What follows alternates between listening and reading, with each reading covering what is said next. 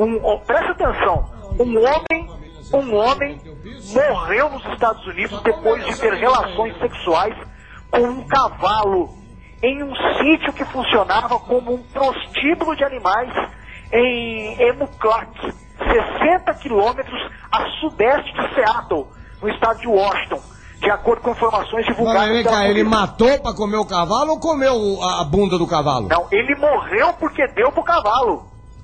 Quê? É, meu camarada. O quê? Sai, urubu! Sai, caatinga! Pera lá, aonde que foi isso? Isso foi em Seattle, ô Borghetti, no, no, no estado O de cara Washington. deu a bunda pro... Veja bem, um homem de 40 anos de idade, após eh, praticar relações sexuais com o cavalo, sofreu graves lesões internas e o corpo dele foi deixado por desconhecidos em um hospital.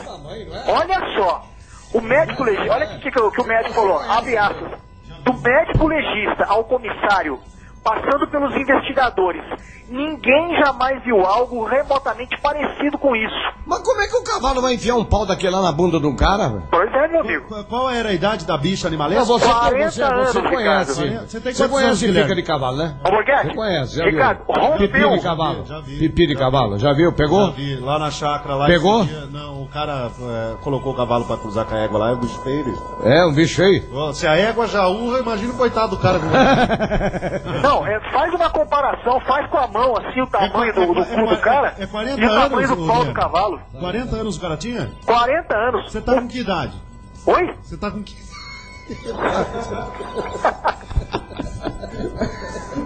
Que que é isso? Rapaz do céu, não desossa o frango hoje não. Esse cara não presta, bicho. Esse- Esse cara não Não, presta. semana Bom, e daí? Não, deixa a semana Tá passada. é, É o- xarope. Tá, o colo do vagabundo pergunta rompeu. pra ele se ele gosta de estrangular a galinha pequenininha, frango, Não, pelo pergunta pra pescoço. Borghetti. Pergunta pra ele quem que é a gauchinha, que a casa dele vai cair, viu? Quem o quê? Quem que é a pra gauchinha? informação, pra notícia aqui, Guilherme. O cara morreu lá no em Seattle, não? Exato, aí tá vendo só? O cara morreu. Corpo levado ao Instituto Médico Legal de lá foi cremado no local. Foi, foi. Foi levado. Olha, o colo dele rompeu, os órgãos internos dele, a hemorragia acabou matando o cara. Nossa, deve ter as investigações. Deve as investigações revelaram que o sítio, presta atenção, caralho, o sítio era especializado em zoofilia e oferecia aos clientes, puta que eu pariu, cavalo, pôneis, cabras, ovelhas e até cães para praticar sexo com as pessoas. É mole ou não? Oh, Deus me perdoe. Um É sítio duro, hein? especializado em zoofilia, seu Ricardo Alexandre. Aí é duro, hein? É duro, né? Você É, conhece mano. bem, né? Esse Não, duro. não, não. Conheço não. Ô, ô, Guilherme, Pois não. só, e, e aquele negócio da bunda lá com os de outro lá da- do Distrito Federal, como é que ficou? Como é que é? Aquele negócio, aquele encontro lá que o cara marcou com você lá do Distrito Federal. Ah, o. É, da bunda lá, você não foi? O cara lá, lá- lá de Brasília? É. Não, deixa pra lá isso aí, porque aquilo lá era coisa que você me indicou, mas o cara na verdade tava querendo era com você, meu irmão. Pois é, mas, é- mas ele disse. Aí não adiantou eu ir no teu lugar, entendeu? Porque o cara queria, porque queria o Ricardo Alexandre, não pode mandar o Guilherme Spangenberg. Como é que vai fazer? Ó, eu fiquei sabendo o seguinte, Guilherme, vamos falar sério. Ó, vem cá, vamos parar marcou- com essas palhaçadas aqui desse programa, Vamos, vamos, vamos parar, vai. Vamos parar, pelo amor de Deus. Pelo amor de Deus, eu, eu tô passando mal. Tô passando... O homem tá chorando, meu Deus. Por que, por que que você faz isso com ele? Porque o cara marcou, o cara li- ligou e falou pra assim, E, e ó, você não marcou com a gauchinha? E essa pegou gauchinha na rodoviária aqui em Curitiba? E, e- e outra coisa, ah, o Guilherme, paga a passagem pra você vir aqui, levar a gauchinha. Tá pagando um zero nem nada? Ô, Ah, Borghetti, olha, a, ah. ga- a gauchinha calça 42 e tem 1,78m. Ok, Guilherme, um beijo na tua alma. Beijo na tua alma. Um abraço, tchau pra você. Boa tarde. Tchau, Gui. Tchau, menina. Tchau. Um beijo na alma de todos. A humanidade encontra-se devastada. Após anos de afeminação do homem, feminismo e vitimismo, os últimos neandertais resistem em suas cavernas. Muito bem, Vilma. Onde é que está? Onde está o quê, Fred? Meu chapéu do clube. Tem uma reunião esta noite na Leal Irmandade dos Búfalos. Está começando Sociedade Primitiva com Hernani Carreira.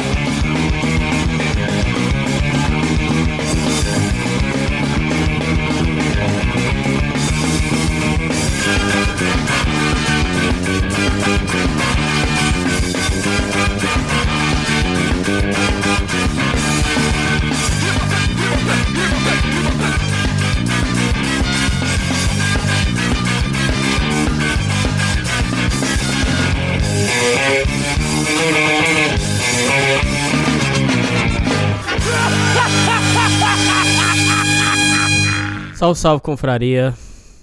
Hoje aconteceu uma coisa que mexeu comigo. Eu vou contar uma coisa pra vocês. É, só não leva pra um lado da maldade. Não parece, não quero que pareça que eu tô me vangloriando de nada. Mas até porque é dito até que o que a mão direita dá, a esquerda não tem que ficar sabendo. Mas é que aconteceu uma situação que mexeu comigo, cara. Mexeu como ser humano. Mexeu parece que no meu cerne. E eu preciso desabafar. Eu fui no shopping pra comprar uma marmita. Aproveitei. Passei numa loja dessas de produtos é, populares, né? De, que tem doce, que tem bolacha. Eu queria comprar um chá gelado eu tomar. Aí nisso eu vi quatro meninos adolescentes. Que você via que eles eram de origem humilde, mas eles estavam todos os quatro bem arrumadinhos, sabe? Quatro adolescentes bem arrumadinhos, mas que você via que era de origem humilde, mas todos arrumadinhos, sabe? Roupinha, bacaninha. E eu vi eles contando moeda e para comprar as coisinhas para eles, pra eles. Ó, gente, tá, vai ser difícil contar isso aqui pra vocês.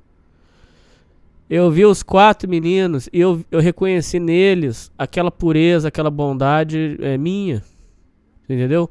Quatro meninos assim, humildes, tentando comprar, é, contando as moedinhas para comprar as coisas para eles lanchar no shopping, sabe? Estavam, é, eu até achei que eles iam no, no, no cinema, fiquei olhando para eles para ver o que, que eles iam fazer. Aí eu vi um menino falar assim, ó, dá para comprar um pacotinho de bolacha de água sal, quatro suquinhos daquele de copo e dá para comprar um pacotinho daquele de umas torradinhas que vem, sabe, um pacotinho pequenininho. Dá pra gente comprar isso aqui. Aí passaram no e eu morrendo de vontade de comprar umas coisas para eles. Só que eu, eu fiquei com medo de, de me aproximar e eles acharam que eu era tipo um doente, um maníaco sexual, alguma coisa. Deus me livre. Aí eu fiquei na minha. Eu fiquei olhando para ver o que, que, o que, que eles estavam aprontando. Aí eles passaram na fila e eu morrendo de vontade de pegar. Falei assim: vocês querem uma bolacha? Vocês querem alguma coisa? Aí ele pegou, eles pegaram, passaram na fila. É, e saíram e foram sentir da área de alimentação. E eu olhando para eles. Aí nisso eu vi os quatro sentar, sentaram no, na mesinha, gente. E eles pegaram os, os suquinhos para tomar cada um e pegaram a bolachinha de água e começaram a comer a bolachinha. Lá na. na... Gente, é foda, viu? E os quatro meninos pegaram a bolachinha de água e sal e começaram a comer na, na, área de alimentação, com todo mundo comendo as coisas, comendo hambúrguer, comendo as coisas. E eu reconheci neles, gente, eu. Quantas vezes a gente já. Eh, eu, eu ia num shopping não tinha dinheiro pra comprar as coisas, gente. Uma vez eu fui. É, eu só tinha uma marmitinha. E eu fui uma vez para comer na área de alimentação e o segurança foi e me tirou de lá. Falou que lá na alimentação não podia comer marmita. Queria que eu levantasse. Aí eu terminei de comer rapidinho e levantei e fui embora. Aí eu peguei, falei, eu fui lá, comprei, até devia ter comprado mais coisas, gente. Eu fui comprei duas bandejas de, de pastelzinho pequenininho. Peguei fui na mesa deles e falei assim, ô oh, rapaziada, é, deixa eu falar uma coisa pra vocês. É, eu já tive a idade de vocês e eu vi as coisas, ficava com muita vontade. E eu eu comprei uns pastéis lá pra você. Olha lá na, na loja. Na hora que apitar a senha lá, final 70, é, é a de vocês. Vão lá e pegam os pastelzinhos. E eu olhei para eles e reconheci. É, eu reconheci vocês, ouvintes. Porque essas experiências que a gente vive na, na, na adolescência, na infância, moldam a gente, né? E eu vi na, na, pureza daqueles adolescentes, daqueles meninos, né? Eu vi muito de mim, de vocês, ouvintes. Às vezes a gente. Essas coisas simples, né? É, marcam muito. Eles ficaram felizes da vida. E eu, ao olhar eles, eu pensei assim: um, podia ser um filho meu, né? Eles poderiam ser meus filhos. E aí eu comprei o, pastelzinho, eles ficaram felizes da vida e foram comer o pastel. Eu sentei na, na eu sentei na área de esperei eles passar para disfarçar e comecei a chorar. Porque eu fico pensando que hoje, graças a Deus, Deus me abençoa demais da conta e hoje eu posso. Hoje, gente, hoje eu não passo vontade de coisa que eu quero comer. Não passo vontade. Mas eu sei como que dói, cara. Eu já roubei para comer também. E vocês têm que saber disso. Já roubei para comer também. Para comer, sim. E passar a vontade das coisas é muito ruim, rapaziada. Deus me livre, cara. Olha, gente, passar a vontade. Você tem vontade de comer uma carne, comer uma coisa, você não tem, dá, é muito ruim. É um sentimento de inferioridade horrível, cara. Nossa, gente. Aí eles levantaram, foram lá na minha mesa para me agradecer. Eu ainda dei um pacote de doce para eles. Falei, vai lá, vai comer doce. E eles foram felizes da vida, passear. E eu reconheci neles a, aquela pureza, aquela, aquela coisa de quando a gente era adolescente. E a gente só queria se encaixar no mundo, se ver como pertencente do mundo. Sei lá, ser amado, né? Ser valorizado, se encontrar achar um sentido. Todas essas coisas são uma criança dentro da gente. E eu queria falar pra vocês muito sério, cara, não deixa essa criança morrer. Eu e vocês temos que amadurecer sim. Eu sou o primeiro a falar pra vocês que vocês têm que saber da maldade do mundo. Vocês têm que saber que no mundo tem maldade, tem filho da puta, tem mulher sacana pra caralho, tem tudo de ruim também. Mas não deixa, só não deixa a maldade do mundo matar essa criança dentro da gente. De você olhar a bondade, às vezes, de uma criança, de um adolescente. Ver a pureza de um animalzinho. Ver uma pessoa que às vezes é, você pode fazer uma coisa melhor por eles. Então que vocês que a gente mantenha essa criança viva dentro da gente, de entender que todo mundo só tá tentando ser feliz, cara. Eles estavam tentando ser felizes também, né? Então é que cada um é, consiga se encontrar e que a gente consiga ter a humildade de olhar para as pessoas de uma forma humana, entendeu? Olhar que ali por trás das pessoas tem um ser humano ali atrás. Cada ser humano tem uma história, tem uma vivência. As pessoas elas são muito produto do que receberam da vida e tem uns que conseguem digerir, tem outros que não conseguem, ficam vomitando aquilo pro resto da vida, aí fica amargurado, fica rancoroso. E que, uh, e, e que é, eu e vocês consigamos pegar as coisas ruins que jogaram pra gente e, e, e, digerir e não, e não devolver isso pro mundo, entendeu? Que a gente consiga absorver e que só agradece. Agradeça, agradeça, agradeça. Porque a vida pode ser maravilhosa. E eu vi a, a felicidade daqueles meninos.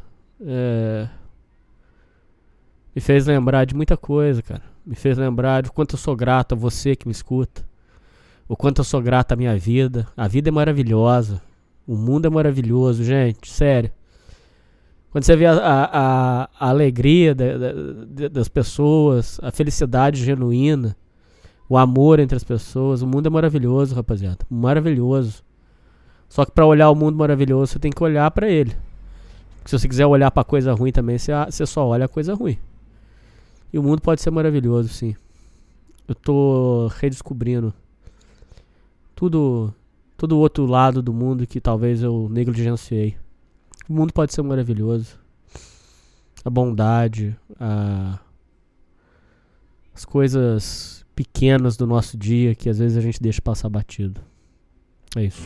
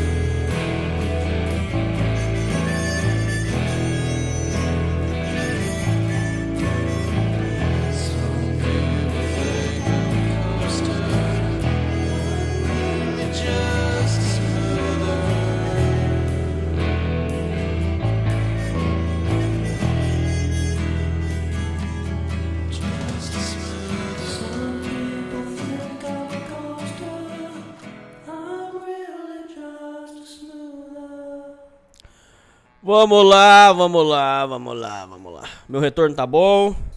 Tudo bom? Bom, bom, bom, bom, bom, bom, bom, bom, bom, bom, bom, bom, bom, bom, bom, bom. Alô, alô, alô, alô. Vambora. Hoje tá bom. Tá estourando aí não? Beleza.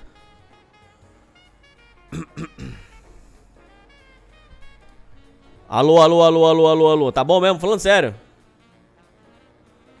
Bora. É, leitura de e-mail. Segredinho sujo da minha ex. Olá, Hernani. Quero compartilhar com você uma história de vida que se pode ser lida na leitura de e-mail. Ficarei feliz. Tá sendo. Tenho a... Ah! Momento importante. Estou lançando o melhor e mais completo livro do Brasil sobre como se defender de falsas acusações. Atenção, ouvintes. Fiquem espertos lá no canal do Sociedade Primitiva Podcast no YouTube. Eu estou lançando o maior e melhor livro mais completo em parceria com um advogado.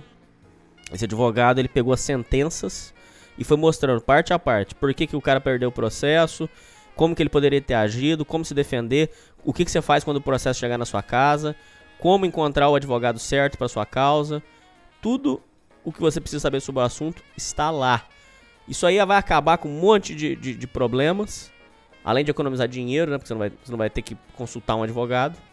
Vai acabar com um problema e vai acabar com. com é, ficar conversando sobre um assunto que já, já foi falado, entendeu? É muito bom isso.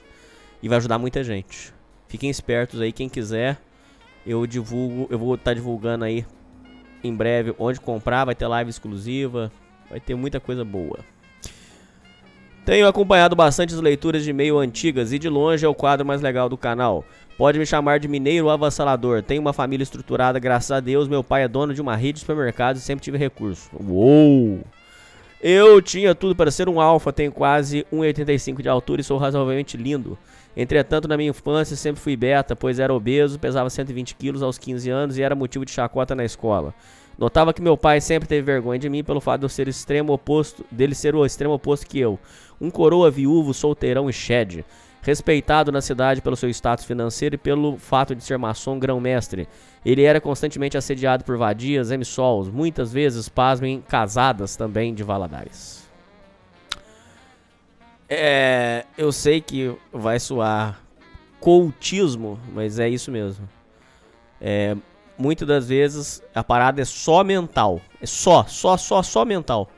Tinha um caso de um, um ouvinte que era cantor de sertanejo, bonitão, alto, forte, e ele enfiou na cabeça dele que ele é. que ele era Becta, que não sei o que lá e tal. E o cara travou, cara, com essa porra. Então é esse tipo de, de, de ideia. Ela só te atrasa. Isso aí só atrasa. Mas muitas das vezes o problema do cara, muitas das vezes mesmo, viu? Muitas das vezes. A gente ajudou aqui muita gente com isso. Muitas das vezes o problema é puramente mental. Puramente. É só mental. É só virar uma chave lá. Agora, virar a chave é fácil? Não. Você vai ter que primeiro parar de consumir conteúdo lixo. Depois você vai ter que é, começar a observar suas próprias vantagens, seus próprios é, méritos. Depois você tem que enxergar o que, que precisa melhorar em você e ir trilhando essa caminhada. Por isso a importância da solitude, de você saber lidar com você. Parar com o desespero. Aí as coisas começam a fluir legal. E mudar a cabeça, cara. Com essa cabeça de merda, fudeu. Quando eu completei 17 anos, decidi fazer academia e trabalhar. Ó, falando sério com você, ouvinte. Não é papo de motivação, basta querer. É sério. É muito, é só cabeça. Você tem que mexer nas ideias aí pro negócio fluir. Quando completei 17 anos, decidi fazer academia e trabalhar como caixa em um supermercado do, em um dos supermercados do meu pai. Eu me senti um fracasso por não ter a validação por parte do meu pai e senti muita falta da minha falecida mãe. Tudo que eu queria era aceitação e ser motivo de orgulho pro meu pai, sabe? Consegui perder cerca de 15 quilos no giro de um ano e já fazia minha graninha. Quando completei 18 anos, meu pai falou para eu pagar minha autoescola, que se eu conseguisse custear a CNH e fosse aprovado, ele me daria um carro. Após três tentativas e muita briga com a máfia das escolas de condutores de Valadares, consegui ser aprovado e meu pai cumpriu o acordo. Ele deu um Santana Turbo 2.0. Puta carro bom. Bebe muito? Bebe. Mas é um puta carro maneiro. Carro legal. Inclusive, é um clássico dos tiozões. Clássico. Querer botar motor de Santana em tudo. Você ouvinte já viu isso? O tiozão vê um gol e fala: É, imagina com um motor de Santana aí, hein? Tiozão vê um Onix? É. Imagina botar um motor de Santana aí, hein? É um clássico, clássico. Mas é realmente é um bom carro mesmo. É, é justíssimo.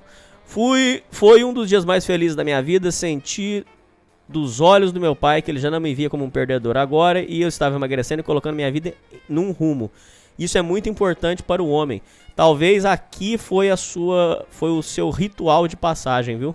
Ritual de passagem é muito necessário e em várias culturas é, ele era obrigatório, tá, ouvintes? Ritual de passagem. Você tem que ter um ritual de passagem. Se você não teve ainda, faz um aí. Quando o seu pai olha pra você com admiração, você sente que a fase de molequinho passou e aí você consegue destravar várias coisas da sua vida. Eu precisei de um ritual de passagem pra mim também. Eu me via, eu, eu, eu tinha um, um costume de me ver como adolescente, como não responsável. Eu precisei de, sabe? Precisei de um baque pra falar assim, pera aí. Acabou, cara. Agora é com você. O status que eu tinha de beta fracassado foi mudando com o tempo. Na época eu participava de grupo de jovens da Igreja Universal. Xiii! Numa daquelas dinâmicas, o pastor me colocou como dupla de uma garota muito linda, Neide. Ela era uma gracinha, digamos, que de, de rosto nem tanto, mas tinha uma raba de respeito e se comportava muito bem, como uma dama ungida. Uma vez fiz um encontro de grupo de estudos de Bíblia na minha casa e Neidinha ficou bem impressionada com o meu aposento, que era modestamente luxuoso para os padrões da cidade. Ela era pobre, o pai dela era um orelha seca e a mãe diarista. Além disso, ela tinha duas irmãs menores. Durante vários finais de semana, ela foi para minha casa durante esses encontros e conversamos muito. Até que rolou um clima de amizade. Numa dessas, resolvi chamar ela pro cinema e ela aceitou, nos beijamos. Uou, olha pra mim. Já não sou mais beta, não é mesmo? Foi o que eu pensei na época. Como ela era da igreja e me disse que queria um romance aos olhos do pai, disse que não queria que ficássemos nos beijando em público ou pelas ruas. Que eu deveria pedi-la em namoro ao pai dela. Dito e feito, o fudido do pai dela, um luvinha de terceira idade, estava chapado de cachaça e café do sítio. A casa dela e o mesmo exalavam um perfume de boteco, nhaca de cigarro, álcool e suor. Ela tinha acabado de chegar. Não, ele tinha acabado de chegar da obra. Foi uma cena meio que desconcertante. Ele disse que eu poderia namorar a filha dele, mas sabendo que o namoro só serve se for um degrau para depois casar. Eu me senti pressionado, mas acabei acenando de 5 a cabeça e deu tudo certo. Estávamos namorando. Lógico, é. Quem toma o leite não compra a vaca, ué. É lógico, malandro. É, é lógico. Inclusive já contei mil vezes. Escutem mais uma aí. Paranaense que trabalhava comigo. Uma vez ele chegou bravo com, com uma peixeira, afiando a peixeira lá atrás da, da onde a gente trabalhava. Lá atrás tinha, tinha uma casinha. na- tinha uma casa de fundo da onde a gente trabalhava que tinha um maquinário. Ele tava lá afiando um facão uma vez. E ele falou que o, o, o namorado da. Como é que foi? Que a filha dele tava muito chorosa e que o namorado dele chegou em casa. Que, o- Vamos começar a história, vamos de novo. Ele falou que a filha dele estava chorosa e que o genro dele, o namorado da filha dele, estava muito quieto e disse que eles queriam conversar. Aí o paranaense ficou puto e tava afiando o facão porque ele disse que tava desconfiado que o rapaz ia meter o, o pé nela, que eles iam terminar. E ele não aceitava isso. Ele falou que o cara, esse, esse camarada vem aqui, descabaça minha filha, fica namorando aí por, por anos e não vai casar. Eu vou passar lambida nele. Aí ele ficou puto e tudo, e nervoso e tal. Aí de noite eles foram conversar, mas aí terminou tudo bem. Porque na verdade ela estava chorosa porque estava grávida e ele estava quieto porque ele não sabia como ia contar para o sogro que engravidou a filhinha dele. Mas então foi um final feliz. Mas o paranaense falou: pô, é muito injusto isso. Você cria uma filha, vem um cara descabaça e vai embora? Aí não, ué. Aí não. Como disse um outro pedreiro que eu conheci, pegou a bicicleta, tem que pedalar, filho. Não é só dar umas pedaladas e abandonar na rua. Tem que pedalar. Tem que pedalar pro resto da vida. Uma dura lição a vida me deu. Meu pai, sabendo quem era ela, o pai dela e a família dela, proferiu palavras pesadíssimas e deu um sermão quilométrico de 15 minutos. Falando várias e várias de por que eu não deveria namorar com ela. Como havia dito, meu pai era maçom e não gostava muito de evangélicos pobres. No final, ele cedeu, disse só para que eu tomasse cuidado e usasse camisinha para não arrumar BO. Confesso que fiquei meio triste, imaginava que teria aprovação dele e a sonhada validação. Botei na cabeça que eu provaria para ele que estava errado sobre o meu novo amor. Com o passar do tempo, notei que Neide tinha muitos amigos homens na igreja e na escola. Ela fazia aulas de inglês três vezes por semana e chegava em casa só tarde da noite, impossibilitando nossos encontros no meio da semana. Na época, falávamos somente pelo MSN e Orkut, nos víamos nos finais de semana. Com dois meses de namoro, eu já estava louco para dar uma galada. Fiquei no pé dela e o máximo que consegui foi um babado bem triste. Tava bom, mas não era bem o que eu queria. No começo, eu achei que só poderia ser um tipo de brincadeira. Dois meses de namoro, vários presentes, viagens, quem ela pensa que é? Madre Teresa de Calcutá, uma freira? Eu acho que não. Ela me contou que era virgem e começou a chorar por, me, por se sentir pressionada. Eu fiquei meio transtornado e sem graça e comecei a pedir desculpas. Continuamos o namoro por um ano e eu respeitei. Celibato total, um romance aos olhos do pai. Numa das nossas viagens para acampamento da igreja, acabou que rolou de termos nossa primeira vez. Depois do coito, ela me contou meio que sem graça que não era mais virgem. Fiquei meio sem entender, em choque, perguntei por que ela mentiu por um ano. Ela me contou tudo. Disse que aos 16 anos tinha sido abusada por um primo mais velho. Hum, não sei não, hein? Pode ter sido, mas não sei não. Foi uma das únicas vezes que transamos naquele ano, pois nas outras tentativas ela se dizia ser traumatizada e que meu pau machucava ela. Olha que a minha caceta está na média nacional, cerca de 16 centímetros grosso, vai entender. Ok.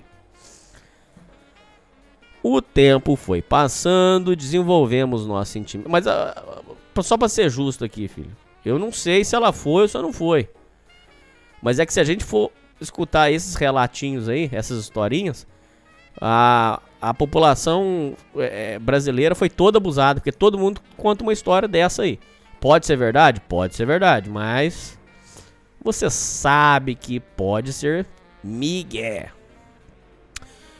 O tempo foi passando, desenvolvemos nossa intimidade, chegamos a transar quase duas vezes por mês e estávamos para completar dois anos de namoro. Nesse ponto, meu pai já aceitava bem o namoro e não enchia mais o saco pelo fato dela ser de família pobre e agora eu era supervisor na rede de supermercados. Pela primeira vez me senti validado pelo meu pai e me bateu um sentimento de completude. Sei lá. Eu senti que não faltava mais nada na minha vida. Eu estava grato pelo momento de bonança que estava vivendo e soube aproveitar o agora. Parabéns. Era uma delícia viver. Vez ou outra tentava fazer anal e ela sempre negava. Primeiro alegando que meu pau era muito grande. Segundo dizendo que era um pecado horrível e coisa de vagabunda. Certa. Cara, esse negócio do anal é o seguinte. É. É bom. É, pra caralho. Mas. Eu sempre me senti. Eu, Hernani, sempre me senti pressionado a, a pedir o, o, o cu da mulher. Porque eu, eu vim de uma. Eu vim de uma educação sexual. Que se, se você não comeu o, o cu da mulher. É, ela pode alimentar essa fantasia com outro homem. Então que você tem que ir comer primeiro pra, pra matar essa, essa possibilidade na cabeça dela. Então eu me sinto pressionado a isso, cara. Aí veio um ouvinte, um abraço, Cassiano, que questionou o seguinte: Eu tenho uma namorada, eu não quero comer o cu dela. E aí? Cara, eu, eu falei pra ele, eu não sei. Aí veio uma ouvinta que falou, um abraço, Maria. Ela falou que se for conversado, não, é, não existe essa necessidade. O problema é o seguinte: conversa. Tá bom, conversamos, mas e aí, cara? E aí? Não vai ficar aquela, aquela duvidazinha na cabeça?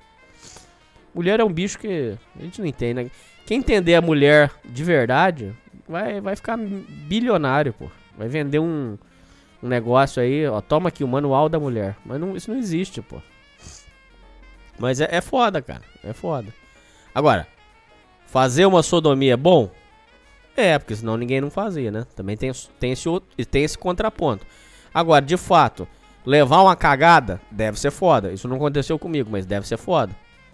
Pegar uma DST braba deve ser terrível. Crista de galo, tem que ir lá na- no hospital queimar a, a, a ponta da chapeleta. Foda. Então, tem, as- tem os dois lados da história, né? Sei lá. Certa vez, num domingo, ela estava na minha casa cagando. Caralho. TMI, too much information. olha, olha a construção dessa frase. Parece uma poesia. Parece Vinícius de Moraes, ó. Certa vez, num domingo, ela estava na minha casa cagando.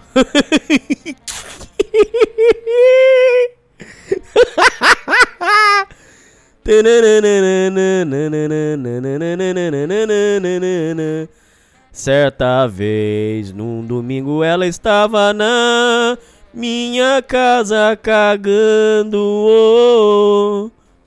O celular dela estava no criado mudo, começou a vibrar e eu atendi. Número desconhecido. Uma voz, uma voz estranha falou: Amanhã às 14 horas, tá bom? Eu perguntei quem é e o estranho desligou na minha cara. Quando ela voltou do banheiro após pagar um barrão, perguntei quem era e ela fez uma cara de paisagem. Disse que era o professor do curso de inglês. Fingi que acredi- acreditei, mas algo que não me cheirava bem. Tinha caroço nesse angu. Essa dúvida infernal não saía da minha cabeça. A gente tinha acabado de voltar da Disney e ela vivia na minha casa. Não tinha como ela estar me traindo, não é mesmo? Como eu estava muito incomodado com o telefonema, no dia seguinte, dia em que fazia cursinho de inglês, decidi segui-la. Para minha surpresa ou não, ela não foi para o bairro onde situava-se a escola. Ela entrou em um barraco num dos piores bairros de Valadares. Na hora saquei que eu era corno e minha cabeça coçou como se eu tivesse ziquezira. Algo de mais estranho aconteceu naquele momento. Começou a entrar outros homens na casa. Pelas minhas contas foram três ou quatro. Fiquei ali por três horas de butuca, escondido na vendinha da esquina. Ela saiu depois de duas horas e meia, toda sorridente, com cabelos aparentemente molhados e bagunçados. Ela foi pra casa dela e eu fui pra minha desolado e perplexo. Na rádio, por coincidência, estava tocando aquela música do DJ maluco, Forró do Chifrudo, que era um hit dos melhores botecos de Valadares, BH e região. O refrão é: toda vez que o namorado sai, ela vai ficar com outro rapaz. Olha, o chifrudo é boi. Cara, essa sua história pode ser verdade, mas eu estou estou sentindo cheiro de migué. Cheguei em casa, meu pai notou meu estado de tristeza e de isolamento. Ela falou para eu ficar calmo e que poderia ser só um mal-entendido. Me disse para eu não não, o seu pai, tá? Seu pai me disse para que eu não fizesse nada que não e que se fizesse somente se eu tivesse certeza. Até estranhei o comportamento do meu coroa. Ele sempre teve um pé atrás com o Neidinho e agora parecia defender. Durante uma ou duas semanas, minha namorada meio que me evitava, dizia que estava doente e falava basicamente no MSN. Resolvi seguir novamente em um dia que ela deveria estar na escola de inglês, ao menos em teoria. Dessa vez ela foi para outro bairro. Entrou em uma casa. Ah, cara, essa história só é migué, cara. Você é o agente 007, cara. Vou seguir. Ninguém me viu. Ah, tá meio. Isso aqui tá meio esquisito, hein? Entrou em uma casa que eu conhecia, a casa do pastor da nossa igreja. Era um velho na casa dos 65 anos, todo acabado, com aspecto grotesco, parecia o Reginaldo Rossi da Deep Web. Um viúvo que vivia só. Eu não acreditava no que estava vendo. Na vida tem coisas que é melhor ver do que ser cego. Ela tinha um segredinho sujo. Quando ela saiu da casa do pastor, eu armei o maior barraco. Contei que sabia de tudo, das surubas. Quem ela pensa que é? Taquei o foda-se. Chamei ela de puta, vagabunda, biscate. O pastor veio tentar apaziguar a situação e eu perdi a cabeça. Dei um jab de esquerda na, na boca dele e ele nem revidou. Que jaspion, hein? Você é o Jaspinho, hein? Ó o Jaspion aqui. Você vai colocar armadura, Jaspion? Neide tentou me segurar e acabou arranhando minhas costas. Perdi a cabeça e dei um tapão no ouvido dela. Todo mundo na rua viu e ninguém falou um A. Ficaram de boca aberta. Era uma rua conhecida por ter muito fofoqueiro. O bagulho ficou louco. Primeiro pelo barraco, segundo porque o pastor foi expulso com uma garota com pelo menos 40 anos mais nova que ela. Que ele. Graças a Deus ninguém fez queixa contra mim e eu consegui sair desse relacionamento com essa, com essa sodomita. Pouco depois, meu pai acabou descobrindo que o pastor tinha aberto uma poupança no nome dela e dava mesada todos os meses. A situação ficou bem feia pro lado dela. Acabou sendo expulsa de casa e a história dela foi um escândalo que perdurou na cidade por semanas. Dois meses depois vazou um vídeo de Neidinho e todos das, da cidade estavam compartilhando. Na época se usava Bluetooth para compartilhar vídeos. No vídeo em si se notava que Neide tinha é, piroca entrando. Tá. Parecia pornô. Confesso que fiquei bem triste, pois ela me negava sexo com aquele papo de castidade e estava sendo castigada de todos os jeitos. Ela fazia anal como se fosse profissional e por diversas vezes me negou o que eu mais queria, que era o buraco da bala. Uma vez, por pura coincidência, encontrei a irmã de Neide no supermercado e ela veio conversar comigo. Me pediu desculpa pelo, acontecido, não sei porquê, mas acabei comentando que talvez ela pudesse ser assim por causa do abuso que sofreu quando era criança por parte do primo dela. A irmã dela disse: Como assim? Ela disse que sempre que Neide ia para o interior de Minas, ficava na casa de um tio e que sempre estava com esse tal primo. Achei estranho e acabei pedindo o contato dele para tirar a história a limpo. Ao entrar em contato com o primo, ele me disse que era tudo mentira e contou que fazia um anal casual desde sempre. Para provar, me mandou várias fotos e vídeos dos dois juntos. Pasme com essa informação, meu cara. Ela já liberou o Boga naquela época. Pude comprovar isso através de um vídeo e não resisti. Bati um punhetaço. Pouco depois, novas informações emergiram e ficou-se sabendo que ela fazia suruba com professores da cidade. Que o apelido, da, da- entre, o apelido dela entre a rapaziada era Cu Sublime. Por puro sadismo, ela negava somente para mim. Depois desse episódio, fui morar em BH. Continuei trabalhando na rede de supermercado, subi de cargo. Perdi outros dos 20 quilos e cheguei a pesar 85 quilos de puro músculo. Conquistei meu shape. É o Jaspion. Anos depois, concluí minha graduação em administração de empresas pela estadual. Depois que eu aprendi como mover no game dos relacionamentos, peguei muita mulher mesmo nos meus anos de universitário. Porém, depois de cada sexo casual, me sentia vazio e uma inquietação dentro de mim. Não consegui estar bem comigo mesmo. Fiz terapia por um tempo, acessei meu trauma com o Neidinho e ressignifiquei. Espero que você não julgue e não tenha preconceito. Me descobri homossexual estou bem. Me encontrei como ser humano. Nem julgo mais a tal Neidinha, isso ficou no passado. Hoje até entendo o lado dela. Dar o cu é gostoso demais, hoje tenho estabilidade financeira, um relacionamento bem legal com meu pai, fui iniciado na maçonaria.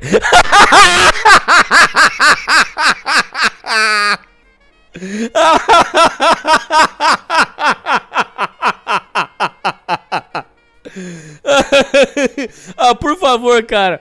Por favor. Grão mestres, não tirem esse programa do ar, não me matem. Eu só tô lendo um e-mail. Por favor, eu sei que, eu sei que vocês têm muito poder. Isso aqui é só um e-mail de um abobado. Não me persigam, por favor. Não me matem. Eu imploro. Espero que você não me julgue. Minha vida meio que deslanchou depois do acontecido e quando saí de Valadares. Em um churrasco de família, eu e meu pai bêbados num clima de camaradagem, ele me confidenciou que tinha comido Neide na época que namorávamos. Não senti absolutamente nada com essa informação, nem raiva, nem ódio, nem rancor. Eu já tinha internalizado esse período da minha vida e até achei graça. Não entrei em detalhes com meu coroa e disse para ele que estava tudo bem. Me voltou na mente o evento que eu contei para ele que estava sendo traído e entendi porque ele passou o pano na época. Botei uma, uma pedra nessa história e segui em frente. Pouco tempo depois tive, tive notícias da Neide. Soube que ela foi morar com um cara envolvido com facção Noia. Em uma briga que os dois tiveram, ela acabou dando um tiro de carabina e o projétil acertou a coluna dela. O Noia foi preso e hoje ela é tetraplégica. Sempre imaginava que ia sentir algo bom quando soubesse notícias ruins sobre ela. Mas ao contrário, fiquei triste. Uma vida que se perdeu por causa de traumas e más decisões, essa é minha história. Não, não é não. Você mentiu. Você é um menino mentiroso. Mentiroso. Menino mentiroso. Abraço, tá? Maranhão. Se quiser, podemos fazer um episódio falando sobre o meu ponto de vista a respeito do interior do Maranhão, onde moro. Ok. Deixa eu marcar aqui. Eu queria morar no Maranhão, sabe? É. Apareceu um, um- um concurso para pro Maranhão, até pensei, mas. Eu fui fortemente aconselhado a não ir porque. A flechada lá é braba. Lá a violência é muito forte. Aí não adianta ganhar dinheiro e morrer também. Vou deixar tudo aí. É, identifiquei um golpe no YouTube. Ah, esse aqui eu vi. Eles estão falando, ouvintes, é que. Eu vou resumir aqui o seu e-mail, tá, filho? Eles estão falando aí é, que tem estratégia pra jogar no, no Luva Bet, do, no jogo do Luva e no Tigrinho. Não existe estratégia. Não existe nada disso. É só golpe. Sai dessa ilusão que você vai dar a grande, a grande cacetada e ganhar dinheiro. É trabalho, é investir em coisa sólida. Se não, se não confia em investir, poupa só, mete lá na, na, na poupança. É, sem duplo sentido. Mas é, vai lá, faz o investimento e acabou. E, ou então poupa e. Larga de. que Você vai jogar no, no jogo do Luva e vai ter um. Grupo de estudos. Grupo de estudos do Tigrinho. Eu, eu fui convidado pro grupo de estudos do Tigrinho. Sério. Grupo de estudos. Eles estudam a hora que o Tigrinho vai dar dinheiro. É, vai levar é fumo no rabo e perder até o caminho de casa.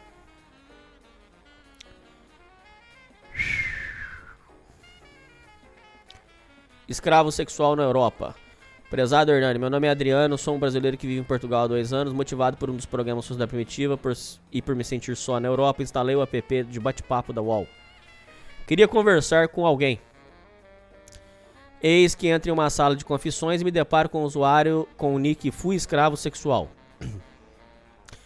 Puxei conversa e, para meu espanto, se trata de um homem com 24 anos. Atraído por uma falsa promessa de emprego, se despediu da namorada e voou para a Espanha. Chegando no local onde foi prometido o emprego, seus algozes o estupraram juntamente com outros jovens ali. Tomaram seus passaportes e os mantiveram presos. Eram obrigados a atender seis clientes por dia e, caso se negassem, não podiam comer. Eram submetidos a todo tipo de perversão sexual por parte de clientes e não recebiam dinheiro. Depois de seis meses, esse usuário foi liberado. A conversa com ele foi tão pesada que me deixou assustado. Não consegui conversar com ele por muito tempo e saí do bate-papo bem rápido. Me arrependi e deveria ter conversado com ele mais. Deve estar sofrendo muito com toda essa violência. Na Europa, atualmente, é mais comum casos de escravidão sexual masculina. Acho que o homem não denuncia e vive nesse estado de torpor, preso ao ato da violência. Meu objetivo com esse meio é alertar ouvintes e também sugerir à sociedade primitiva um podcast com uma vítima desse terrível crime que pou- é pouco divulgado. Obrigado e vida longa à sociedade primitiva. Pois não. Se alguma vítima quiser falar, mas eu acho difícil. Agora, uma coisa eu falo assim pra vocês. É, tem cabimento. O que você falou tem lógica. Mas tem que ser num porão, sem. Porque. Quer dizer, se for num lugar minimamente urbano, você, bota a cabeça pra fora e grita. Ou então você fala pro cliente, ó. Ó, o, senhor tá comendo aí, mas eu não, eu não, eu não quero estar aqui, velho. Agora, só se for. É, é o que eu tô te explicando pra você. Só se for um porão. Aonde o nego já vai falar assim, ó. Seguinte. Quer entrar aqui. É, o rapaz. O, o rapaz é um escravo. Você usa lá e, e vai embora. Né? Vocês entenderam a minha lógica, gente? Vocês entenderam a minha lógica? Suponha, eu pego você ouvinte. Eu, eu, pego você ouvinte. Aí eu falo assim, ouvinte. Chega aqui em casa que você vai ganhar um presente. Nós vamos te dar aí camiseta, nós vamos te dar boné. Você vai ganhar um monte de coisa.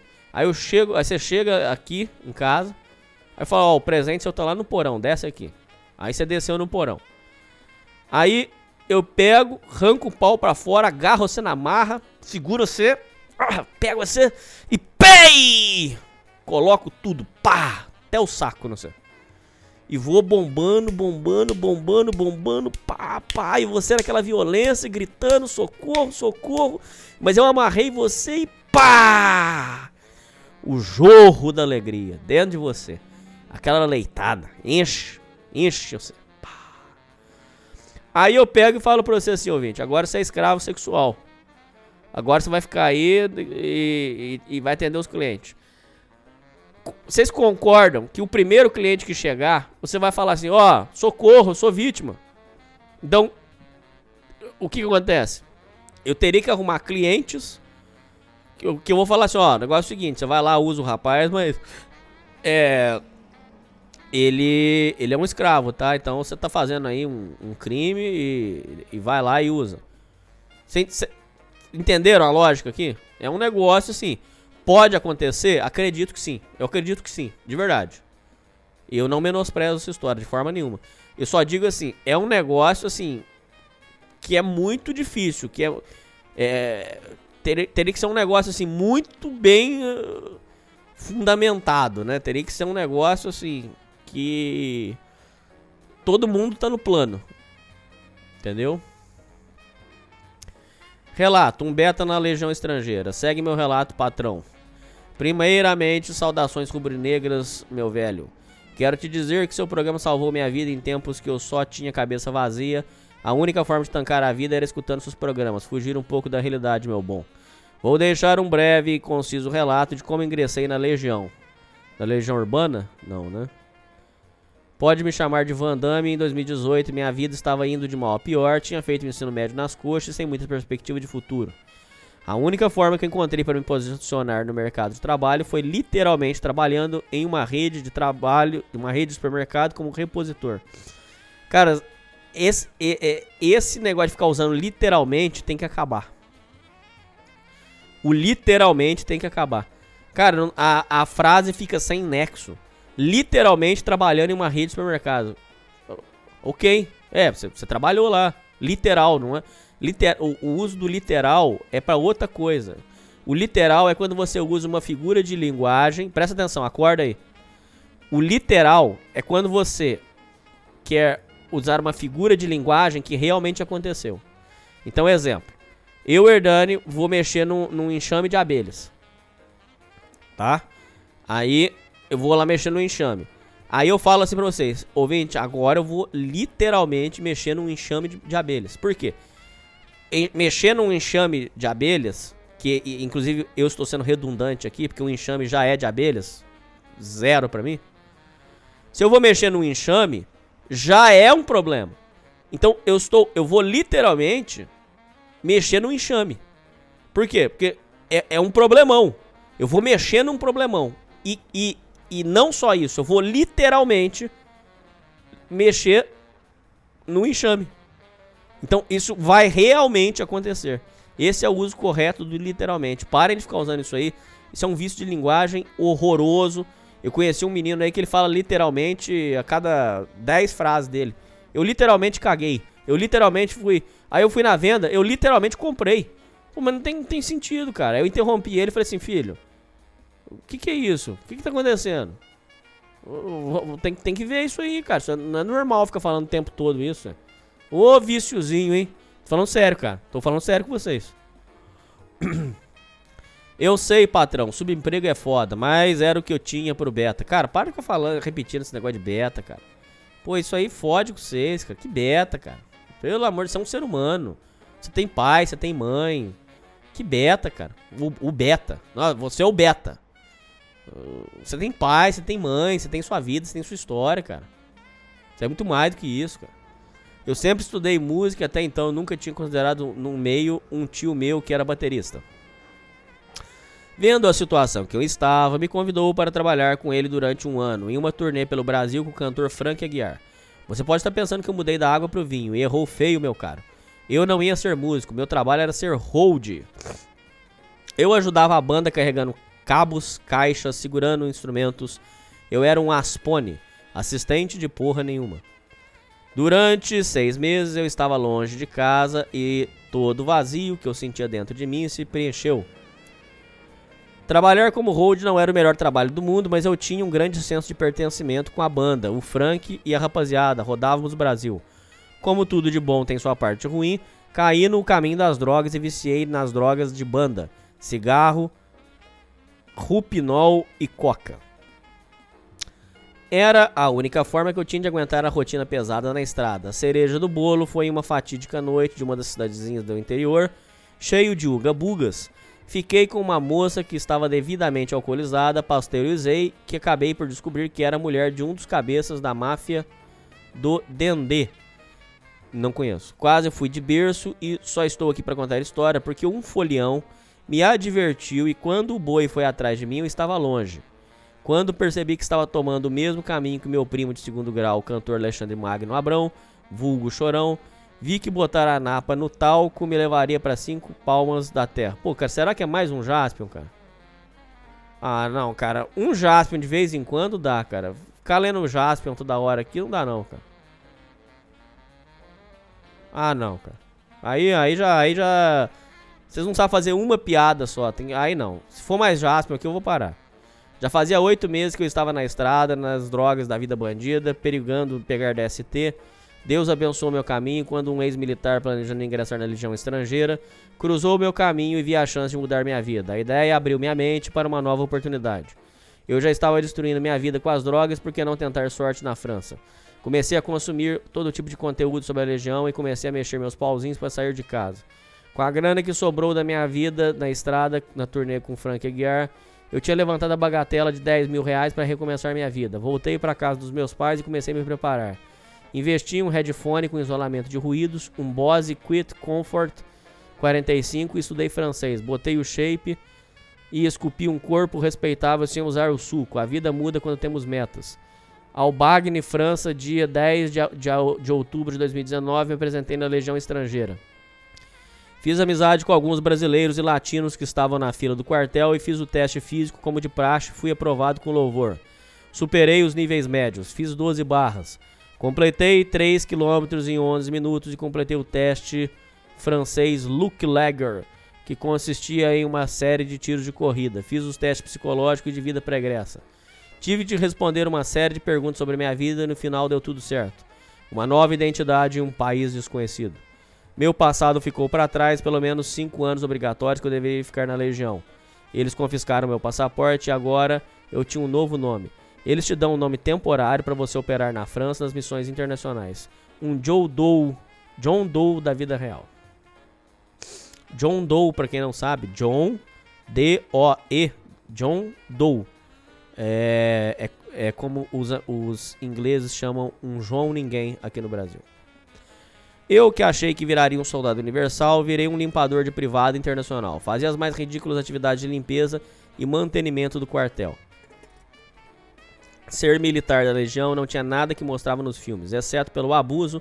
Eu sofria bullying a rodo, tomava ordem à torta direita dos piores tipos de gente. Foi nessa época que conheci o Sociedade Primitiva.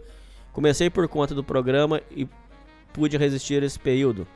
Me coloquei em uma montanha de merda maior do que eu podia imaginar, ou eu teria que ser um desertor ou sofrer consequências caso eu fosse pego e teria que cumprir 5 anos obrigatórios. Sociedade Primitiva fez parte da minha vida, mas não impediu que eu fosse mangina. Em uma das minhas poucas saídas nas folgas, acabei por apaixonar por uma garota brasileira, metade ucraniana. Aquelas loirinhas da Xota Rosa, estilo paranaense. Me apaixonei. Um mês saindo com essa garota foi o bastante para me fazer criar coragem para desertar da legião. Unido aos abusos gay que eu sofria na legião. Ah, não é possível, cara. Mais vontade de comer uma xota, criei coragem. Depois de seis meses dentro da legião, desertei da minha folga. Fugi para a Espanha de ônibus e pedi um passaporte temporário para Madrid. Minha loirinha ucraniana já estava de volta para o, ao seu país e eu tinha a oportunidade de morar com ela, já que seria um pesadelo voltar ao Brasil. Confesso que eu era bem ma- mangina e resolvi minhas pendências legais. Exorcizei meus demônios do Brasil e da Legião. Fui com a cara e a coragem para a Ucrânia para a cidade de Odessa. Eu tinha conseguido juntar a bagatela de 8 mil euros no meu tempo de Legião. Foi o bastante para recomeçar minha vida na Ucrânia. Tive que casar no cartório para poder ter um visto permanente e a relação com a minha loirinha ia de vento e polpa. Confesso que as mulheres no leste europeu são bem como imaginamos lá no Brasil. As mulheres dos anos 60, donas de casa, porém do gold diggers. Nosso relacionamento durou até que muito, cerca de 3 anos sem muitos problemas. Eu trabalhava em uma empresa como orelha seca, pedreiro e era o suficiente para levar a vida. Anos depois tive que tomar uma decisão visceral. Minha vida estava até maneira e eu tinha recentemente me tornado cidadão ucraniano e tinha perspectiva de me mudar para algum país da Europa. Porém, depois daquela doença filha da puta, engravidei minha mulher e agora ia ser no modo hard. Aconteceu algo que eu não imaginava, não contava meu patrão. Na TV já faziam semanas que se falava de uma possível guerra e eu olhei na janela e vi um, um que parecia ser um tanque de guerra passando rápido. Logo atrás, um comboio de tanques com a bandeira da Rússia. Um estrondo ensurdecedor seguido de um clarão. Era o início da guerra da Ucrânia. Tá ok. Relacionamentos narcisistas. Boa tarde, my real. Aqui o caro ouvinte Maximus Grandelhos. Meu bom, eu sou um ouvinte prime do seu canal. Acompanho os longínquos tempos primitivos. tá bom, tá bom, tá bom, vai. Tempo que lembro com muito carinho, seu podcast fez parte da minha formação moral. Se hoje eu me tornei um cara de valor e parei com a sodomia, foi muito devido aos ensinamentos. Você, o pai que muitos ouvintes não tiveram, sem muitas delongas, quero deixar um relato sobre se relacionar com uma narcisista. Como já falei em outros relatos, cheguei a estudar a, o PUA e a sedução. Por um tempo decidi me relacionar somente com mulheres feias por serem mais fáceis. Entretanto, sexo grátis é bom, mas a gente cansa. Daí me relacion... de- decidi me relacionar com mulheres normais. Nesse ponto, adiante, tive contato com vários narcisistas e foi numa dessas que conheci a Sayuri. Conheci Sayuri quando trabalhava numa empresa de telemarketing em São Paulo. Como você pode imaginar, nesse local, a maioria dos funcionários são mulheres e a ousadia e putaria rolam generalizados. É verdade. Sayuri era uma garota nota 5, às vezes 7 7.3 quando se vestia de roupa de anime. Eu adoro, me amarro. Direi, não, não foi muito difícil conquistá-la. Eu era um dos poucos homens da empresa, logo me destaquei. Usei algumas técnicas PUA. Não preciso dizer que deu certo. Demos uma sapecada Prime logo na primeira semana e um babão no banheiro da empresa. Foi uma foda divina, digna de ficar na lembrança. Chamei para assistir Netflix do meu AP, não deu certo. 20 minutos de filme, meti a mão dentro da calcinha. Ela estava encharcada e com a chota devidamente depilada, lisinha igual quando a gente passa na mão, uma mão numa melancia. Logo pensei, seria ela uma pessoa com a higiene pubiana em dia ou estava pronta para liberar a chota para mim? Podem ficar atentos, ouvintes. Se a mulher foi num encontro contigo com a chota extremamente depilada, é porque ela foi com a intenção de liberar a perseguida. Meu consagrado, como você mesmo já disse diversas vezes, o problema são as fortes emoções. É instintivo, depois de um tempo que você está com a mulher e ela acostuma, aí é só ladeira abaixo. O relacionamento esfria, nunca vou esquecer daquele episódio com o Tasca onde ele narra que foi traído. Só quem já foi corno sabe como é. É exatamente como o Tasca disse: restaurante que tem farofa não tem ventilador de teto. Ela, cara, essa frase é poética, hein? Essa, essa frase é poética. Restaurante que tem farofa não tem ventilador de teto. Caraca. Re- restaurante que tem farofa tem farofa. Não tem ventilador de teto, porque senão vai voar tudo. Essa frase é boa, hein? Mas o que, que essa frase quer dizer? O que, que, o que, que essa frase quer dizer? A frase é boa, mas o que, que quer dizer? O restaurante que tem farofa não tem ventilador de teto. Eu consigo pensar em droga. Na, em casa que tem alcoólatra, não, não pode ter droga. Né? Não pode. ah, desculpa. Casa que tem alcoólatra não pode ter cachaça. Casa que tem drogado não pode ter droga. Será que é isso? Essa frase é boa. Elas sempre buscam as fortes emoções. O sexo era visceral no início e foi decaindo. Explico.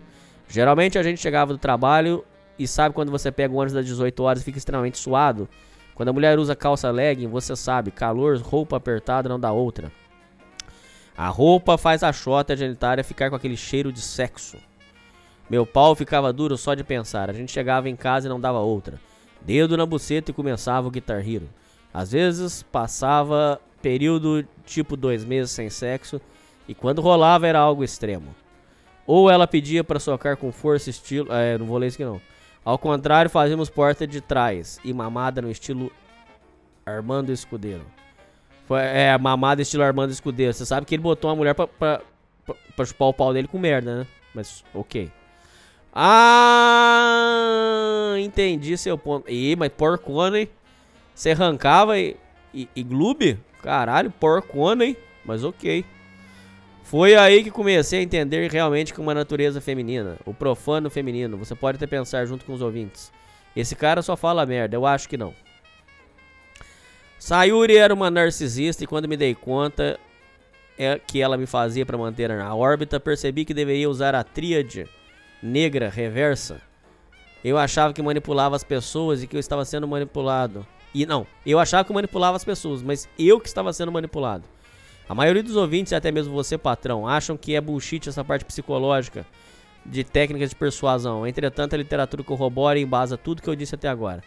Deixo minha experiência pessoal como fonte de advertência para os ouvintes. Exemplo do comportamento narcisista. Jogos de poder e autoridade. Ela fazia questão de me menosprezar na frente dos amigos e familiares e falar que ganhava muito mais grana que eu. Eu não tinha o hábito de me. de me. não- me, me, me tocar, deve ser isso. Com ela aprendi a dar tecos no banheiro do emprego e é foda. Ela meio que fazia minha, cabe me- fazia minha cabeça. Me chamava de careta. Tá, entendi. Isso, isso aqui é verdade mesmo. Inclusive, agora trazendo pro, pra relação familiar, esse jogo de poder e autoridade acontece muito com a mãe que quer é, humilhar o filho pra sempre rebaixar ele de volta pro, pro estado. Ó, não bota a cabeça pra fora, não, que você, você, você ainda, é, é- ainda é moleque, ó. Então esse jogo de poder da, da mãe narcisista acontece. Gaslighting. Muitas vezes ela fazia algo errado ou manipulava a verdade e me fazia parecer paranoico e duvidar da minha própria sanidade. Sim. Uma vez. Ah, isso, ouvintes, guardem isso. isso. Isso aqui é realmente importante. Conviver com narcisistas, você começa a duvidar da sua sanidade. A narcisista ela vai inverter a culpa, não vai? Mulher, é, sua mãe, ela, ela vai colocar a culpa em você. E aí você pensa assim, mas peraí, como que eu tava errado ali? Deixa eu analisar aqui. Mas como que eu tava errado? Aí você começa a achar que você é louco. Uma vez ela me traiu no trabalho e, eu tinha visto ela beijando um amigo da empresa em uma festa da empresa. Ela conseguiu me convencer que eu tinha visto outra pessoa e eu caí nesse papinho. Parece coisa boba, mas não duvide das coisas que elas fazem quando alguém entra na sua mente. Ok, verdade. Falta de limite. Muitas vezes ela fugia dos limites. Por exemplo, negava sexo quando eu queria, mas quando ela, ela queria, tínhamos que fazer, independente do lugar. Chegamos a fazer sexo no banheiro químico de uma vez. Porta de trás sem preservativo. Ou me desafiava a dar tiro em almoço da família. Você está ligado? Nós, cheiradores, depois de uma carreira, viramos o Batman. Cara, mas. Ok, eu entendi. Tá bom, eu entendi a sua, sua história. Mas, cara, você começar a cheirar por causa de mulher, cara. Pelo amor de Deus, cara. Pelo amor de Deus, cara. Cara, é- é- é- cuidado aí, meu cara. Causa de, de, mulher aí, se um dia é, precisar arrancar um braço aí, você vai fazer uma tragédia aí com você, velho. Dread Game. Quando a pessoa ameaça terminar contigo só pra te manter na órbita, sim. Em estado de alerta e com medo de ser abandonado. Os danos são enormes quando você ama alguém e fica em alerta e acha que a pessoa vai te chutar. Sayuri me largou depois de um certo tempo, o encanto acabou.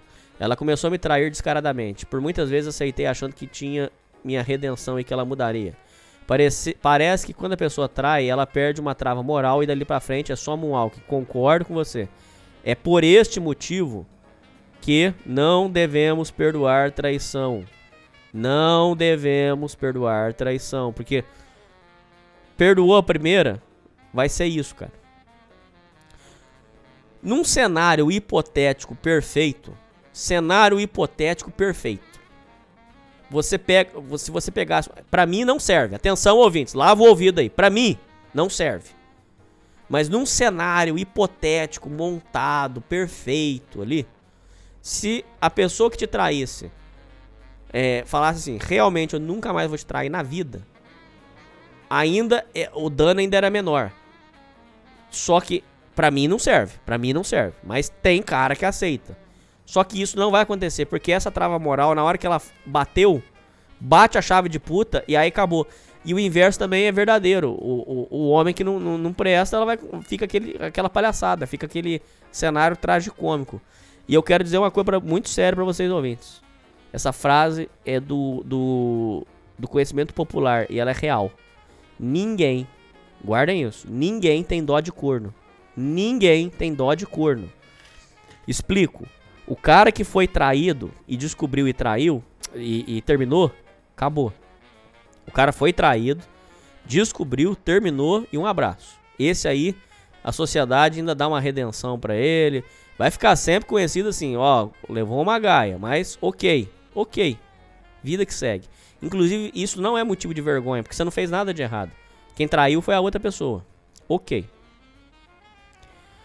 Agora, o cara que vai e perdoa, ninguém tem dó dele, cara.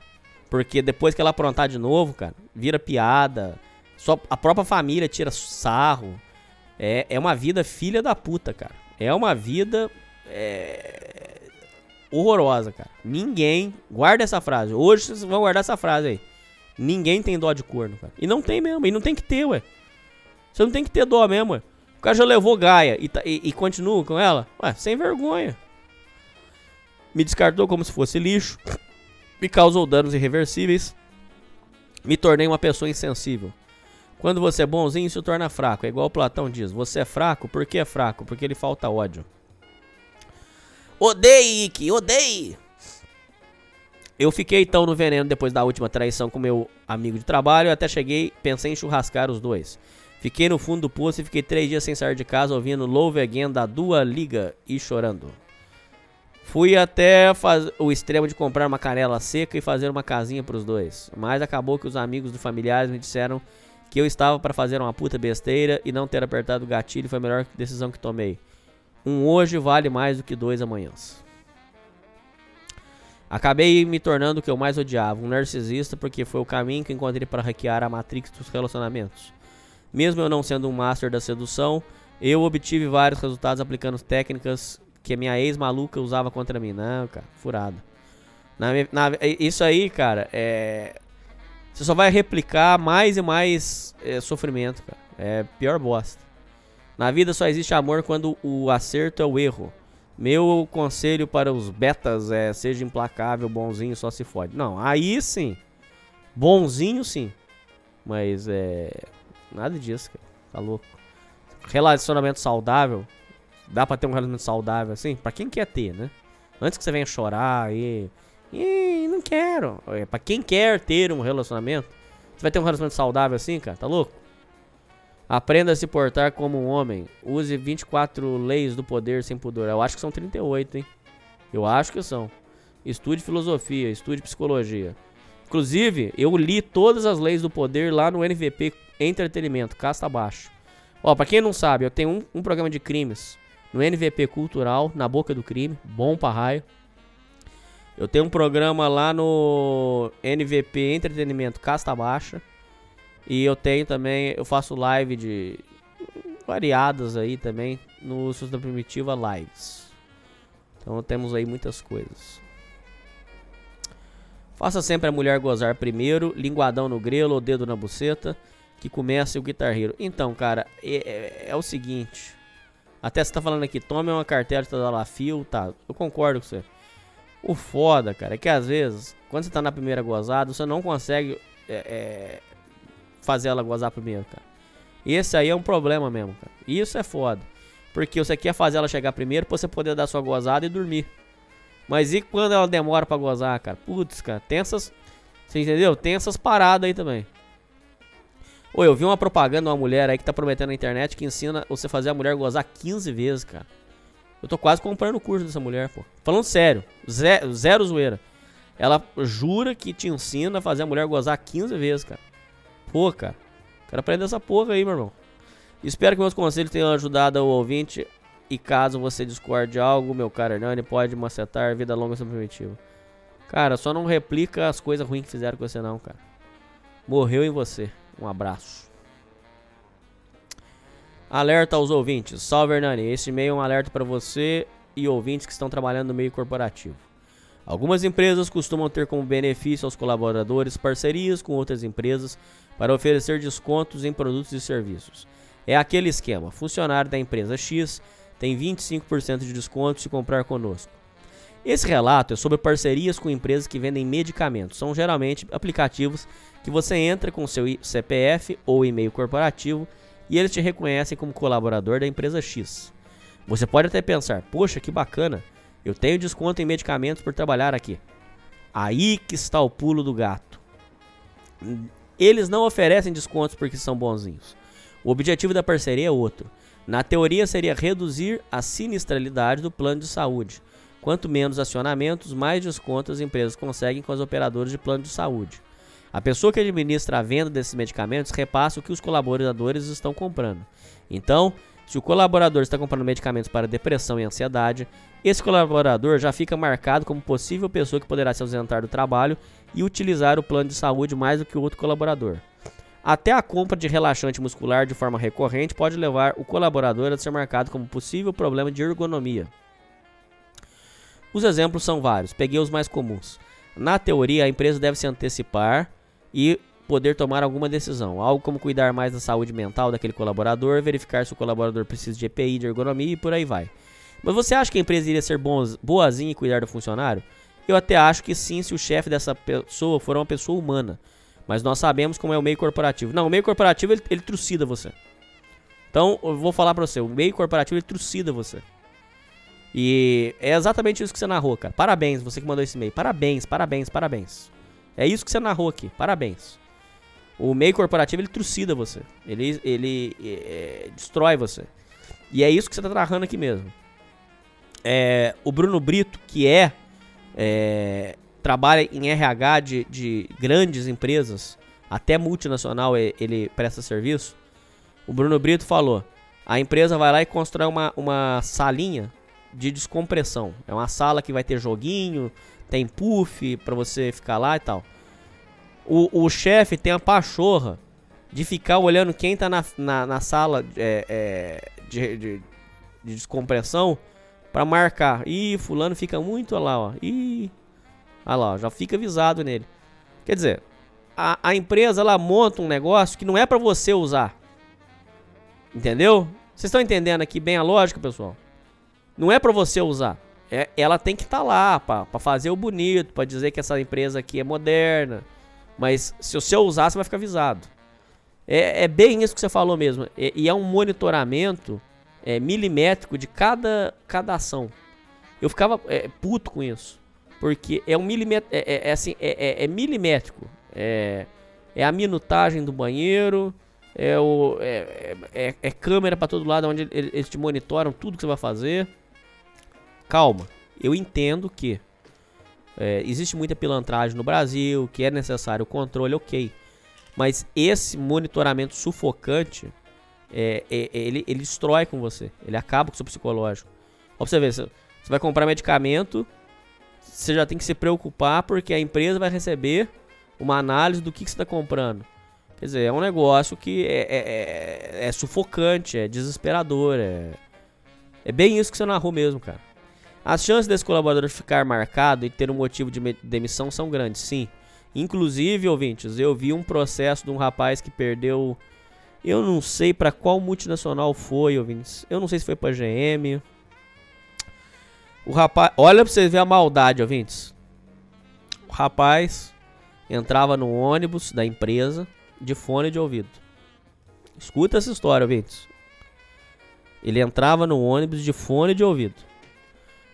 Por causa do maquinário da empresa, ele perdeu uma porcentagem considerável de audição no ouvido. Ele entrou na justiça para pleitear uma, uma indenização por parte da empresa. A empresa é, colocou como testemunha o motorista do ônibus e mais algumas pessoas que confirmavam que ele usava fone de ouvido e alegando que ele usava fone de ouvido no último volume, que foi o fone de ouvido que tirou a audição dele. Acabou. O menino perdeu o processo. Algumas considerações aqui. Tudo que você faz na empresa, você está sendo avisado. Às vezes temos a impressão que não estamos. Estamos sim. Você está sendo avisado. Isso eu tô falando de meio corporativo, grandes empresas. Você está sendo avisado. E não se iluda. Também não se iluda com amizade. É, o, o meio corporativo ele tem essa propriedade de transformar a pessoa em monstro. A pessoa vira um bicho. Às vezes pessoas até que são boas, assim, são pessoas até que poderiam ser pessoas boas de coração, mas o meio corporativo transforma eles em monstros. Transforma ele em, em- entendeu? O cara vai na, na audiência, mente. Teve um, um caso de um, de um rapaz do supermercado que por causa de erro do- da administração, ele, ele fez um procedimento errado e morreu. Resumindo pra vocês, ele tinha que subir naquelas grandes prateleiras de. Aquelas prateleiras muito grandes, igual tem em, atacadões, sabe? Sabe aquelas prateleiras de atacadão gigante? Com, arro com pallet de arroz, não sei o que lá. E. Pra acelerar o trabalho, ele, ele pulava de uma prateleira na outra, coisa de maluco. Mas ele, ele pulava. Quem que tinha que, que mandar ele parar de fazer aquela porra? O, o supervisor, né? Só que o supervisor não ia querer, por quê? Porque pro, pra ele passar pra outra prateleira, o supervisor tem que mandar o empilhadeirista subir, pegar ele, levar pra outra prateleira. Vocês concordam que era muito mais rápido ele ir pular? Numa dessa ele pulou errado e morreu. Uma tragédia, deixou viúva, criança. Ué, o supermercado queria pressionar um, um meu amigo a chegar na audiência e mentir. Falar que ele fazia isso porque ele gostava de esporte radical. Aí meu amigo pegou e falou pro supermercado, falou, pode deixar, vou lá, vou falar tudo bonitinho. Chegou lá na frente do juiz, ele falou, não, esporte eh, não tem nada de, de, de querer fazer de gracinha, não. Ele fazia porque o supervisor incentivava. O serviço é acelerado e papapá, papapá, papapá, e foi, foi lá e falou. Entendeu? Em caso é, é, meu, pessoa que jurava que era meu amigo, que é, pode contar pra sempre, arregou em, é, em depor em processo meu. Então é o, o, o mundo corporativo ele tem uma propriedade de transformar a pessoa em monstro. Outra coisa é a história dos casadinhos, que o, o casado dentro do, do, do meio corporativo ele mata, ele morre. Não pode faltar comida pra, pra mulher dele, pra, pro filho dele. Então ele mente, ele rouba, ele inventa, ele cria história. Então é o meio corporativo é, é cobra comendo cobra. É, é terrível mesmo. É, Tá bem falado aqui.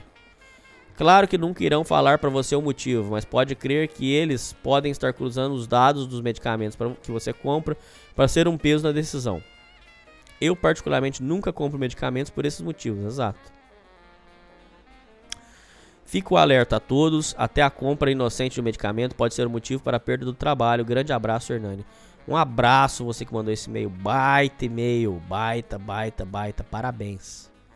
Meus parabéns. Suge- Sugestão de um amigo. Olá, Hernani. Espero que esteja bem. Primeiramente, gostaria de dizer que te considero como amigo, um verdadeiro amigo, desse que deixaria de dormir na minha casa sem preocupações. Ok. Nós somos amigos, se você quiser. Eu considero vocês meus amigos, né? Vocês eu já não sei. Você já viu meu rosto e sabe mais ou menos quem eu sou. Ih, filho, vou saber quem é não. Embora não tenhamos nos conhecido na vida real, desse modo peço que encare esse e-mail como um conselho de alguém que quer muito o seu bem de verdade. Gostaria de falar sobre o seu recente envolvimento com o pessoal da DeepTube. Ah, você tá de brincadeira, cara. Você tá de brincadeira comigo, cara. Que envolvimento, cara. Pra quem não sabe, é porque a gente gravou um programa aqui no Subprimitivo sobre DeepTube e lá na, na- no NVP Entretenimento tá, eu, eu fiz umas lives deles lá. Sinceramente, não compreendo o fascínio e admiração que você tem por aquele tipo de coisa. Fascinação é uma palavra muito forte, cara. Pô, fascínio? Fascínio é uma palavra muito forte, cara. Sei lá, cara. É interessante, é engraçado, sei lá. Que na minha opinião é um concentrado do pior que existe na humanidade. Pronto, tá aí sua resposta. Sua resposta. É um concentrado do pior que existe na humanidade. Isso, isso não gera interesse? Se não gerasse interesse, o povo não, não assistia, ué. Ver você se metendo em treta de pessoas completamente lunáticas e perigosas, tipo Carrasco de Mesquita e Fabi. Ou então na treta Fabi e Bruna Girassol. Inclusive vai ter audiência de processo, do processo, lembram? Pra quem assistiu Casta Baixa sobre as duas, a audiência delas vai ser em fevereiro. Eu cogitei, eu cogitei bater lá no Rio de Janeiro pra cobrir a, a- audiência. Porque estão prometendo barraco e troca de tapa lá, mas eu não sei não. Promovendo baixaria e fazendo literalmente o que você sempre nos aconselhou a não fazer. Ó, mais uma vez, literalmente. Literalmente. Deixa eu ver se o literalmente tá usado certo. Fazendo literalmente o que você sempre nos aconselhou a não fazer. Não, o literalmente ficou sem sentido, ó. Fazendo o que você sempre nos aconselhou a não fazer. Olha lá, ficou sem sentido, ó. A, a, a, a frase ficou sem sentido. Parem de usar literalmente sem contexto, gente. Que seria se envolver com o problema dos outros que você não tem absolutamente nada a ver. Concordo. Parabéns. Não, aqui, aqui você foi certeiro. E eu aprendi isso, é verdade mesmo. Parar de me meter em treta dos outros. Agora, fazer uma coberturazinha pra ter uma audiênciazinha, aí pode acontecer eventualmente. Dar trela pra papo merda, intriga e manter relações com pessoas que são transtornadas, baixas, autodestrutivas, BO, potencialmente criminosas e satânicas. É intancável, é verdade. Sério, cara, botar os, os betas cabeça de privado pra andar eu entendo e até concordo. Mas substituí-los por pessoas tão sórdidas quanto os habitantes da DeepTube eu realmente não consigo entender. Cara, sei lá, cara, eu acho engraçado, eu acho exótico, eu acho excêntrico, sei lá. É isso. Não tem outra coisa que eu vou falar. Eu vou falar pra você que é bom? Não, é, sei lá, é bizarro. Você não acha bizarro, cara? Sei lá, cara. Tem um cara chamado Homem Deita, cara. Você não acha isso bizarro? O, o cara chama-se Homem Deita. Não é, não é interessante? Sei lá. Você mesmo, em um dos casta baixa, disse que a DeepTube era atrás de vida. Sim. E que nunca tinha visto um meio na internet onde se cultivava tanto ódio entre os inscritos, produtores de conteúdo e entre os inscritos e os produtores de conteúdo, tá? Ver você falando tudo isso depois fazer um vídeo emocionado de estar falando com o Noi do Homem Deita, pra mim é simplesmente surreal. Cara, emocionado é um termo muito forte, cara. É que o cara tinha acabado de sair da cadeia, cara. Sei lá, foi diferente, cara. Eu acho. Cara, eu acho que você tá levando muito pro coração, cara. Entendo que betas falhos já te deram muito trabalho e ingratidão, mas você está trocando isso por gente que manda travesti um pra casa do outro e que já foi até preso. Viu? Você entende que isso aqui é engraçado, cara? Desculpa. Sei lá, cara. Não sei se, se engraçado é o termo certo. Você concorda que isso aqui é muito fora da curva? Você realmente quer alguém tipo blusão de amigo? Não. É só ver o histórico de pessoas com quem ele já envolveu e no rumo que tomou para a vida, apesar de ter tido mais chances que eu e você todos juntos. Viralizando na internet, sendo ajudado por vários famosos, ter sido contratado pelo Pânico, sei lá, mas o que? Pedir esmola em live para pessoas que odeiam profundamente ele. Por favor, encare isso como um conselho de alguém que te acompanha há três anos. E pouco. Três anos e pouco. E que não quer ver você perder isso que está conquistando por envolvimento. Se você não tiver sido ofendido, peço desculpa. Não, cara, imagina. Gosto de você. Muito obrigado por todos esses anos de programa e por toda essa ajuda. Um abraço, cara. É justo. É uma crítica justa. Um abraço. Ruptura da realidade. Oi, Hernani. Vi você falando em um programa sobre mãe narcisista e acabei identificando tudo aquilo da minha mãe. Foi aí que comecei a procurar sobre isso e percebi que tem mãe narcisista e família desestruturada. Legal. Entenda isso, aplique as técnicas e vença isso aí. Foi na minha infância que as chantagens emocionais, xingamentos e humilhações começaram. Nada do que eu fazia era bom o suficiente e outros eram sempre melhores que eu. Havia vezes em que ela fingia que caía no chão só para chamar a atenção. Sim, inclusive eu tenho uma parente que é, inventa doenças, que não que ela não é que ela acha que ela tem a doença, ela inventa mesmo só para chamar atenção. Clássico de narcisista. Além disso, ela distorcia tudo que eu falava e sempre jogava todos os irmãos uns contra os outros. Quando eu sofria bullying, minha mãe ficava do lado do agressor e quando eu reclamava dessa atitude, quase apanhava. Ela fazia chantagem emocional para eu não sair de casa. Comecei a sentir mal por fazer coisas simples como ficar depois da hora da escola conversando com os amigos. Me senti um monstro, então parei de sair com isso e outras paranoias. Comecei a ficar só dentro de casa com ela. E mesmo fazendo tudo que ela queria, os irmãos queriam, os outros, ela sempre, eles sempre foram melhores do que eu. Clássico de narcisista. Cara, coit... eu- é, o meu programa, eu diria assim, que ele tem muitas coisas que ele pode ajudar as pessoas, mas eu acho que a coisa que potencialmente a que mais ajuda é entender. Filho, se, vo- se você é filho de uma narcisista, saia da escravidão de querer agradar, porque é uma escravidão que nunca vai cessar, porque é, o que você oferece não, não vai saciar uma pessoa doente. Não adianta. É uma escravidão, cara. Depois que você corta a corrente, é um caminho sem volta, cara. Pelo amor de Deus, cara. Para. Pelo amor de Deus, ouvintes. Claro que quando eu falava com a minha família, nunca tinha razão e só devia obedecer.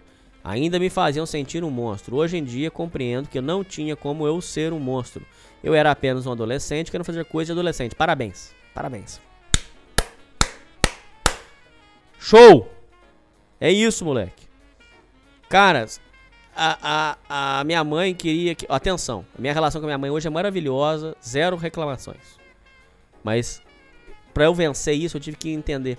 A minha mãe queria que eu, eu me sentisse culpado porque quando eu era adolescente eu fazia bagunça na escola. Eu fui expulso de duas escolas. Cara, é uma merda? É uma merda. Mas eu, eu, eu era adolescente, cara, não tinha nada na cabeça, cara. Você vai discutir o quê? Você entendeu? O meu pai até hoje me cobra. Inclusive eu comprei uma, uma pra ele. É, o meu pai me cobra que quando eu era criança, presta atenção, até hoje. Olha pra você ver como é que. Ouvintes, olha como é que inteligência emocional é tudo, rapaziada. Cabeça é tudo. Sua cabeça é seu guia. Minha avó falava isso. Sua cabeça é seu guia. O meu, o meu pai me cobra até hoje que quando eu era criança, eu quebrei uma casinha do tempo que a minha avó deu pra ele. Caras, como você quer cobrar que uma criança pegou uma casinha de brinquedo e quebrou? Não tem sentido. Essas cobranças não tem sentido. Isso é, é problema deles. Eles têm que superar, eles têm que. Entendeu? Isso você devolve pra eles. É um, é, é um, é, um, é um processo de você cessar essas culpas que não, não, não são responsabilidade sua, né?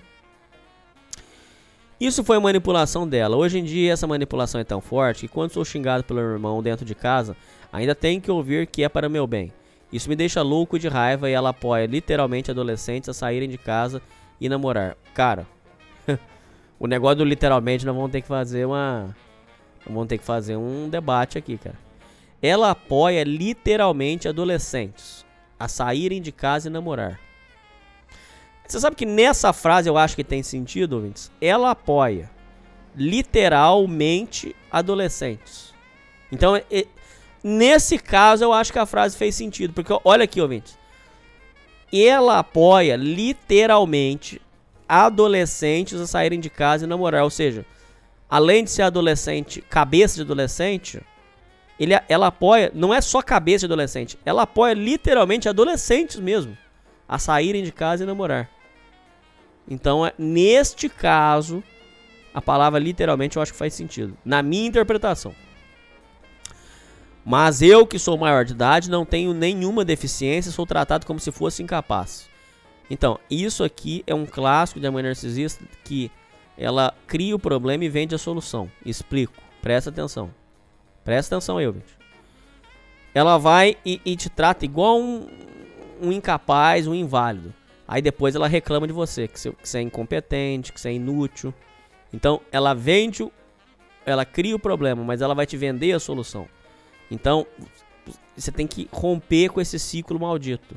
O ciclo da mãe narcisista você tem que romper, gente. Isso aí é uma, é uma fase fundamental, é um ritual de passagem fundamental para todos vocês que passam por essa situação. Porque na cabeça dela você ainda é o, o bobinho, a criancinha que ela, que ela, que ela entendeu? É, na, pra narcisista, o mundo gira em torno de- dela. Ela não entende que você tem o seu mundo. Continuando ainda naquela época, poucos anos depois, quando comecei a falar tudo o que ela fez comigo, ela falava: Isso nunca aconteceu, sim. Você está mentindo e é tudo coisa da sua cabeça. Sim, isso, isso a minha mãe também fazia, faz também. E isso aqui é, é tudo ilusão. Querer ficar discutindo essas coisas aqui, cara, é tudo ilusão, tá? Só te avisando. Só te avisando. Isso aqui é tudo ilusão. Você quer discutir o que com ela, cara? O- o- o- se você tirar satisfação com ela, resolve o problema? Não. Então, acabou, cara. A vida é daqui pra frente. Você tem que aceitar isso. Cara, você precisa entender, compreender isso. Quem tá falando é o Hernani Bunda? É o Hernani Bunda que não sabe de nada? Não, ouvinte. Isso é, é, é, é- é método de terapia. Isso aqui é, é aplicado para o cara poder seguir com a vida dele. Você precisa compreender que você tem uma mãe e você tem um pai. Você tem eles. Ah, meu pai sumiu de casa. Não interessa, você tem um pai. Isso é importante. Você tem que entender isso para que você não, não se sentir um bosta, um perdido no mundo. Você não é merda, não, filho. Você tem um pai. Ah, mas meu pai deu vaza. Não interessa, você tem um pai. Você tem um pai. Você herdou uma parte do, do- das suas características físicas do seu pai. Você herdou uma parte do, do legado do seu pai, da história dele, dos antepassados dele. Então, você tem um pai. Você tem uma mãe. Ah, mas não é a melhor mãe do mundo. Você tem uma mãe. Você tem uma mãe, você tem um pai. A vida é daqui pra frente. Quando você tá querendo discutir com a sua mãe se, se uma coisa aconteceu ou não, você tá virando nessa. Você entendeu? Nessa hierarquia, você tá discutindo com quem é de cima na hierarquia. Não interessa, filha, a hierarquia é daqui pra baixo, é do que você vai fazer com a sua vida. Se você não romper isso, você fica a vida inteira questionando o que sua mãe falou, o que o seu pai falou, que, o, o, que aconteceu, por que, que as coisas são assim, que mundo injusto. A vida é daqui pra frente, filho. Mas tudo bem, vambora. Eu não, tô, é, não, não ouçam isso, ouvintes, como crítica. Não ouçam isso como se eu fosse o guru que tô ensinando. Eu tô só demonstrando pra vocês, com muita humildade, que eu passei por isso. Eu entendo plenamente vocês. E eu tive que, eu tive que superar, eu tive que vencer essa barreira na minha vida. Hoje eu, consigo, eu considero pra mim uma conquista na vida. Não tem gente que conquista uma casa, conquista um carro. Eu tive uma conquista inestimável na minha vida. Eu resolvi a minha situação familiar. Isso me, isso me permitiu coisas impensáveis, cara. Assim, na minha vida, assim, eu achei que eu nunca ia formar na faculdade. Eu achei que eu nunca fosse trabalhar na minha área. Gente, isso pra mim era tudo impensável. E as coisas foram acontecendo, porque eu, eu parei de ficar questionando o que, que a minha mãe fez comigo e segui com a minha vida. Entendeu? Então é. Ouçam isso assim, com muita é, serenidade de entender que as coisas apenas são, cara. Então comecei a achar que era vitimismo meu ou que eu não estava vendo a situação corretamente. Já tentei fazer o que você sabe com a minha vida. Infelizmente ou felizmente sobrevivi, mas botaram a culpa em mim e falaram que eu sempre que eu tentei isso porque ficava muito no celular. Hoje tive que ficar ouvindo piadinhas sobre uma sequela que fiquei e nada que comprometa meu futuro. Hoje percebo que esses comportamentos não têm lógica alguma. Quando tento achar lógica, começo a me culpar e a sentir ingrato por tudo, como se eu fosse o pior filho do mundo, mas não sou. Pesquisando, compreendi que fui ensinado e manipulado a acreditar que tudo é coisa da minha cabeça e que tudo que acontece é culpa minha. Exato. E eu mereço como se eu, se eu só existisse para os outros. Por isso, demorei a acreditar que não era coisa da minha mente porque fui ensinado a acreditar nem em mim. Hoje em dia sou tudo que minha mãe e família sempre quis, um capacho no inconsciente deles. Só saio de casa para fazer bicos e procurar emprego.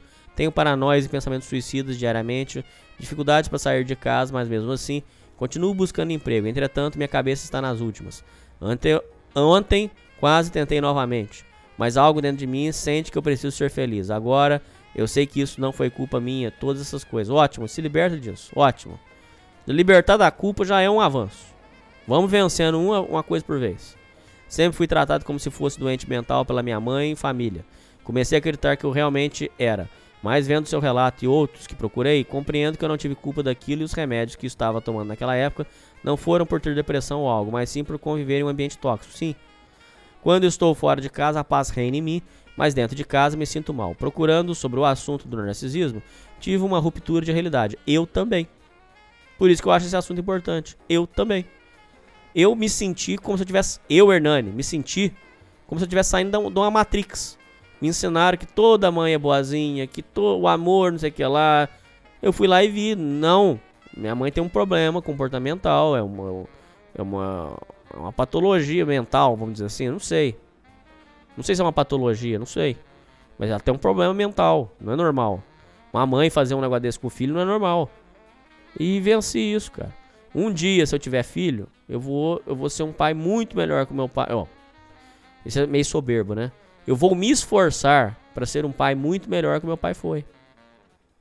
É isso, cara. Eu não consegui acreditar em tudo que aconteceu. Comecei a me questionar se a minha mente tinha criado todas aquelas coisas, se era apenas vitimismo meu. Demorou para conseguir confiar em mim e escrever esse relato. Hoje em dia, até por coisas pequenas arranjam brigas. Por exemplo, se eu sair com um tênis que eles não querem. Me tratam como se eu não tivesse opinião própria, como se eu não fosse um doente mental. Jogam piadas até rir já deu confusão dentro de casa. Sim, eu não exagerei. Esse é o nível da minha mãe e família. Lembrando que eu já sou maior de idade. Terminei um curso técnico e estou procurando emprego para sair de casa. Sei que quando eu começar a comprar as coisas para sair, vão fazer de tudo para não sair. Não interessa, você sai. Quero sua opinião. Como sair dessa situação? Continua procurando trabalho, se consolida, arruma um lugar e sai daí. É só essa a solução agora. Além disso, pedra cinza. compreenda como aplicar a pedra cinza. Compreenda. Não só entenda, compreenda. Entender qualquer um entende. En- compreenda como aplicar. Eu já expliquei várias vezes. Identi ó, pedra cinza, ouvintes. Pedra cinza para lidar com parente narcisista e com pessoas problemáticas no trabalho. Identifica quais são os gatilhos de uma forma fria. Identifica de uma forma fria, sem, sem opinar. Olha com atenção e verifica quais são os pontos de, de cisão, quais são os pontos aonde existe o confronto. Identifica eles e ameniza tudo de uma forma que não os conflitos vão acabar de, de- de- não vão mais existir. Exemplo, sua mãe não quer mais que você saia com o tênis. Então você vai sair só do jeito que ela quer. Pronto. Mas não é porque você tá, não é porque você é um bundão. É porque é pra acabar. É pra você não ouvir mais merda.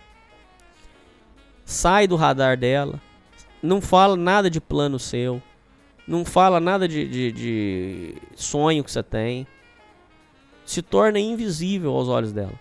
Quando ela vier dar os agrados pra você, você não aceita, ou você foge dos agrados, mas de uma forma que também que não, não fique. Porque se você fizer showzinho, aí você vai ficar visível. O seu plano é ficar invisível. Então se ela trouxer ela, você aceita, mas não, não, não dá corda, porque o, o presente ele vem escondido de humilhação, porque depois ela vai jogar na sua cara.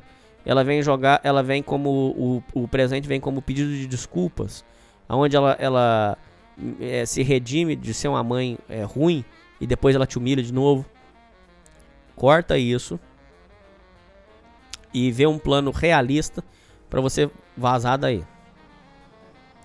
Como melhorar minha mente? Então, cara, você tá, você tá no olho do furacão. Quando a gente tá no olho do furacão, é difícil ver esperança. Você concorda? Você tá no meio de um problema muito grave na sua vida. Não tem como você melhorar sua mente neste olho do furacão. Você precisa sair do olho do furacão para melhorar. Olha, como melhorar sua mente? É, buscando a espiritualidade, buscando Deus, né? É, encontrando pessoas com a- uma mente boa, com a cabeça boa, é, fazendo um exercício, faz, tendo um hobby, ocupando sua cabeça de coisas legais. Aí você tem uma mente mais legal. E saindo desse ambiente que drena você. Inclusive, eles têm um termo para isso, chama-se vampiro emocional. É, um ambiente tóxico é como se ele drenasse toda a sua vontade de viver. Desculpa se o e-mail ficou meio confuso, estou com a cabeça quente e quero desabafar e arranjar uma solução. Sei que você fala que precisa perdoar, mas não consigo perdoar, pelo menos não agora. Não, porque você está sofrendo mal. Como é que como é que você iria me perdoar se todo dia eu fosse e desse um tapa no você? Você não ia me perdoar, porque você, você tá apanhando todo dia, ué. Todo dia você vai e, e leva uma bordoada, ué. Perdoar é depois que você saiu do ambiente, você fala assim, cara, é o seguinte, agora eu moro sozinho, eu- não quero mais aguentar isso aqui. Ó, mãe, sua é doente, não- nem precisa, não fala pra ela não, é pra você. Ó, minha mãe é doente, um abraço, fica com Deus e obrigado por tudo, um abraço. Que é isso, cara, nos trancos e barranco é foi a mãe que você tem. Pelo menos você não passou fome, pelo menos você não, não teve que cortar cana quando você era criança, pelo menos ela não te prostituiu. Você tem uma mãe, sua mãe tem um problema, é isso. Tem mãe aqui que tem ouvinte aqui que tem a mãe acumuladora, acumula lixo em casa. Tem ouvinte que a mãe é é garota de programa, tem ouvinte que a mãe é drogada. A sua mãe é narcisista. É uma, é uma doença, um problema. Um abraço pra você, escute com muita calma e, e compreende os processos que vai dar tudo certo, tá? De verdade, não é palavra, não é palavra ao vento que eu tô jogando aqui não. Realmente vai dar tudo certo, cara. Você vai sair desse olho do furacão. Eu arrisco dizer que, não sei se eu tô sendo soberbo aqui, mas milhares de ouvintes, milhares, já já desgarraram disso aí já seguiram com a vida. Não sei se eu tô falando milhares e exagerado. No meu entendimento foram milhares aí. Respiração contínua e prolongada. Olá, Hernani. Espero que tudo esteja bem com você. Tudo bem, só que tô- esse final de ano eu tô muito cansado. Não sei vocês ouvintes. Esse final de ano, cara, puta que pariu. Ô finalzinho de ano pra castigar nós.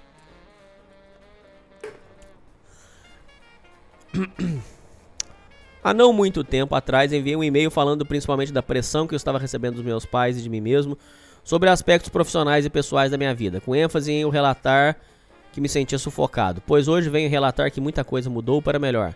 Você me falou que, como eu estava com 18 anos, eu ainda estava iniciando minha vida e minha dedicação aos estudos de concurso em detrimento de relações sociais de jovens médios, algo que estava me incomodando, pois estava me sentindo isolado e solitário, seria recompensado com êxito em concurso público e, afim, além de ter paciência com questão com meus pais me pressionando para arranjar emprego. Enfim, tudo começa quando senti que estudar para concurso de prefeitura seria algo como um, um tanto pequeno para o potencial que percebo em mim. Logo, comecei a decisão de começar um, um curso EAD tecnólogo de dois anos e no final ter nível superior para prestar concursos como PF, PRF e PC, a fim de me a, a fim me aproveitando que ainda sou jovem e tenho mais chance de fazer provas antes dos limites de idade destes. Usei a nota que tirei no Enem e ganhei desconto na minha Universisquina. E meu pai fez questão de me ajudar com isso. Isso é um fator. A maioria dos pais incentiva quando é, é, é para fazer coisa boa. Isso aí é um, é um fato. Inclusive, inclusive narcisistas. Quando você pede uma coisa pro bem, o pai ajuda. Muito, muito ouvinte não sabe disso. Muito ouvinte pensa assim: meu pai não me ajuda. Tô aqui numa merda, meu pai não me ajuda. Não ajuda porque você não tá demonstrando que isso aqui é uma coisa boa. Aparece com uma, uma coisa que, é- que é pra, pra te ajudar, que o seu pai provavelmente vai te ajudar. Potencialmente. Agora, graças a ele, estou seguindo sem problema, afinal o diploma é meu objetivo. Tempos depois, mandei meu currículo para uma seleção de empregos feita pela prefeitura da minha cidade para as empresas daqui. Fui chamado para duas entrevistas na mesma semana. Passei nas duas, mesmo levando a seleção das duas empregas- empresas simultaneamente. Porém, um amigo do meu pai que trabalhava em uma loja de autopeças saiu de lá, me indicou a substituí-lo. E aqui estou trabalhando como vendedor atualmente. Minha vida tem mudado bastante recentemente. Se antes eu era recluso do meu quarto, hoje arrisco vendas e converso com todo tipo de pessoas sobre assuntos todos os dias. Aprendo bastante com os ditos chimpas, normes médios, que alguns ouvintes tanto desprezam. Mas ainda tenho uma natureza um pouco quieta e calada. Acho que não adianta ir contra isso ou estou errado. Ah, deixa eu pensar um pouco aqui. Ah, natureza. Natureza é, é, é nosso, né? Eu também. Se, se a pessoa não puxar um assunto bom, eu, eu fico na minha. Entendeu? Só que eu me permito, eu me permito falar de tudo. Então, eu diria assim, é da sua natureza ser mais quieto, mas você também pode se forçar, se obrigar a ser comunicativo. Ou, quando eu era, quando eu era adolescente, eu tinha vergonha de olhar as pessoas no olho, cara. Eu tinha vergonha. Enfim, recentemente percebi que minha aparência e aspecto físico melhorou bastante. Sempre tive insegurança quanto à minha aparência por conta de acnes e minha magreza. Hoje em dia, garotas tendem a trocar olhares comigo e consigo ter bons papos com a maioria e inclusive, há um tempo atrás consegui pegar uma magrinha, baixinha, rabuda da minha academia. Curti muito no que rolou. Porém, ela tinha intenção de me dar, só que eu não me senti seguro de fazer sexo com ela por conta de não ter intimidade com a moça. Aí eu pergunto, fui um chola nessa situação? Não. Ah, não, isso aí é, tem que ser legal pra você. Tem nada disso não, fica tranquilo. Comecei a tentar a sorte com mulheres recentemente, beijo e pegação é uma coisa, mas não me entra na cabeça transar com uma garota que conheci há duas semanas. Enfim, essa guria já saiu da firma há um tempo, mas outras já entraram e assim o jogo continua. Sem pressa de furar, apenas curtindo flertes e me divertindo. Legal, cara, é isso, parabéns, parabéns. Se divertir no processo. É isso, cara. Uma das coisas que mais me marcou naquela leitura de e-mails foi que no futuro eu iria curtir sair com garotos, amigos, família com meu dinheiro, carro e moto. E isso é verdade, sim. O que, que adianta, ouvinte? Você com 18 anos, tomando aqueles corotinhos de 4 reais, é, na pista de skate, com os amigos, com, com aquelas meninas tudo perdidas e, e- e se enganando. Aí corta, 30 anos você ainda tá fazendo isso, você não seguiu com a sua vida. É muito melhor você cuidar de você, você cuidar da sua carreira, cuidar da sua vida. E depois, com 25 anos, por exemplo, você já tem um carro, você poder dar um passeio legal. Com 30 anos, você ter, ter condição de, de visar um sonho na sua vida, entendeu? Agora, é.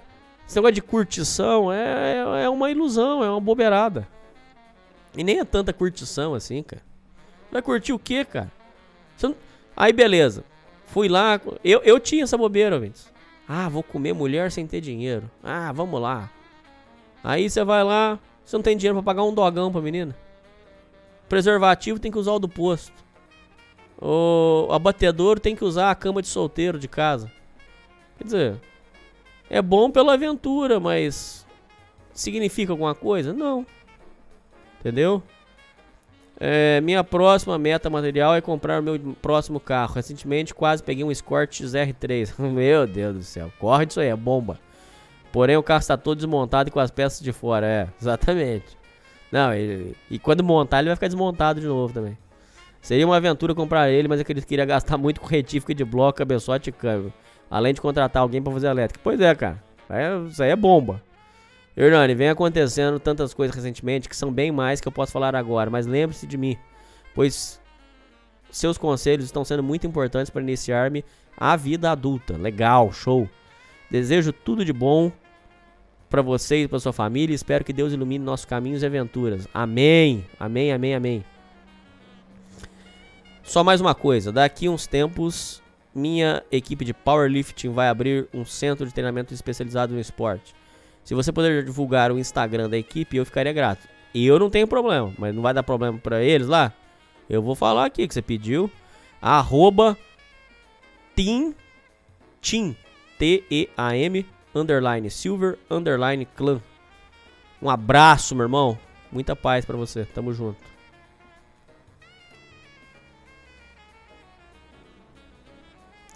Antropologia do Jorge. Salve bom da boca. Nos últimos anos popularizou na internet os termos alfa, beta, gama, delta, sigma, o caralho, para descrever relações humanas.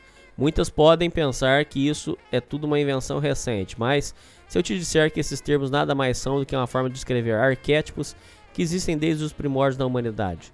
Para exemplificar meu ponto, vamos voltar algumas décadas atrás. Agora estamos em um filme colegial americano dos anos 80 e 90. Imediatamente encontramos o primeiro sujeito, o quarterback, loiro, shapeado, 1,90 de altura. Profita todas as líderes de torcida e faz bullying com os nerds. Aposto que instintivamente reconheceu esse sujeito como sendo o alfa da história, mesmo com esse termo não sendo usado na época. E também tenho certeza que o nerd citado na descrição do Shed foi instantaneamente identificado como um beta. Entretanto,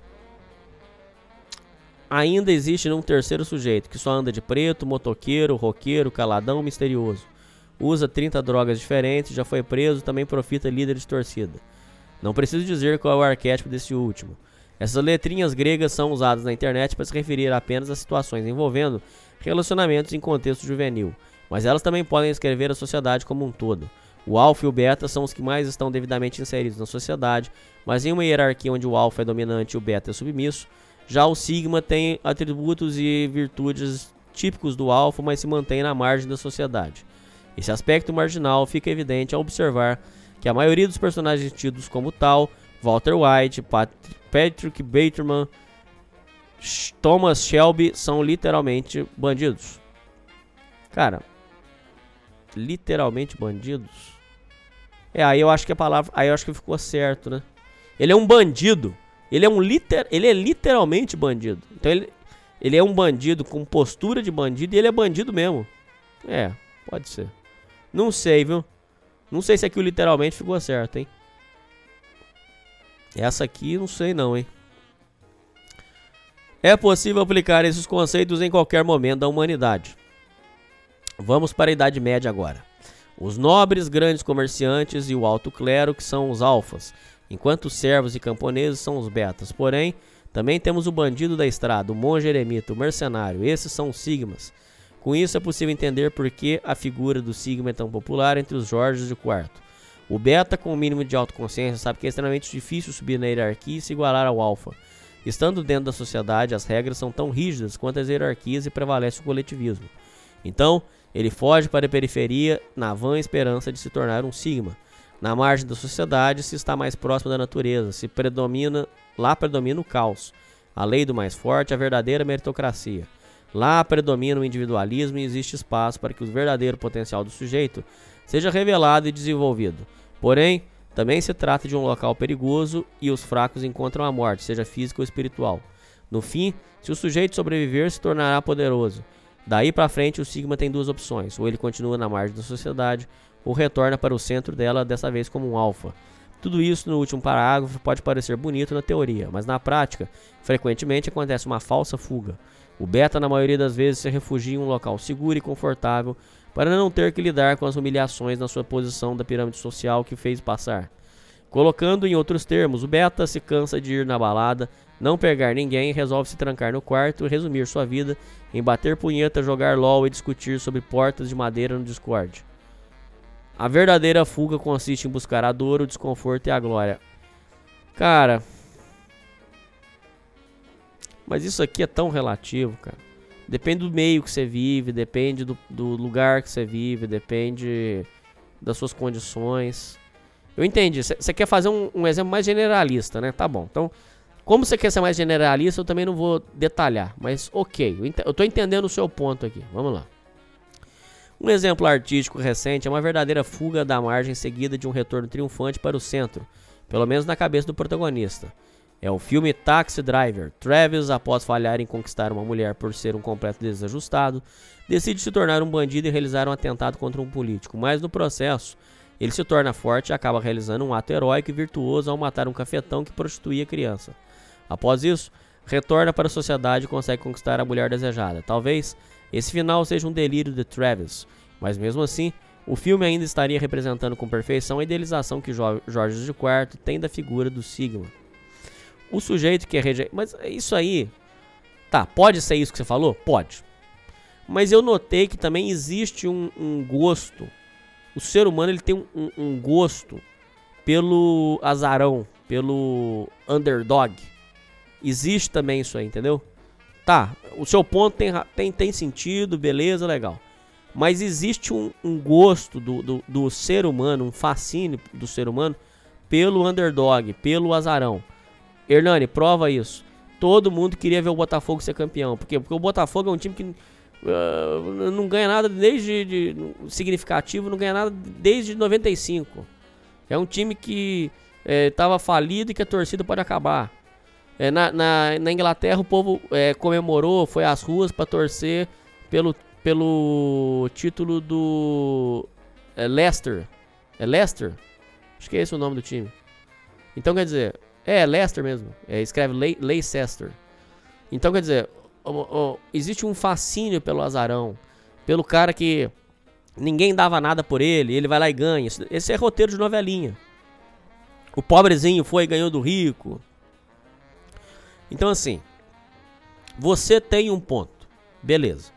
Mas eu quero te comunicar que além desse seu ponto, existe um fascínio do ser humano pelo pelo azarão, pelo inesperado. Então, coloque isso, adicione isso à sua conta, tá? O sujeito que é rejeitado pela sociedade sai dela e se torna poderoso e retorna para reformar, punir ou destruir. É um arquétipo que não se limita a produções culturais contemporâneas. E, vou colocar um adendo a você aqui. Este arquétipo, atenção ouvintes aí que, que entendem o mínimo aí de arquétipo. A gente fez um casta baixo sobre arquétipo, é muito importante você entender. Arquétipo é real, é foi estudado pelo Jung, é real, acontece, existe. Não é loucura da cabeça. Você interpreta personagens durante a sua vida. Ah, até você criar o seu próprio arquétipo. É, cuidado com esse arquétipo do azarão. Muitas das vezes, eu, na minha vida, e ouvintes, é, ficam sempre achando, se sentindo. é, eu, eles, eles acham que eles são bons, mas eu vou provar pra eles. Esse pensamento, todo arquétipo ele tem luz e tem sombra. E é fundamental que você entenda isso. Todo arquétipo ele tem luz e tem sombra. Você narrou aqui. Qual que é a, qual que é a luz? Ele, ele vai e mostra que, que na verdade ele é o melhor. Então essa é a luz. Mas qual que é a sombra? A sombra é que você fica com esse pensamento de eles eles não sabem, mas eu, eu que sei a verdade. Você entendeu? Eu- eles não sabem que eu, eu já eu, eu, eu tô melhorando muito mais do que eles. Essa soberba, esse, esse sentimento de, de rejeitado, ele, ele faz você se tornar extremamente reativo, tanto às pessoas quanto às oportunidades. Então, é, essa soberba, esse sentimento é, de que eles não me compreendem, isso aí é um, é um problema deste arquétipo. E ele trava muitos ouvintes. Eu também tive esse problema. Eu tive que vencer isso na minha vida. É, eu tinha uma bobeira que os boys são contra nós, mas eu não sou boy, pau no cu, eu sou melhor que eles. Então, eu tive que vencer isso porque às vezes a pessoa só queria, a pessoa só queria me entregar é, amor, sem, sem, sem, sem ser gay, sem zero homo aqui. É, a pessoa queria ser, ser carinhosa comigo. E eu já assumi uma postura. Ouvinte, escuta com atenção. Lava o ouvido aí, ouvinte. Acorda aí. Talvez você esteja passando por isso. Acorda. A pessoa só quer ser gentil, só quer ser bondosa. e você já assume uma postura reativa, uma postura de eu vou provar pra eles que eu não sou igual eles. Esse, essa historinha de, de, de underdog, eu, eu fui rejeitado, mas eu vou provar que eu sou melhor. Aí você já assume uma postura reativa de porrada, sendo que a pessoa só quer ser gentil com você, só quer ser bacana, só quer te convidar pra alguma coisa legal. Então, cuidado com essa postura. E- e- essa- esse arquétipo ele tem luz, mas ele tem sombra. Então, se você vê que essa sombra está atrapalhando sua vida, se permita é, é, trocar esse arquétipo, se permita sair dessa mentalidade. Pode usar o nome, use o nome que você quiser, ouvinte. Tro, troque esse mindset, troque essa mentalidade, troque essa postura reativa e, e se permita mais, entendeu? Parar de, de, de julgamento. Porque esse, e- e- essa mentalidade também te atrapalha, tá? Ele também está presente na literatura clássica e em diversas mitologias. Provavelmente você já pensou em alguns exemplos nesse ponto. Inclusive é possível perceber que a figura do Sigma se torna mais popular em contextos históricos onde as elites se tornam degeneradas e o povo decadente. Agora que minha teoria antropológica está exposta, vamos a alguns adendos e classificações. Primeiro, o Sigma é uma figura essencialmente amoral. Ele não pode ser desde um bandidinho até um conquistador. Não, ele pode ser desde um bandidinho até um conquistador de continentes. O denominador comum é a, marginaliza- a marginalidade somada ao vitalismo e poder. Em segundo lugar, o sujeito rejeitado pela sociedade não precisa ser necessariamente um beta. Ele pode ser um alfa rejeitado por seus iguais, sim. Também vale dizer que a idolatria dos betas em relação ao sigma tem outra explicação. Ele odeia o alfa, mas ao mesmo tempo quer ser como ele, e o sigma assume esse papel perfeitamente. Por fim, atualmente é quase impossível classificar alguém exatamente em algum desses arquétipos. Todos têm pelo menos um pouco de cada um dos três arquétipos dentro de si. Resumo da ópera: se o sujeito Betinha quiser ser um sigma, a melhor opção. Ah, não vou ler isso não, cara. A melhor opção é vender droga, cara, tá louco? Você acha que isso faz sentido? Não, cara, tá louco, cara. Vender droga é, é- é sigma o quê, cara? Tá maluco, cara? Ou você acha que eu tô lelé da cuca, bilu teteia, bilu teteia. Tá louco, maluco? Olha o conselho que você deu, cara. Você tá maluco, cara? Mano, é vender droga, cara. Vender droga você vai ser um fudido. Vai ser pego na, na, na primeira, na segunda vez, vai rodar, vai, vai, vai ficar numa cela com mais, sei lá, 30, 30 homens dormindo de valete. Ainda vai, ainda vai é, ter, ter que penar lá dentro do sistema carcerário, cara, tá louco? Que merda de conselho, cara. Vá pro inferno, cara. Para o e-mail, leitura de e-mails. Salve, Hernani. Pode me identificar como Lei. Espero que esteja tudo bem com você com a graça do Altíssimo. Amém. Bom, não sei até onde vai minha história. Não, não sei bem até onde minha história é interessante. Mas no fundo queria mesmo desabafar e quem sabe contar a minha história e que possa servir para alguém com experiência de vida. Sou um cara de 28 anos, filho de dois plantadores de café que vieram tentar a vida em Belo Horizonte. Criação humilde. Vivi em um barraco simples durante muitos anos. Cresci com duas irmãs que amo muito. Apesar de alguns problemas com a mais nova, que fugiu para se casar com um caipira há um ano atrás. Mas isso é uma história para outra hora. Meus pais foram 10. Me passaram valores fenomenais, mesmo com muita dificuldade. Nunca abriram mão do que é certo, chegaram a passar fome para não ver os filhos comerem. Não. Desculpa. Chegaram a passar fome para verem os filhos comerem. Então eles passaram fome para vocês comerem, ok? Infelizmente meus pais não souberam me passar malandragens da vida, seja com mulher, com dinheiro ou com pessoas de péssima índole. Normal. Saí da. ó, olha que interessante. O, o seu e-mail prova o meu ponto. Tá vendo o- o ouvinte que tem mãe narcisista? Ó. Esse aqui, o pai dele foi 10. A mãe foi 10. Mas não soube passar a malandragem de vida. Aí o outro ouvinte vai ter um outro problema. Pai perfeito, mãe perfeita não existe. É, é, Não adianta você ficar discutindo com eles o que passou, o que não passou. É a vida daqui pra frente, tá vendo? O e-mail dele prova o meu ponto pra vocês ouvintes. É que às vezes, se você tiver muito revoltado, você não vai entender, cara. Mas abre um pouco a cabeça, abre um pouco o coração que você vai entender. Saí da escola virgão, apanhava toda semana de quinta a oitava série. Meu traquejo social se declinava cada vez mais, não sabia identificar sinais de interesse femininos, muito menos os sinais de desinteresse. Sem contar que, devido à influência da minha mãe, cresci achando que encontraria a mulher encantada, recatada, da família. Então saí da escola sem dar um beijo na, na boca, só tomando surra no recreio. No ensino médio nada mudou, a não ser por um certo envolvimento com a menina que chamarei de Lari, que namorava um traficante e, mesmo sendo alertado por vários colegas de sala, insistia nessa dança com a morte, flertando com uma garota comprometida com um cara de alta periculosidade. Por sorte, nada me aconteceu e o cara não descobriu. Mas Lari uma vez sentou no meu colo dentro da sala e deixou eu passar a mão na calcinha dela por alguns minutos. Enfim, ela engravidou do traficante no terceiro ano e acabei deixando ela de canto. Recentemente vi essa Lari e, sem querer me gabar, estou muito melhor que ela fisicamente. O tempo nos levou a rumos diferentes em termos de aparência. Bom, fim do ensino médio. Eu e outros dois caras formávamos uma trinca de amigos. E amigos com aspas bem grandes. No desenrolar da história ficará explícito. Os caras chamarei de Som, que fazia aniversário em novembro, e Léo, que fazia aniversário em dezembro. Também faço aniversário em dezembro, só que fui o último a completar 18 anos.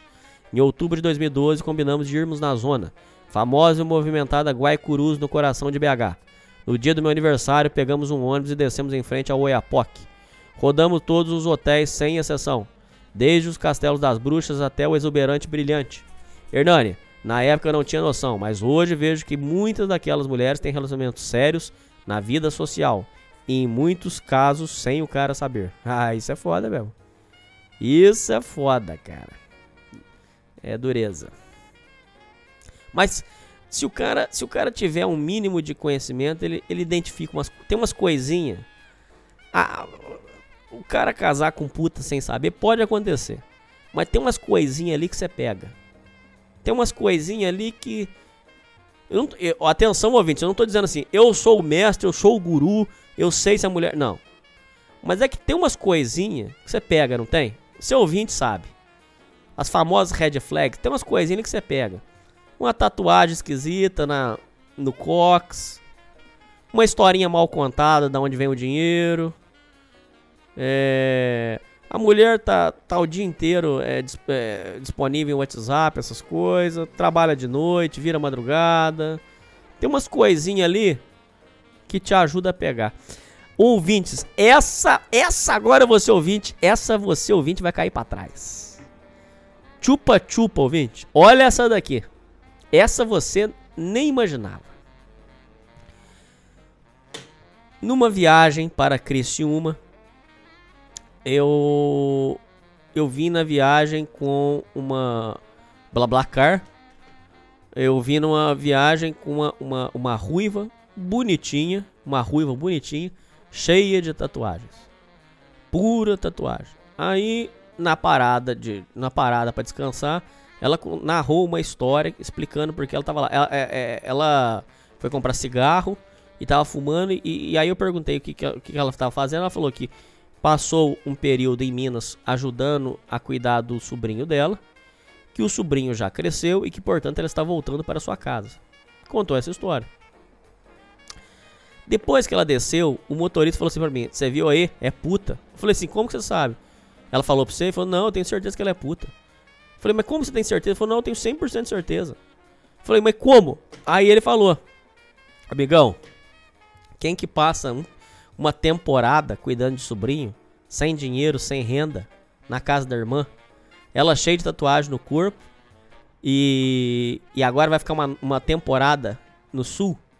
Isso aí é prostituição, amigão. Ela fez temporada de prostituição em Minas. a- deve ter cessado a fonte lá.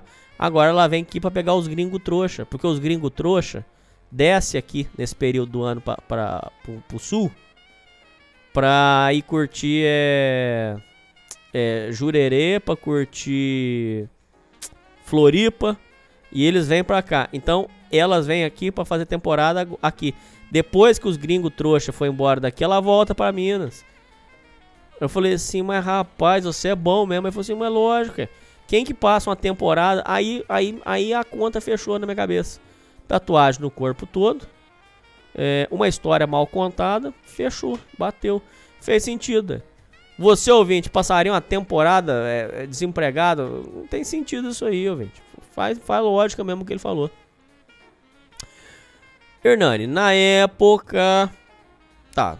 É, por muitas mulheres ali, além de serem bonitas, são carinhosas, educadas e boas ouvintes. Homens com pouca maldade caem facilmente nas armadilhas e, se não tiverem um antivírus para mulheres, cairão facilmente nos encantos de uma garota de programa que não aparenta ter uma vida social. Mas sobre o rolê do aniversário foi foda. Contratei um serviço de uma garota por 20 reais. Na época eu era jovem aprendiz e estava mais do que quebrado, por isso não fui ao Brilhantes. Essa garota não era feia, siliconada. Fez um servição, bola gato maravilhoso e durante as posições fez um serviço muito bem feito. Aviso: quem for na Guaicurus nunca entre em quartos em que a mulher está de quatro na cama com a luz apagada, pois a chance de ter uma pança enorme ou de ser muito feia é grande. Quartos com TV ligada, a mulher não vai parar de assistir enquanto faz o serviço. Mulheres já na porta estão mal educadas ou estressadas. Qualquer uma dessas fará um serviço de merda. Depois disso, fui algumas vezes lá, mas certamente é algo que se torna um vício, se o cara não tiver um bom discernimento.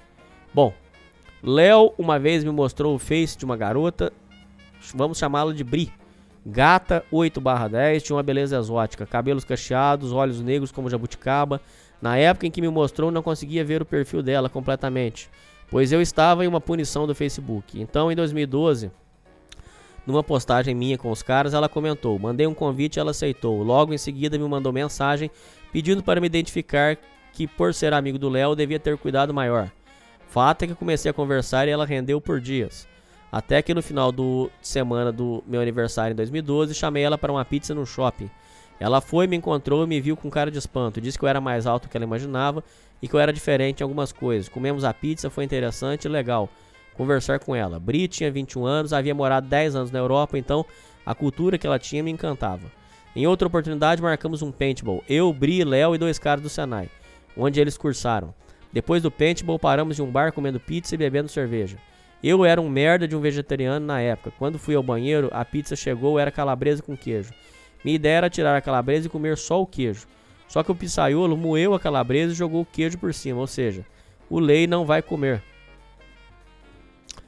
Voltando do banheiro, os meninos disseram ao ver minha cara, ao olhar a pizza, Bri, você diz que a Bri diz que você- se você comer a pizza, ela te dará aquele beijo.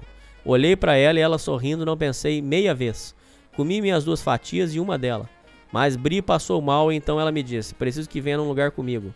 Eu fui, chegando um pouco longe do bar, ela sentou no meio-fio e disse: "Segura meus cabelos".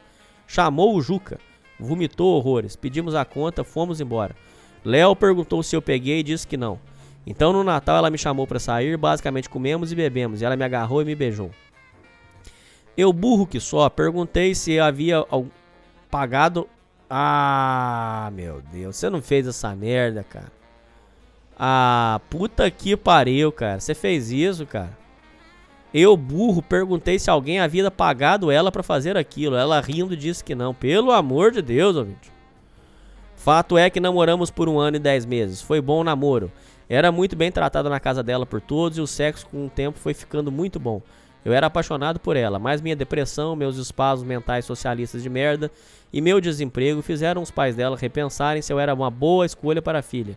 O que de fato era verdade. O cara que eu era não deveria namorar com ninguém almejando algo maior. No mínimo empregado e não ser socialista para me relacionar com alguém. Cara, isso aqui é uma coisa que é difícil de explicar pros outros. A mentalidade socialista atrasa a sua vida. A mentalidade socialista. Só, só. Não precisa- você não precisa ser ativista, você não precisa ser nada. A mentalidade socialista atrapalha a sua vida. Fica, sua vida fica pior. Porque você fica querendo botar. É, é, tudo é, é culpa dos outros, culpa dos outros. E, e você não, não resolve a sua vida, cara. Ideologia é um negócio que é muito perigoso, cara. Você tem toda a razão. Mas a mentalidade comunista, a mentalidade é, é, socialista atrasa muito a nossa vida. Bom, se você ouvinte quiser acreditar, acredite, né? Então culminou no término. Tentamos duas voltas, na primeira por insistência minha, na segunda por ela. Mas na segunda eu não quis voltar para reconhecer minha incapacidade momentânea para assumir uma relação. Então, quatro dias depois, ela me, desgo- me ligou dizendo que iria na minha casa e era um domingo. Eu disse para ela não vir, mas ela disse que viria e desligou. Aguardei por ela no ponto de ônibus e, para minha surpresa, ela veio com o Léo na moto dele. Naquele momento, Hernani, ouvi uma voz dizendo na minha cabeça: tem cachorro nesse mato.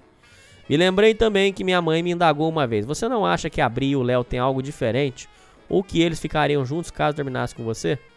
Vocês que estão ouvindo isso, não descartem pré-sentimentos ou observações de suas mães. Já reparei que isso é batata e não foi só comigo. Bom, nesse dia, Bri me convenceu a voltar e eu assumi um compromisso de que arrumaria um trabalho e voltaria a estudar. Em um mês arrumei o trabalho e escolhi um curso de faculdade. No final desse mês ela me deixou. Não me ligava, não deixava que eu fosse ver ela. Por fim, depois de muitas mensagens minhas, ela me respondeu dizendo que havia acabado. Isso foi no dia 28 de 9 de 2014. No dia 20 de 10 de 2014, Bri e Léo estavam postando fotos juntos. Em janeiro de 2015 oficializaram um namoro. Bom, pra mim fica a impressão e nit- nitidez de que levei um belo chifre que meu amigo estava dando uma de urubu rodando o negócio, rondando o negócio, morrer para fazer a festa, com certeza. Não falo com ele há nove anos, mesmo ele me procurando várias vezes para uma paz, mas eu, mesmo assim pretendo continuar longe dele. Parabéns. Não quero ver nem pintado de ouro. Sobre o som, na época eu achava que ele era um cúmplice, mas hoje não sei o lugar dele e contaria, na verdade, para a parte lesada. Não, não, não. é- Se você quiser manter afastado, mantém, mas ele não. Se ele fosse falar pra você, você não ia acreditar, cara. Não, não adianta, cara. Ninguém. Ué, então você tem que me culpar. Então você ouvinte tem que me culpar, porque eu sou contra vocês falar pra, é, se meter na vida dos outros. Eu já vi cara morrer por avisar pros outros que era corno. Eu, eu, eu já vi. É, O cara vai tentar avisar, ô, ô fulano, a sua mulher tá te traindo. A, a mulher vai e fala, ô, ô bem, é mentira. Ele tá falando isso porque ele deu em cima de mim e eu não aceitei. Pronto, o cara vai, passa uma peixeira no você e morreu de bobeira. Morreu porque foi dar pitaco na vida dos outros. Então você tem que me culpar. Se isso é errado, atenção, me prendam. Se isso é errado, doutor juiz, me prenda. Porque eu recomendo isso. Você vai morrer de bobeira, cara? Você vai deixar sua mãe é, é, chorar no, no seu caixão porque você foi avisar pro fulano que ele era corno? Aqui pro você, ué. Ninguém tem dó de corno. A frase do programa de hoje. Todo programa aqui tem uma frasezinha. Frase de hoje. Você tem duas frases hoje. Três frases hoje. Sua cabeça é seu guia. Restaurante que tem farofa não tem ventilador de teto. E ninguém tem dó de corno, malandro. Quem tem que saber se o, se o cara é corno ou não é, é o próprio corno. Senão, fudeu, cara. O que o senhor acha, patrão? Tenho, tenho razão agir de forma equivocada? Não. Agora, eu acho que por uma questão de desligamento da situação, deixa ele pra lá no canto dele lá. Entendeu? Deixa ele pra lá e abraço, boa sorte. Ah, e tá bom também. Você se divertiu, você, foi, você se apaixonou, você amou, foi bom. Tá ótimo. Muito obrigado pela atenção e paciência, obrigado pelo espaço, parabéns pelo trabalho, que Cristo abençoe você, amém. Vida longa sociedade e pro, vida longa e próspera ao sociedade primitiva, amém. Um abraço. O Sociedade Primitiva agora vai ter um site, tá, ouvintes? Que vai ter artigos. Eu quero ver se eu trago o Viriato para escrever artigos para nós. E o Homero e, e ouvintes. Nós vamos ter um site agora. Esse site vai ter loja. Vem coisa bem legal por aí. 17 anos, sem rumo na vida, me sinto deslocado em todos os lugares.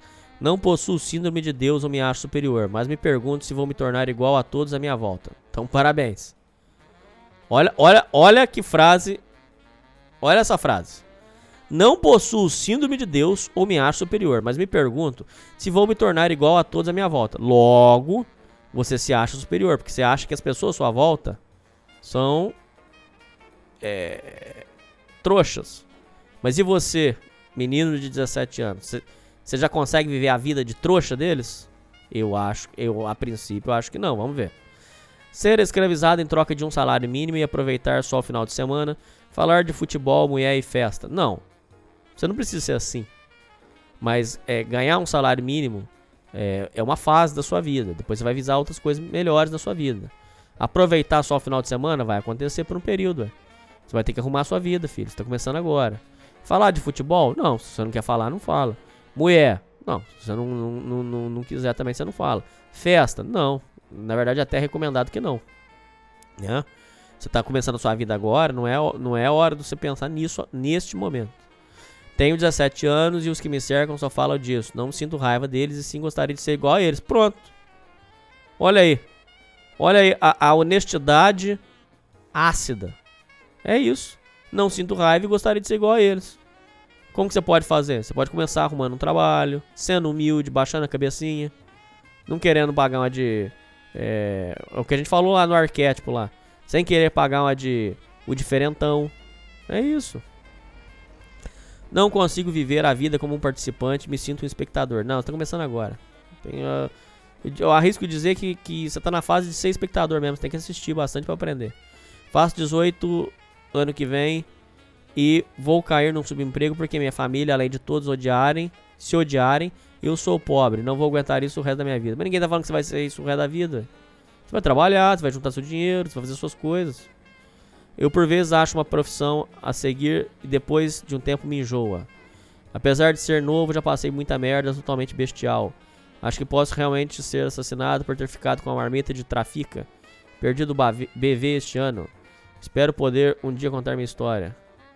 Vai escrever uma história primeiro, filho, com muita humildade, porque você tá brincando de viver ainda, filho. Um abraço.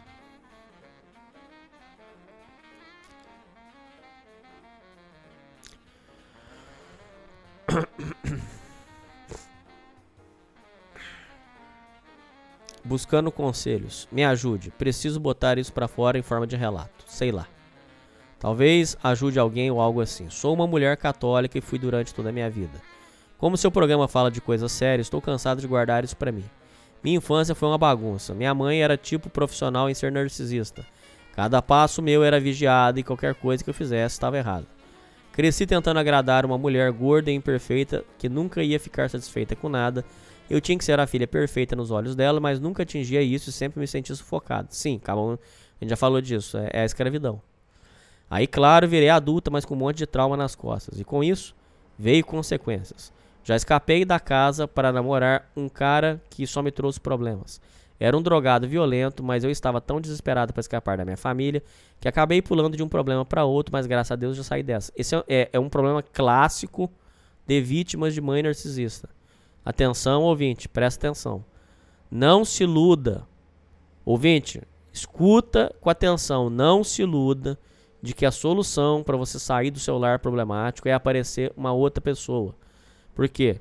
É um clássico vítima de mãe narcisista se envolver com adicto, se envolver com pessoa perturbada mental, e aí você sai do inferno para entrar num inferno tal potencialmente pior, porque aí você pode morrer, você pode é, se envolver em dívida, em problema grave. Então a solução não é esta. Pode ser? Pode. Não, só, só para não, só pra não sair de mentiroso. Pode ser? Nossa, minha casa era um inferno, mas eu conheci uma pessoa maravilhosa. Teve ouvinte que falou. Mas suas apostas não podem ser nisto. Sua aposta tem que ser em você. Se calhar, calhou. Mas é um tiro muito no escuro. É um tiro no escuro. Fato que é hoje, como católico. Caralho, que susto da porra, malandro! Ê, burro! Que susto, cara! Nossa senhora, mamãe me acuda, cara. Caralho, tô aqui do nada lendo aqui, cara. Começa...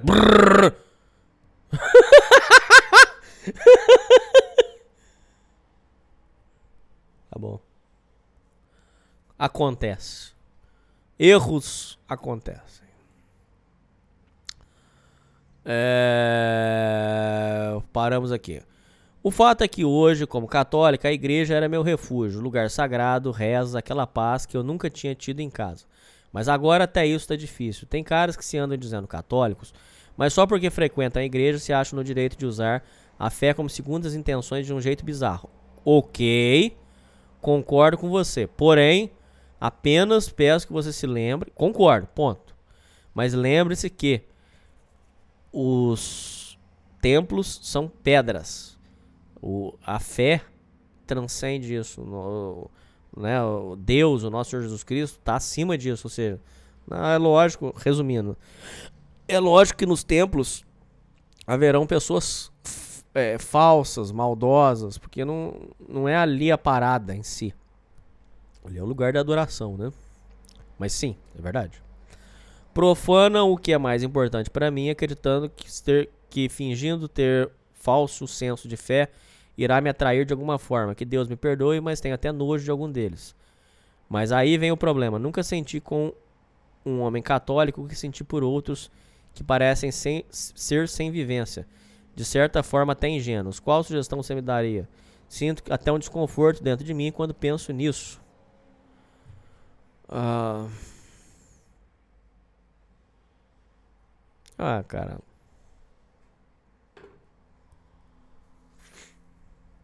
Aí vem o problema. Nunca senti com um homem católico o que senti por outros. Parecem ser sem vivência. De certa forma, ingênuos. É. É, quando o cara é muito religioso, ele, ele- dependendo da criação dele, ele pode ser muito. Muito puritaninho, né? É, você tem até razão nisso aí. Mas, filho, você não ficou com um drogado?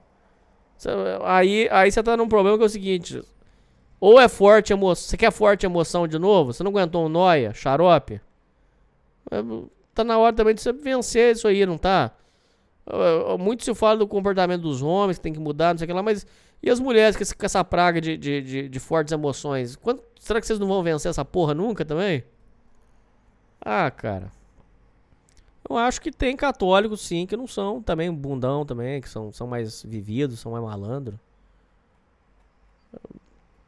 Ah, eu acho que você tá, você tá, eu acho que você conheceu muito, mu- muito cara bunda mole, mas tem uns caras que tem, que tem ainda essa sagacidade. Você tem que ir atrás deles, né? E, e é isso, cara. E outra coisa, é, é a história do, do, do católico bunda mole, é, é charopeta, isso aí é, é, uma, é uma, uma, é uma- um conceito muito errado. É, você tem que ser pra cima, você tem que ser pra frente, animado, ir pra cima, malandro, saber da maldade do mundo, mas não ser um noia, não ser um, um xarope. Porque é, negócio de católico, paz e amor, isso é coisa de hippie, não é, não é nosso não. Então é isso que eu diria pra você. Espero que eu possa te ajudado. E vença isso aí, cara. Pô, vocês mulheres têm que vencer isso aí também, cara. Pô, esse negócio das fortes emoções aí, cara. Fortes emoções e. E a, a forte emoção acaba com você 4 horas da manhã num, num barraco em diadema, é, é, tomando citotec pra abortar. Forte emoção acaba assim, cara. Tem que pensar nisso aí. Mas, é, falando sério, é. Tem que procurar. Tem católicos aí que tem, tem cristãos em geral que não são assim, não. Não é só esses cara xarope, não. Tem uns cara vivido, esperto. Procura um desses aí pra você. Um abraço. É...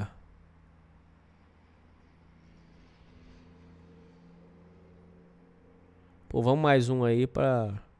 Aí, aí quando acabar aqui, aí você coloca esse. Prrr. Aí seu ouvinte já fica preparado aí. Vai tocar o. Prrr. Vamos lá. Salve patrão, fiz uma arte sua. Olha! Ficou bonita. Parabéns aí, muito obrigado. Muito obrigado. Vai estar vai tá aí na, na capa do programa. Um abraço.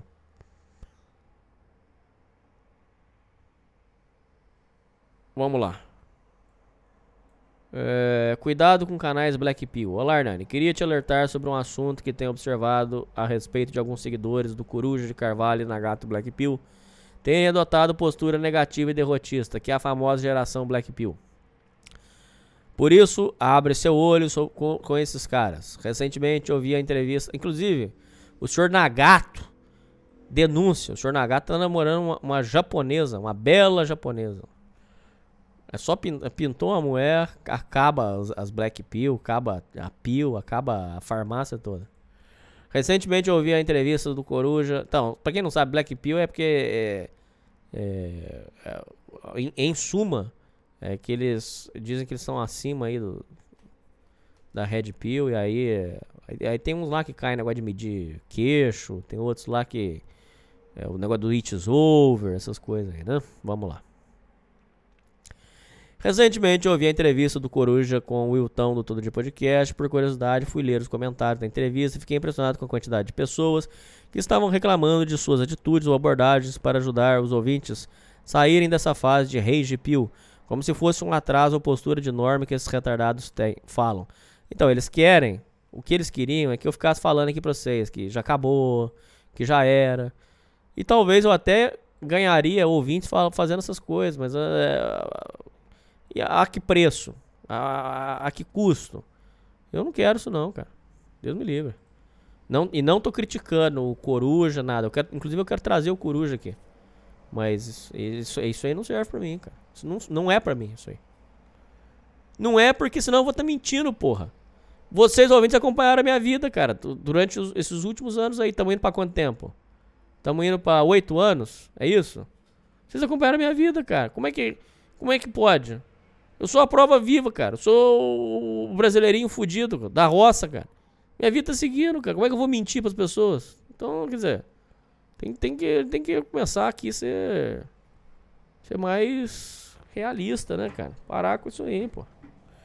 Parece a atitude de uma turma que só serve para desmotivar pessoas, fazer com que desistam dos seus objetivos e dar uma virada nas próprias vidas. Por isso, gostaria de pedir que fique atento sobre isso. Se você perceber que alguém, alguém quer tretas ou quer influenciar os seus ouvintes com Black Pill, teorias vitimistas, tente se afastar desses caras. Sim. Isso porque esses ouvintes, ou do Todo Dia Podcast, ou do Coru de Carvalho, ou do Nagato Black Pill, estavam falando mal de você covardemente. Então fique atento, pois esses caras são problemáticos demais e não são flores que se cheiram. Isso tudo porque você baniu esses caras do seu podcast. Exato. Bingo. Bingo, bingo, bingo. Ah. Porque eles estavam atrapalhando, cara. Pô, cara, chegava um, sério mesmo, ouvintes, é, chegava um cara, eh, chegava um cara recém-divorciado pedindo ajuda, a primeira coisa que ele lia no chat era It's Over. Aí depois era acabou. Aí depois é o drama do Beck tem céu. Ah, não dá, cara. Não tinha condição, cara.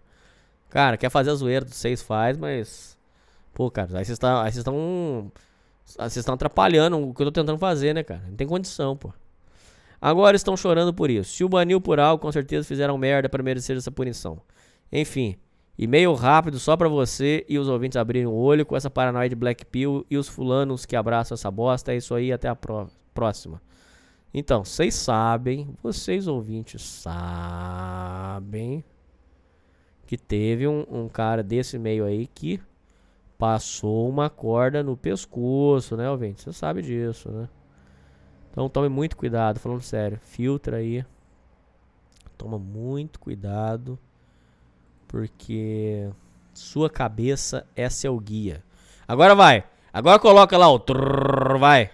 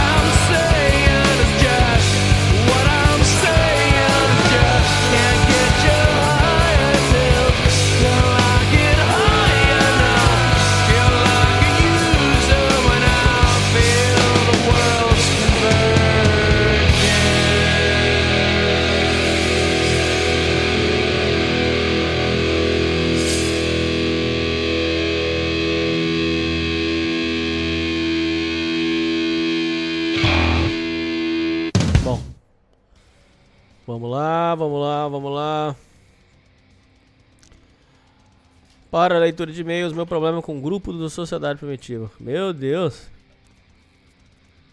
Lá vamos nós. Salve bom da boca. Geralmente fico quieto nesse quadro de e-mails, mas dessa vez preciso desabafar. Espero que você veja críticas construtivas para rever e trazer melhor, me- fazer melhorar o grupo do Facebook do podcast. Cara, esse grupo já me deu tanto problema, cara. Eu acho que eu vou. Eu não sei o que eu vou fazer, cara. O que eu fiz lá é que o- os, os caras que era abobado demais. Não é crime. Crime eu já mando embora logo. Mas o cara, quando ele é abobado demais, eu. eu- o que eu fazia é jogar ele pra um, pra um grupo secundário pra ele ficar só com os abobados lá. Não misturar com os outros. É a solução que eu arrumei, cara. Qual outro? Que, que mais que eu tô fazendo de errado? Tem cara que não quer melhorar de vida. É, na verdade, é vício em sofrer. Algumas coisas andam erradas no grupo do Facebook e precisa melhorar. Algumas coisas me incomodam nesse grupo, como um certo autoritarismo com um ou dois ADMs do grupo, pelo simples motivo dele ficar putinho com alguns ouvintes que criticam más influências como Dom Sandro, eh, Coruja de Carvalho, entre outros, e fazem com que certos jovens que só sabem falar de moel o dia inteiro e não trazem nada produtivo. Ouvintes estavam desabafando sem apelar a ataques nem nada, apenas uma discussão saudável sobre Black Pill. Ah, saudável, tá. Mas vi alguns amigos em comum no grupo que um certo ADM que fica consumindo essas merdas de conteúdo e fica tirando com a cara dos ouvintes, passando pano para merda de tais Black Pills. Já bani, já tirei. Não darei nome que o ADM, mas basta pesquisar quem é o cidadão que fica inset... não sei, i- isentando os sujeitos que eu mencionei acima para perceber quem busca o, do poder do quem abusa do poder do ADM. Já tirei. Outro problema é que alguns Jorges ficam falando merda, dando dica de como fuder a mente de um novato no grupo. Sim, por isso que eu já joguei eles pro Série B lá, pô. Não tem como. Além de não ajudarem em nada, parece que esses moleques querem continuar com essas loucuras de serem betas, Incel, Black Pill, sem parar de levar um monte deles juntos. Isso que você falou é uma característica interessante. Se isso é. é, eu, eu já questionei, cara, e ele não sabe me responder. Se isso é bom pra você, então por que, que você não usa pra você ou não fica falando pras pessoas que concordam com você? Por que, que você tem que ir pra uma pessoa saudável, que tá bem, e falar pra ela é, que tem que medir a distância do olho pro nariz, que tem que fazer o cálculo do, da, da- do queixo? Guarda, isso é bom pra você, então fala, arruma outros amiguinhos e fica falando sobre isso, é. fazendo me- me- eh, as medições e tudo. Não queira ir lá encher o saco de quem quer fazer alguma coisa, quem tá trabalhando, quem tá namorando, quem tá estudando. Porque senão é, não, tem, não tem lógica. Mas aí é que, aí que se esconde o segredo. Porque entre eles não tem graça de falar. Eles, e- a graça deles é quererem atrapalhar os outros. E aí vem de um- uma questão, não sei se é um narcisismo, não sei se é de, de querer se sentir importante, não ou, ou se é só pra chamar atenção. Mas é, o fato é que entre eles a, a graça acaba. A graça é querer encher o saco dos outros. Pra ter um cara lá pra falar, olha, isso aí que você tá falando é mentira. Tá aqui a imagem do fulano. Entendeu? Então é. Tem um quê de apare... que- vontade de aparecer nisso sim.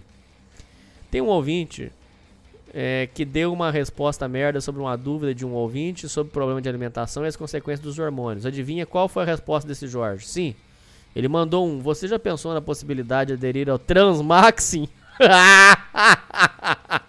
Achando que isso seria uma excelente pergunta para o ouvinte. Transmaxin, ouvinte, é porque eles falam assim. Esse povo da Black Pill, eles falam assim que é, dependendo do caso do cara, compensa ele tomar o hormônio e, e mudar de sexo, porque aí ele aí ele vai ter melhores oportunidades no mercado sexual. Ó pra você ver a cabeça. Eles estão ensinando isso pra molecada, cara. Entendeu? Eu- agora, o problema é eu, eu cheguei num ponto que eu não sei mais o que fazer. Eu não sei, velho. Pô, eu tô falando aqui de, de acertar com a família, de resolver a vida, de trabalhar, de melhorar. O cara tá entendendo que é pra ele tomar hormônio e virar travesti. Você- concorda que a gente tá chegando num limite aqui? Não tem o que fazer, cara? É o que eu faço. eu- ah, você quer fazer o Transmax? Vou arrumar o grupo pra você fazer o seu Transmax. Ó, aqui, ó. Vai lá pro Série B. Lá. Só não pode crime. Crime não pode. Mas se você quer falar lá de você fazer o seu Transmax, lá vai lá, pronto. Aí tem um grupo, Série B. É pra isso aí. Ótimo, vai lá. Só que lá eles não fazem isso porque a graça acaba. Sei lá, sei lá, cara. É, provavelmente você sabe a neura do Jorge curtir Transmaxing. Olha a mente confusa desse cara que com certeza está fundado em pornografia e acha normal isso. Provavelmente esse moleque não consegue ter contato com mulher porque a mente do sujeito é uma privada. Sim. E romantiza essas bostas que saem desses conteúdos Black Pill. Concorda? Concordo plenamente. Esses são os principais pontos. Espero que esse meio abra seu olho, con- converse com os ADMs, coloque regra. Já fiz. Senão alguém faz merda e você paga o pato. É isso, falou. Um abraço pra você. Vai vir um site do Souza Primitivo que vai ter fórum para as pessoas poderem conversar. Mas não de Transmaxing, tá? Mas assuntos bons, coisa legal. É isso, rapaziada. Cuida da vida de vocês, cuida da cabeça de vocês, porque. Senão. Você se perde. Meu pai, o primeiro Migtal. Salve, Hernani. Aqui é o Red Baron. Estou... Um abraço, Barão. Estou enviando esse e-mail antes da retrospectiva do ano novo. É uma história que gostaria de ter falado. Desculpe pelo e-mail longo. Essa história do homem mais importante da minha vida, meu pai. Sigo seus ensinamentos de respeitar a hierarquia e esse e-mail é um desabafo e um alerta para os ouvintes. Meu pai sempre foi um homem de condições financeiras boas. Foi filho de feiristas e viveu na era do ouro do Brasil, onde um curso do Senai dava qualificação para os melhores trabalhos. Ele seguiu o caminho natural da escola, faculdade, emprego bom logo depois, logo após a faculdade. Com o emprego garantido e um salário gordo, meu pai acabava por conhecer uma mulher de alta classe, que seria mais para frente a mãe de sua primeira filha. Meu pai acreditava que poderia desenvolver um relacionamento com essa moça, se casar e seguir o caminho natural das coisas. Tudo deu errado quando ele tomou um chifre de um cara muito mais rico pouco depois de sua filha nascer. Esse chifre despertou o que é, na minha visão, o maior defeito do meu pai. Ele é super fechado, seus sentimentos e suas histórias. Tanto é que tudo que sei sobre ele foram pessoas próximas dele que me contaram. Ali iniciou um período mórbido na vida do meu pai, que fez o máximo possível para não ter contato com sua ex e, por tabela, sua filha, se utilizando de seu dinheiro como figura paterna de seus filhos, em vez de estar lá para eles.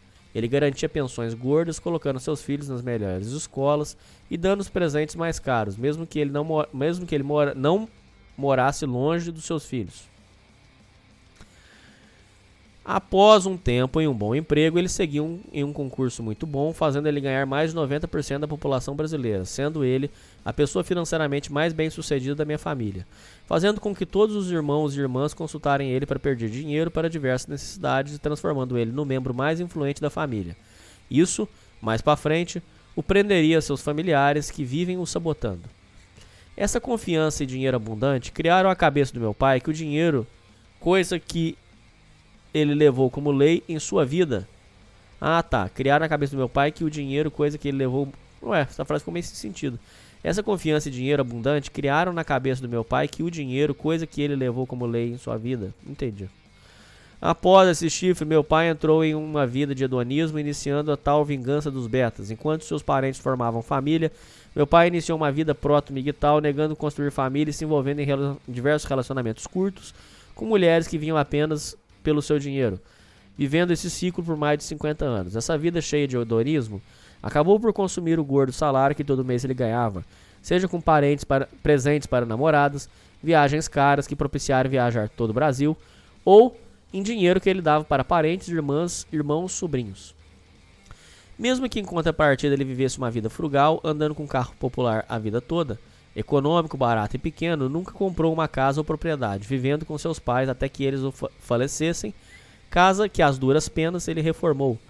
Para manter algum contato familiar, meu pai manteve proximidade a seus familiares, participando ativamente na criação dos seus sobrinhos, aproveitando a infância dele e não os clássicos problemas de criar os filhos. Acabara, graças a seu emprego, que ele conseguiu viajar para diversas regiões diferentes, onde se relacionava e fazia amigos com diversas pessoas diferentes, acabando por deixar sua semente por diversos cantos do país, chegando até a minha vez. Quando nasci, meu pai já não era mais o jovem rico que poderia conquistar qualquer mulher, ele já era um senhor de mais idade que mantinha seus mesmos costumes da juventude. Com minha mãe foi outro relacionamento fracassado do meu pai. Por dizeres da minha mãe, o principal empecilho no relacionamento dele eram os familiares do meu pai. Nesse ponto, não vinha com interesse que ele formasse família, já que ele era o, o principal patrocinador dos luxos da família. Morava próximo a seus irmãos e pais, pagando contas, reformas eletrodomésticas e até a faculdade de alguns sobrinhos, enquanto ele se recusou muito tempo a pagar os estudos ou qualquer luxo que eu pudesse ter. Como foi com seus outros filhos, ele deixou a responsabilidade de criação às mães e seu dinheiro, que mesmo que fosse muito, já não era mais tão abundante como mencionei antes. Eu fui o filho mais distante que meu pai teve, morando mais de mil quilômetros de mim. Porém, ele veio em todos os meus aniversários do 1 até os 6 anos, como foi mencionado por você na sua relação com seu pai. O meu também gostava de criança, tanto que ele foi ver o nascimento dos sobrinhos todos, mas apenas de criança, tanto que parou de me visitar após os 6 anos. Depois desse tempo, as visitas se tornaram escassas também graças à idade e distância. Depois desse período, ele fez pouco esforço para manter contato comigo, ligando apenas no dia do meu aniversário. Nosso próximo encontro foi apenas quando completei 16 anos e pude viajar para vê-lo. Viagem que ele fez, que ele pouco fez para ajudar meu transporte até lá. Tento manter contato com meu pai todo ano visitando, mesmo a duras custas. Hoje, após anos disso, meu pai se encontra à beira da aposentadoria e o seu as na manga é que o seu dinheiro está com os dias contados para diminuir. Sua família, que antes era sanguessuga, hoje está se espalhando pelo Brasil cada dia mais que, seu pai, que meu pai se isola. Agora, meu pai não possui família formada, seus pais morreram, suas irmãs também estão idosas e começando a se dedicar a seus netos e bisnetos, enquanto ele, elas viajam para cuidar de seus respectivos familiares. Ele fica totalmente sozinho, situação que acabou por gerar problemas mentais nele, depressão. Ele se recusa a compartilhar ou se tratar, ele não gosta de psicólogos e odeia ser ajudado. Porém, você pode se perguntar se ele mudou ou tentou mudar a situação catastrófica que ele se encaminha, já que, quando parar de trabalhar, não terá mais motivos para sair de casa, já que o trabalho é seu único meio de escapar dos problemas. E não, ele continua mantendo seus velhos costumes, continua saindo com mulheres fúteis, gastando com seu salário, seu salário com presentes, viagens e o cúmulo, continua distante dos filhos. O auge disso foi no nascimento do seu primeiro neto. Meu pai se tornou totalmente fora de contato, evitava ligações, não respondia mensagens, não estando lá para auxiliar sua filha. Como ele me conta duas semanas depois, ele estava em viagens com um amigo no litoral. Meu pai evita, evita minhas conversas, se recusa a viajar comigo, reclama quando estou na casa dele. Tem grandes dificuldades em demonstrar amor fora ações e se recusa a ser ajudado, tanto que, mesmo em situações terríveis, ele se recusa a falar como os acidentes que ele sofreu de carro que nunca me contou, seus parentes que me contaram. Amo meu pai e tento sempre respeitar sua autoridade, porém, fica cada vez mais difícil não me revoltar com suas atitudes, como ele se negar a pagar um óculos enquanto dava mais de dois mil reais a um sobrinho. Sei que ele ama seus filhos de forma diferente, pagando, seja pagando por nossa saúde, seja nas vezes que se preocupou comigo quando fiquei na sua casa. Concluindo, meu pai está fadado a viver o restante da sua vida sozinho. Seus parentes vão acabar morrendo ou se distanciando. Seus namorados não vão cuidar dele, já que seu salário vai diminuir quando se aposentar. E o mais trágico de tudo, se não for por esforço dos filhos, dificilmente ele vai se interessar em visitá-los e avisar caso algum mal o inflinja. Percebo que meu pai tem grandes dificuldades em entender o que é uma relação pai-filho. Sim, vide que ele não tem fotos minhas na sua casa, mesmo eu oferecendo. Ou como ele nunca tentou passar algum ensinamento ou perpetuar um legado, e nas raras vezes que ele se referiu a mim como filho. Meu grande medo seria escutar que meu pai está em uma situação irreversível e, não, e eu não esteja lá para vê-lo ou ajudá-lo, sem que tenhamos uma relação próxima ou algo mais íntimo. Então, seu pai ele tem problema para lidar com os sentimentos, com as emoções dele. Você vai ter que aceitar. Eu sei que é difícil, mas você vai ter que aceitar isso porque é um desejo dele. Ele quer se fechar, ele não quer essa experiência, né? É, então é uma escolha dele, né? Não é algo que cabe a você, não é, não é algo que cabe a outra pessoa. Em uma análise mais fria, quando meu pai vier a falecer, ele não terá nada a deixar. Poucas posses, nenhum legado, sem história, sem ninguém para contar. Não sei o que direi aos meus filhos quando perguntarem quem foi meu pai. Então, quando você tiver seus filhos, você vai ser o pai que você não teve. Esse é o jogo da vida. Uma coisa que aprendi com o meu seu podcast foi sobre hierarquia agradeço por isso. Sim, temo que quando mais, mais repudio as ações do meu pai, mais eu me pareço com ele. Sim, e mais perto te- esteja de terminar com ele. Sim, inclusive, inclusive, é, esse negócio da hierarquia pega tanto que o cara não supera que o pai não deu amor e, e, e quer replicar nos filhos as coisas como se fosse uma vingança. Inclusive mães que falam, eu apanhava na... quando eu tinha sua idade, eu apanhava de mangueira. Ou seja, você, você era surrada. Não, é- é- foi um problema seu que você, você sofreu. Não é pra você passar isso pra, pro seu filho, jumenta. É um problema seu que aconteceu com você. Seu filho vai ter outros problemas. Não queira replicar como uma vingança infantil os males que, que, que você sofreu. É daqui, é, é, é, tem- é- é daqui pra frente, porque senão a gente fica nesse ciclo eterno e não sai do lugar. Né? Escreva como um desabafo e avisa os ouvintes. Não negligencie seu futuro, ele virá e cobrará os erros seus. Abraço, Hernani, vida longa à sociedade primitiva. Um abraço, mas não negligencie o futuro, mas principalmente não negligencie o agora, que é mais importante. É daqui que a gente escreve a nossa história. Um abraço, Barão. Conselho envolvendo mulher. Hernani convidada. A situação onde eu me encontro é bastante curiosa. Tenho medo, vergonha de chegar em mulher. Ao mesmo tempo que sou bonito, não é e não é que eu simplesmente me acho bonito. Eu sei disso porque as garotas do meu colégio vivem falando que sou bonito e blá blá blá.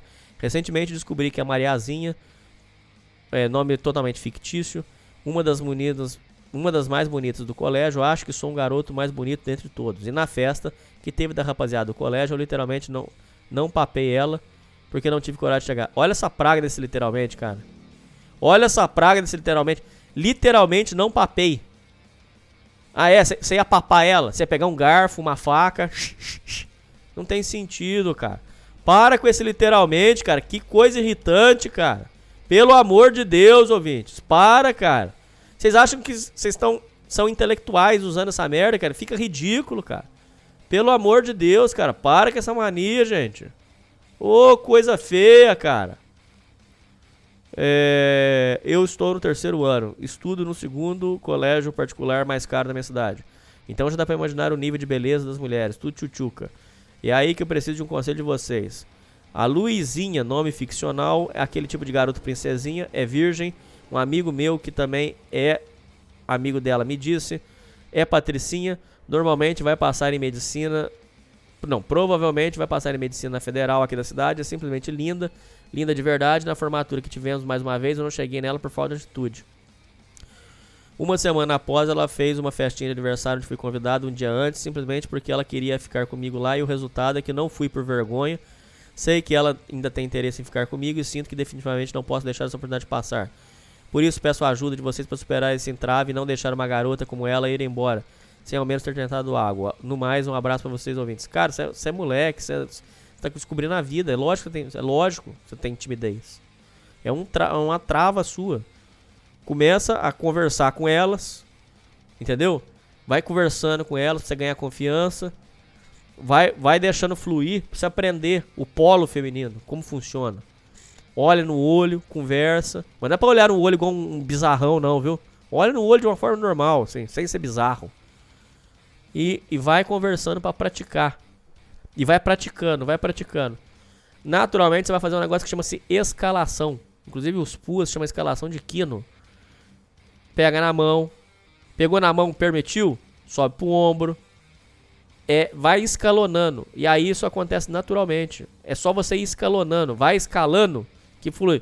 Ou seja, você não chega e bota a mão na teta da mulher, burro. É devagar. Vai conversando. A conversa tá fluindo? Pega na mão. Deu permissão? Sobe pro ombro. Entendeu? E dali a pouco o, o- beijo vem naturalmente. Um abraço pra você, meu irmão. História de ingratidão. Gostaria de gravar uma história de ingratidão. Como faço? Ué, manda aqui, ou então, ou então manda no privado em alguma das minhas mídias aí. Inclusive eu preciso criar um Instagram. Um abraço. Psicologia Jorge. Olá, Hernani, entusiasta da psicologia aqui. Vou te dar a explicação Prime Deluxe Oficial 2.0. Uma explicação Prime Deluxe Official 2.0. Acho que se costume chamar da nossa cabeça, o que, para o que se costuma chamar da nossa cabeça e a relação que o seu público tem com o que eles chamam de NPC. Todo indivíduo possui uma vida interior, uma alma que pensa por ele, e de onde emergem os sentimentos que lhe são inconscientes até o momento em que o sujeito os descobre. Então, o psicólogo define que existem sujeitos que prestam mais atenção nessa vida interior e outros menos, a imagem da alma. Jung chama de anima, ânima. Ô, deixa eu falar uma coisa pra vocês. Quando você tá nos seus pensamentos, tem uma voz aí, não tem? Ouvinte, acorda aí. Tem uma voz aí na sua cabeça, não tem? Que fala com você. Não é esquizofrenia, não. É você falando. Vocês sabiam que dizem que os, as pessoas com QI menor não tem essa vozinha na cabeça? É como se na cabeça dele tivesse só o silêncio. Não tem a voz instruindo na cabeça. Doideira, não é?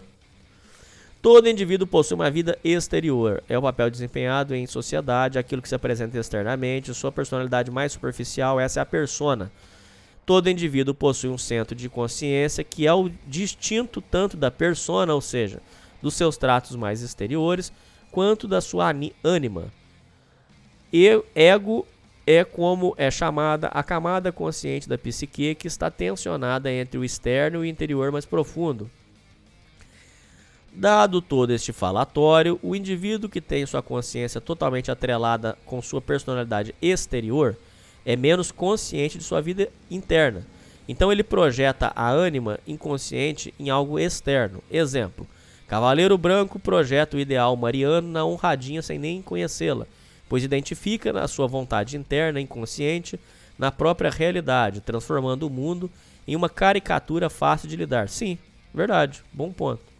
Esse homem seria um NPC não por sua incapacidade cognitiva, mas por seu tipo psicológico, ou seja, a extroversão que lhe torna incapaz de dar ouvido aos próprios sentimentos e à razão do modo consciente. Ele é somente aquilo que aparenta, totalmente cego à sua vida interna. E está esta que lhe parece exteriorizada em projeções, ocasionando em frequentes desilusões amorosas. Então, ou seja, gente, ele está falando que o cara ele pode estar mais ligado com a, com a, a, a, a vida interna ou externa. Certo? Então, ele está dizendo aqui, o cara que é ligado só à vida externa, ao mundo, ele projeta aquilo que ele quer e vive. Tá.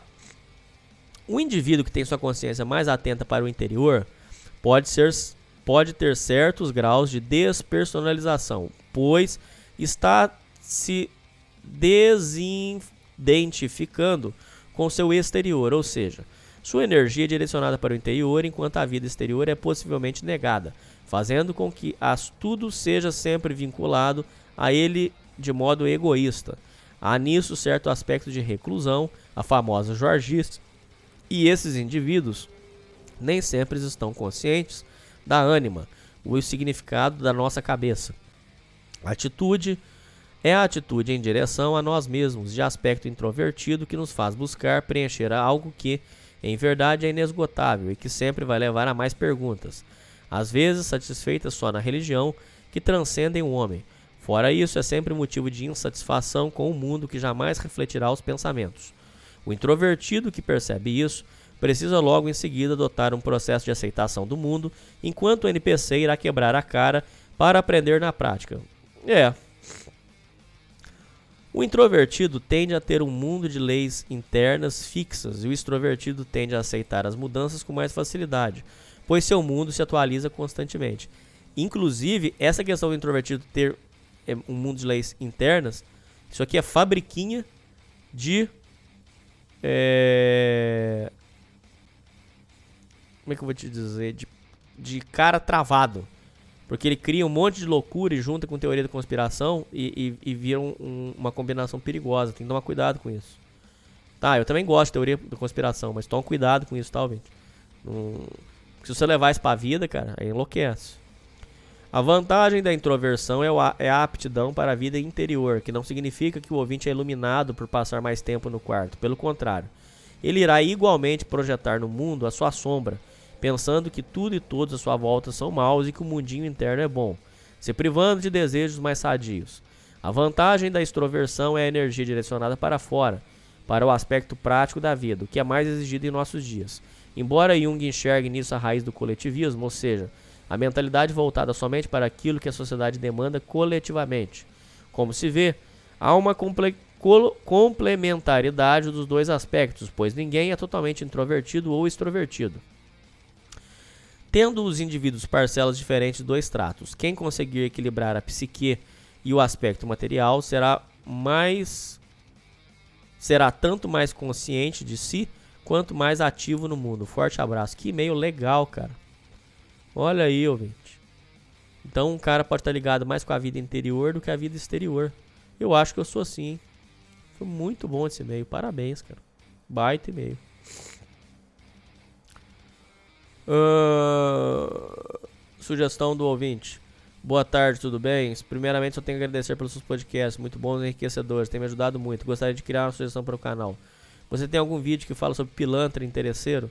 Aquele amigo que não se envergonha de pedir dinheiro na hora de pagar a conta no rolê, que inventa que esqueceu carteira e coisa do tipo? Abraço. É muito bom esse tema, cara. Bom tema. Vou chamar o Bruno Brito. Um abraço pra você, muito obrigado. Leitura de e-mail. Quero contar uma história de um cara com a vida já resolvida.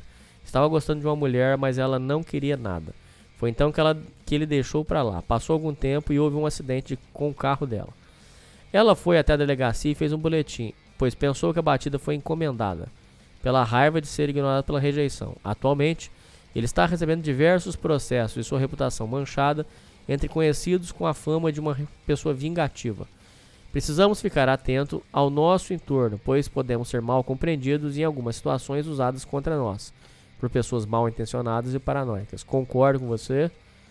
E para isto, fazendo jabá de novo, eu estou lançando o livro mais completo sobre o assunto de falsa acusação. Um abraço para você. É, deixa eu olhar aqui.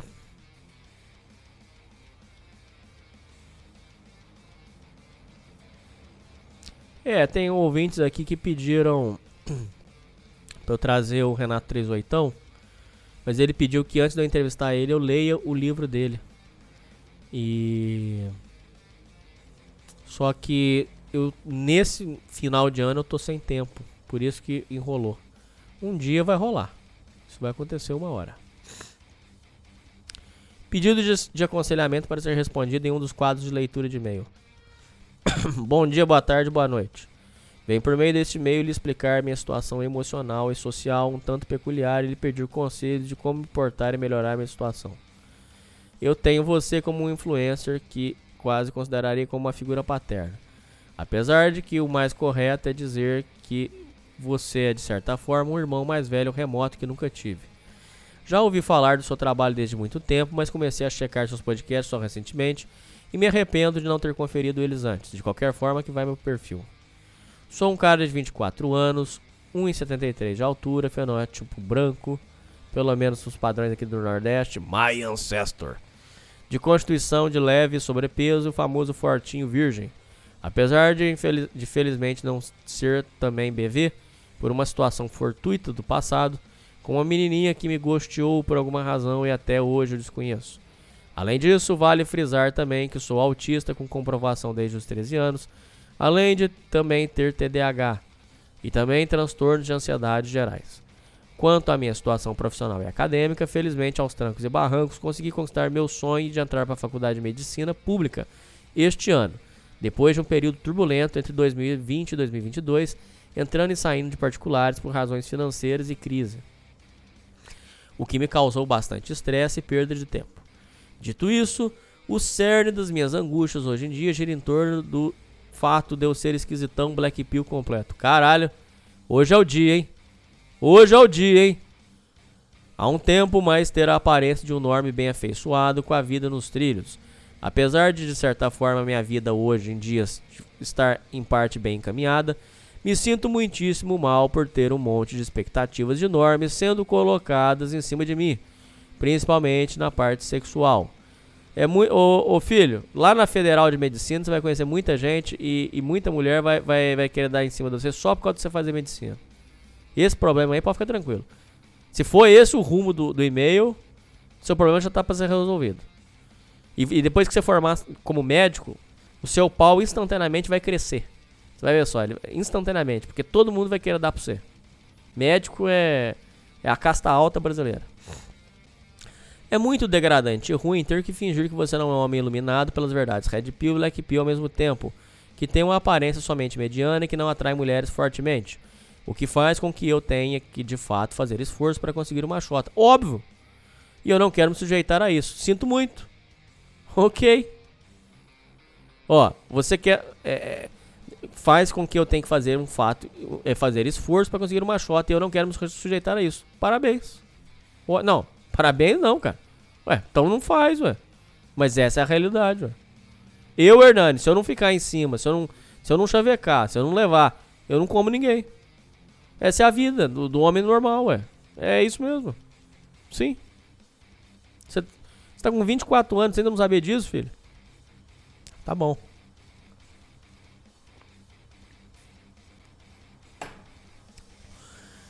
Ah, eu simplesmente rejeito completamente a ideia de ter que gastar quaisquer quantias de energia e esforço elevada com as mulheres enquanto elas vão atrás de sheds imundos e deixam migalhas de sexo para mim e homens como eu. Sim, é, a vida é essa aí. Se você for um galã, elas chupam seu pau sem você fazer lá nada. Se você for um cara normal, você vai ter que pelejar, sim, é isso mesmo. Poderia até destacar minha posição como estudante de medicina para tentar elevar meu valor, mas isso ainda não me colocaria na posição de chat que escolhe mulheres, infelizmente. Neste contexto, fel- infelizmente, a minha situação fica bastante precária e isso me corrói e me coloca para baixo fortemente, ao meu ver. Esse quadro só vai acabar em três cenários. Eu misteriosamente. Pera Eu misteriosamente, pelo menos para minha família amigos, me auto churrascar daqui 10 anos. Nada a ver. Já delírio. Caralho, cara. Agora eu vejo, cara. Esse negócio de Black Pill é uma bomba mesmo. Tem que ver se isso aí até não foi feito pra destruir a cabeça de vocês, cara. Cara, este cidadão do e-mail passou em medicina numa federal, cara. Que é o sonho, é a menina dos olhos de uma boa parte dos jovens brasileiros, cara. Olha, ouvintes, olha só, é só mental. Olha a privada de cabeça que virou. Ser convencido de que Black Pill e Red Pill não são reais ou são exagerados na net. Exagerados pode ser real, mas é exagerado.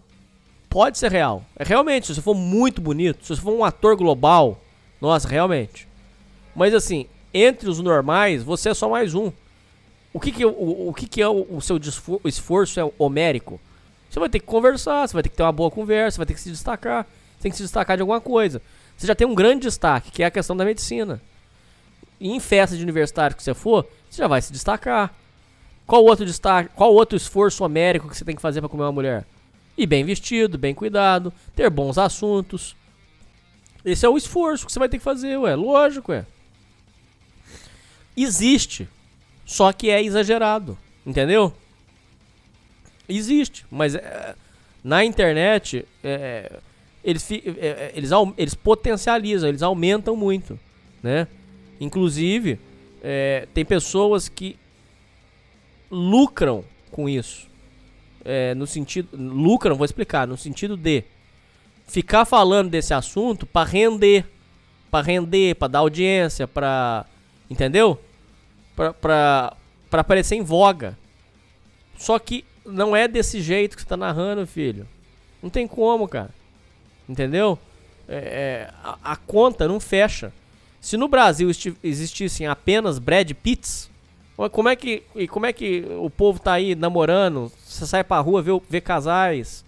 Como é que as pessoas estão aí é, casando, é, é, tendo filho? Como é que isso tá acontecendo? Não tá com- você concorda que a teoria não tá batendo com a realidade? É porque é, é, isso cria um mundinho que, que ele só existe na sua cabeça. Só que as informações são falsas? Não. Existe, ué. Ué, ué, vamos colocar aqui. É, Red Pill. Nossa, tem muita mulher que traz, sim. Tem muita mulher que é mau caráter, sim. Tem muita coisa errada, sim. Agora, na internet potencializa, porque vamos narrar, na internet nós vamos narrar apenas as histórias que deu errado. Por quê? Porque se eu, se eu fizer um Sociedade Primitiva, uma história de casamento feliz, que deu tudo certo, ninguém vai ouvir, ué. Agora, se eu, se eu fizer uma história de traição que foi a maior sacanagem e tal, as pessoas vai, vai, vai ter recorde de audiência, lógico, é. Até aqui, gente, rapaziada, é filtro. Entendeu? Aprender com você, Hernani, alguma maneira de lidar de alguma forma saudável com o sexo oposto? Sim. Sem me sujeitar a qualquer esforço imerecido pela parte das mulheres? Sim. Ainda puder me ajustar completamente ao mundo ao redor, ao mundo, norma e suas expectativas? Sim. Assim, você ou algum convidado que eu acompanhe no momento pode estar perguntando como, nossa, esse gordo autista está exigindo muita coisa porque ele não se contenta em arranjar o que ele pode? A esse questionamento só tenho a responder que isso se trata de um belo pensamento filho da puta que propaga discurso de privilégio de Shed. Isso se não for um Shed maldito, ao qual eu tenho que dizer que, desejo, que lhe desejo bem fraco e dependente de mim numa UTI. Para ir pro beco- bico do urubu. De qualquer forma, divagações à parte, gostaria de- da parte de você, Hernani, algum tipo de orientação ou dica para minha situação. Para com delírio. Tenta, se esforça o máximo possível para viver a sua vida aqui e agora. Não precisa ficar com raiva. Só que toda vez que começou a delirar, você só volta. Só isso, sem raiva. Não é pra você ficar se xingando, não é pra ficar se agredindo. Começou o delírio, volta. E vive a sua vida, cara. Você, você tem tudo pra ser feliz, cara. Tudo. Tudo, tudo, tudo. Você tem a faca e o queijo na mão. Jovem, uma federal de medicina, se preparando pra uma vida maravilhosa. Vive aqui, filho. Pensar demais tá te matando. Pesquisa aí. Pe- pesquisa aí no YouTube. Pensar demais está te matando. Vai achar aí um vídeo que vai te explicar. Você tá pensando demais, filho. Coloco minhas fichas na sua experiência. Abraço. Um abraço. Espero ter te ajudado. Cara, ouve de verdade, com humildade. Escuta mais de uma vez se precisar. Isso é tudo delírio da sua cabeça. Ah, mas tem fundo de verdade. Tem. Tem. Realmente, ó. É, um rosto simétrico é mais bonito. É verdade.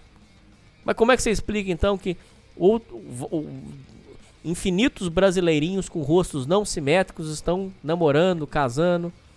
Porque esse é o mundo real, filho. Realmente, tem fundo de verdade, mas na- no mundo não funciona assim como foi criado, entendeu? Como, como, é, como eles tentam explicar. Espero ter te ajudado. Um abraço. Uma noitada do cara de Kombi. Boa noite, patrão. Cara de Kombi é o sujeito na casa dos 45 anos que trabalha como mecânico industrial em uma multinacional. ele está em segundo casamento e tem três filhos que, segundo ele, foram registrados, seja o que lá signifique, Hernani.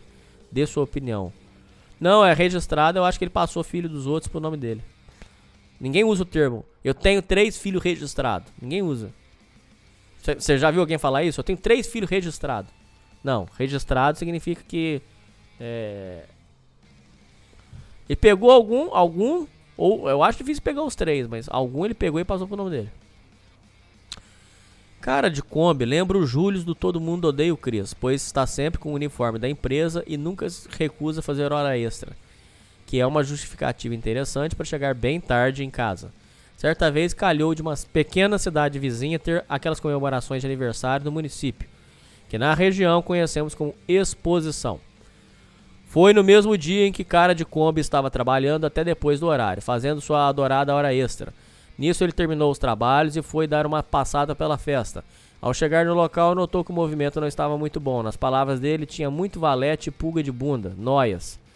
Vale ressaltar que ele, nesse, nesse ambiente, com a calça azul, bota com ponta de metal de fábrica, colocou apenas uma camisa casual amarrotada que encontrou em seu golzinho quadrado. Living the dream. Esse tá vivendo. Após um tempo perambulando pelos arredores, conseguiu levar o papo de uma mulher moradora do bairro, que nas palavras do próprio era um pão. era uma pão careca daqueles amanhecidos, bem cascudos e com textura irregular. Ela era magrinha com joelhos bolotudos, um verdadeiro cu ossudo. Mas, parafraseando o Hélios, cara de Kombi só queria abarcar. Após conquista, após conquistar a 4/10, ele voltou a perambular pelo ambiente, mas dessa vez procurando um canto para fazer o pumba la pumba. Com a grande densidade de pulgas de bunda nas cercanias, ele decidiu levar sua presa nada apetitosa em um motel xixelento do outro lado da rua. Eu perguntei, por que você não saboreou a moça dentro do golzinho? De bate pronto ele respondeu, ela estava exalando almíscar selvagem e iria empestear o calango com aquele odor. Minha esposa poderia notar. No motel, eu me envolveria com ela apenas sem roupa e conseguiria tomar um banho para remover aquele mau cheiro do corpo. Continuando, antes de ir ao motel, ele foi dar uma conferida no carro e um sujeito apareceu e pediu trocados, pois estava fazendo a segurança da vizinhança. Cara de Kombi enfiou a mão no bolso, puxou um pouco de moedas e deu na mão do meliante. que retrucou olhando torto pela baixa quantia do dinheiro. Cara de Kombi acenou e partiu para o pulgueiro. Quando ele estava para entrar no quarto, sui, quarto suíte do motel, ele notou que a chave não estava funcionando. Nisso apareceu um casal do lado, era uma coroa muito enxuta e carnuda com um sujeito jovem. Eles perguntaram se cara de Kombi e a cheirosa poderiam fazer troca de casal, swing. Cara de Kombi, sem pensar duas vezes, disse que sim. E pela velocidade de sua resposta, ele meio que constrangeu sua estimada companheira, que respondeu sem jeito, falando que tinha vergonha. Naquele breve momento, o cara de Kombi quase virou um advogado tentando convencer sua parceira e com a negativa até cogitou abandonar ela para abarcar a coroa. Nesse meio tempo, ele conseguiu abrir a porta do quarto. Cabisbaixo, se despediu do outro casal e foi pro combate. 15 minutos depois bateram na porta. Era o cara mais jovem que estava com a coroa. Perguntou novamente se poderiam trocar de mulheres. E dessa vez, cara de Kombi já tinha finalizado o Pumba lá Pumba e conseguiu convencer a cheirosa. Quando ele foi para o quarto ao lado, chegou entrando sem avisar. Viu que a coroa estava pronta. Nisso, su ela subiu nele e começou o ato. E do nada, tascou um tapa na cara dele. Ele pensou: caralho, doeu. Pouco tempo depois, ela deu um tapa do outro lado do rosto dele, pegando no ouvido, tal, de tal forma que chegou a zumbir. Nisso, o cara de Kombi verbalizou bravo: Mas que porra é essa? Na sequência, ele a colocou de quatro, pois pensou: dessa forma ela não vai conseguir me agredir. Após um minuto nessa posição, ela começou a se tremer inteira, balbuciando muitas palavras indecifráveis e de forma ininterrupta. Assustado, o cara de Kombi colocou rapidamente sua roupa e pegou suas coisas e partiu para o seu quarto. Desculpa, partiu para o seu carro. Nesse momento, ele constatou que o pneu próximo da porta do motorista estava meio vazio e foi furado. Xingando tudo e todos, o cara, cara de Kombi tirou o step e começou a realizar a troca do pneu. Quando chega o rapaz que estava com a coroa, o cara ofereceu ajuda e depois perguntou: Ela também te esmurrou? Espantado, o cara de Kombi responde que sim. Nisso o rapaz comentou: Nem minha mãe, que era rígida, me batia tão forte quanto aquela coroa. Na sequência, os dois deram risada e cara de Kombi deu carona ao rapaz. Ao chegar em casa, cara de Kombi jogou sua roupa na máquina de lavar e depois a ligou. Na sequência, ele foi ao banheiro para tomar um banho e encobrir a, noita encobrir a noitada. De acordo com ele, tem que ser igual ao goleiro Bruno, sem prova, sem crime. Eu perguntei, e a, fé, e a de fé não suspeitou? Ele respondeu, nada. Eu tenho meus rolos, mas ela é a única que amo. Tanto é que nem considero traição, pois a da rua eu não dou beijo de língua. Fiz uma última pergunta, cara. Nessas aventuras você, você pelo menos usa preservativo? Dando de ombros, ele responde: Sou nascido e criado no chão de terra e só sei jogar descalço. E completou: Doença só pega quem come cu de homem. Ai,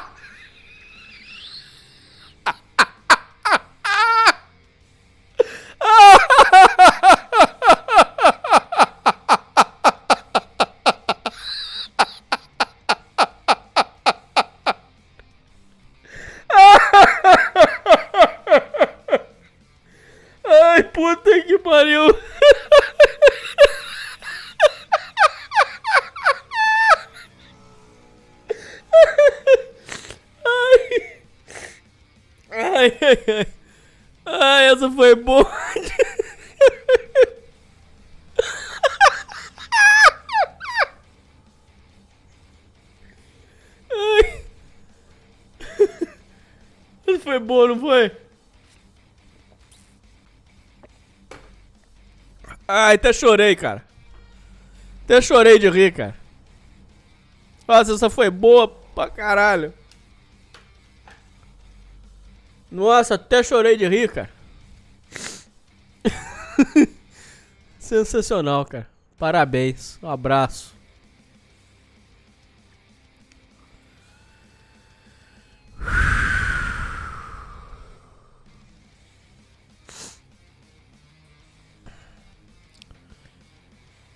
História mais pesa pesada da leitura. Leia tudo. No programa 243D, você fala sobre motivos para uma pessoa ter ansiedade social. Você cita bullying, trauma familiar, pornografia anos base. Eu tive todos juntos de uma vez só, em um grau hard. Trauma familiar. Minha, minha mãe sempre vivia dizendo pra mim, quando criança, você não tem amigos? Não, não existe amigos. Minha mãe já me humilhou por coisas bobas na rua e em casa. Me agrediu na frente dos outros na rua quando criança. o pior vem agora, uma das lembranças mais antigas que eu tenho. Do meu pai me levando para uma sala lotada de crianças na creche me espancando na frente de todas as crianças. Isso deveria ter 4, 5 anos de idade ou até menos. A maioria da... Nossa, tá faltando a voz, pera aí, ouvintes. Minha voz tá acabando já.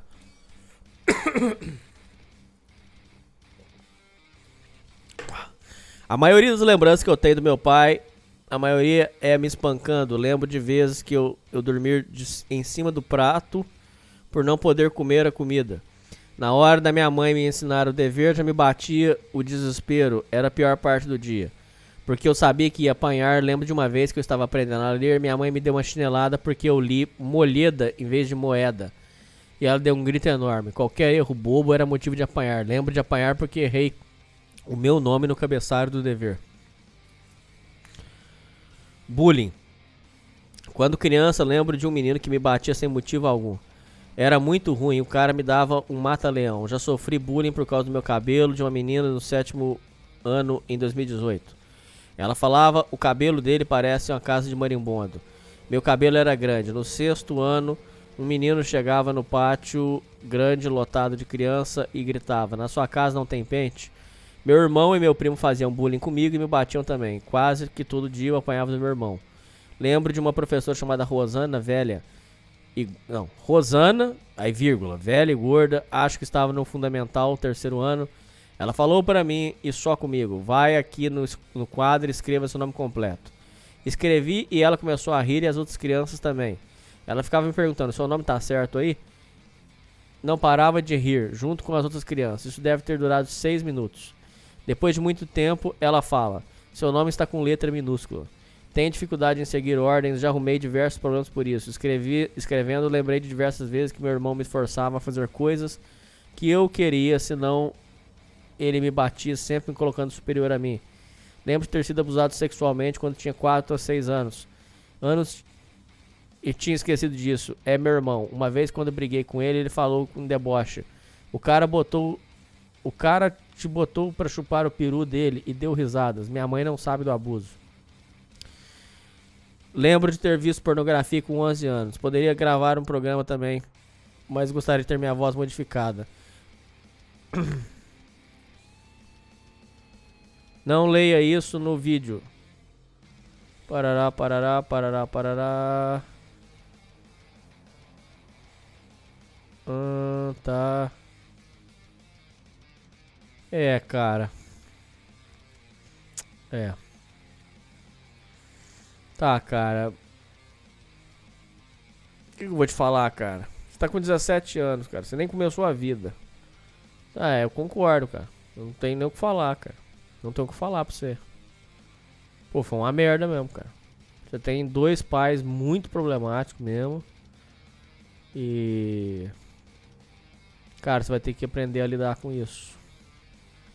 Esse problema seu, ele é muito sério.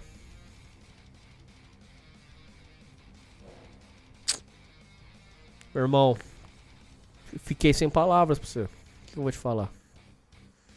Olha, cara, muita força aí pra essa jornada sua. Você vai ter que trilhar isso. E. Você vai ter que sair desse, desse, dessa casa problemática. E veja um plano realista pra você vazar daí. E aí depois que você sair daí, você vai ter que buscar um, um tratamento pra você. Ou então você vai ter que fazer um. Você vai ter que se entender melhor aí. Complicado mesmo. Muita força pra você, meu irmão. Assunto: mulher, relacionamento indo pro saco. Minha mãe chega em casa me trazendo notícias. Dentro dessas notícias, a minha namorada. Minha pitanga estava de plantão no trabalho e minha mãe viu de longe e foi lá, foi lá dar um oi. Minha mãe se aproximou e ela sequer conversou direito com ela, pois foi apenas simpática e com poucas palavras. Ela costuma chamá-la de futura sogra o tempo todo, pois era obcecada por mim, mas dessa vez tratou apenas como um NPC que vê na esquina e muito menos perguntou sobre mim.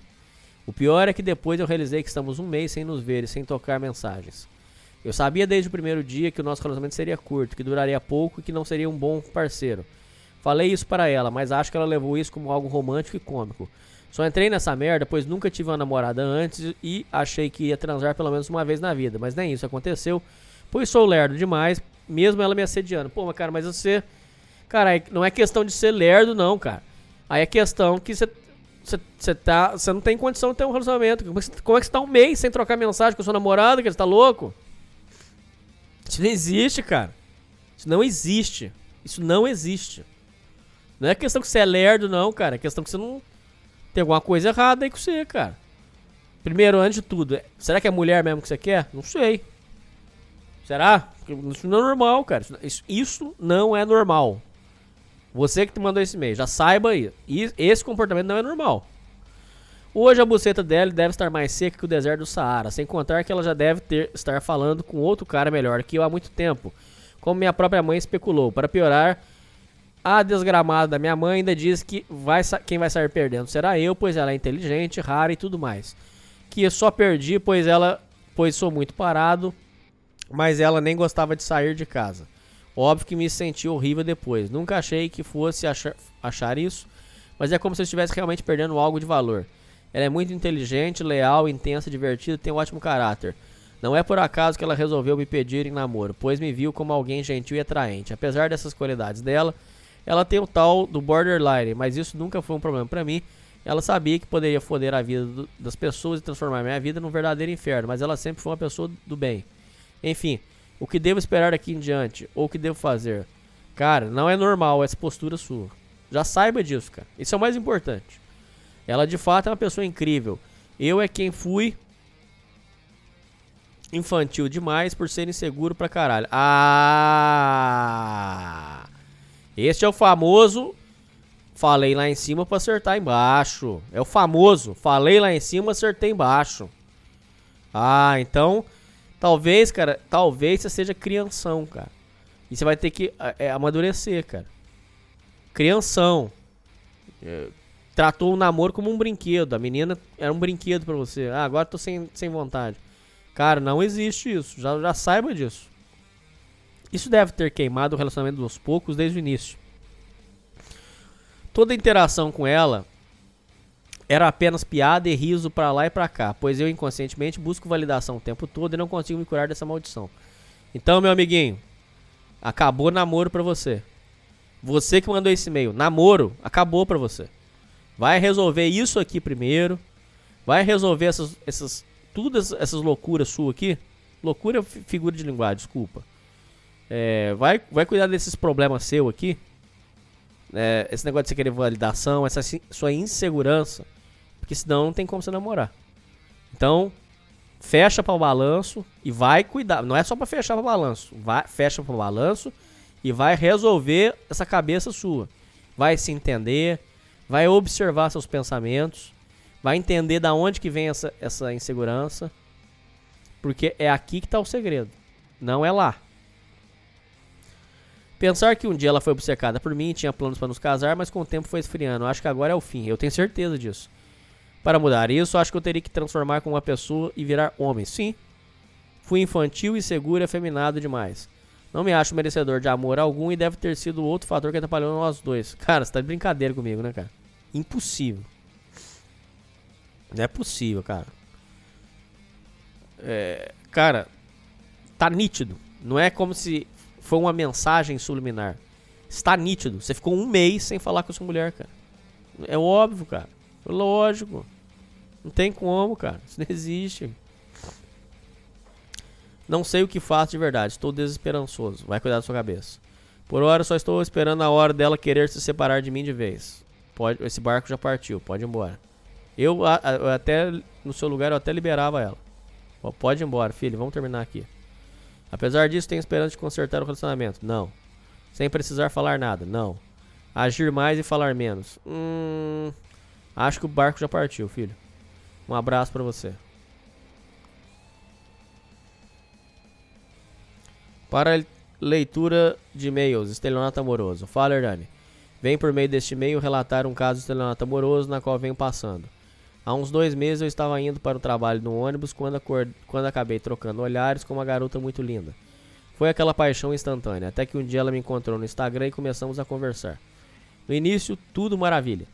Mas nós, nós nem tínhamos ficado ainda e ela já dizia que me amava. Bom, você já deve saber, né?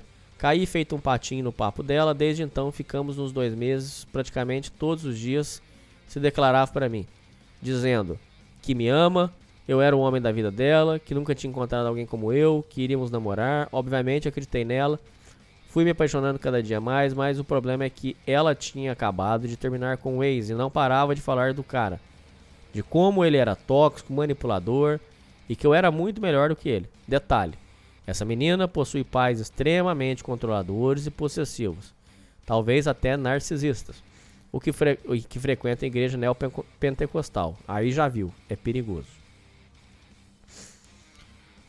Fomos ficando nesses dois meses. Mas, cara, você, acon- você considera pai, é, é, pai evangélico perigoso? Às vezes é melhor, ué. Aí é, é sinal que a menina ficou mais com mais valores, né? Vamos dizer assim. Eu acho que é, eu considero, eu posso estar na ignorância, mas eu considero que é melhor.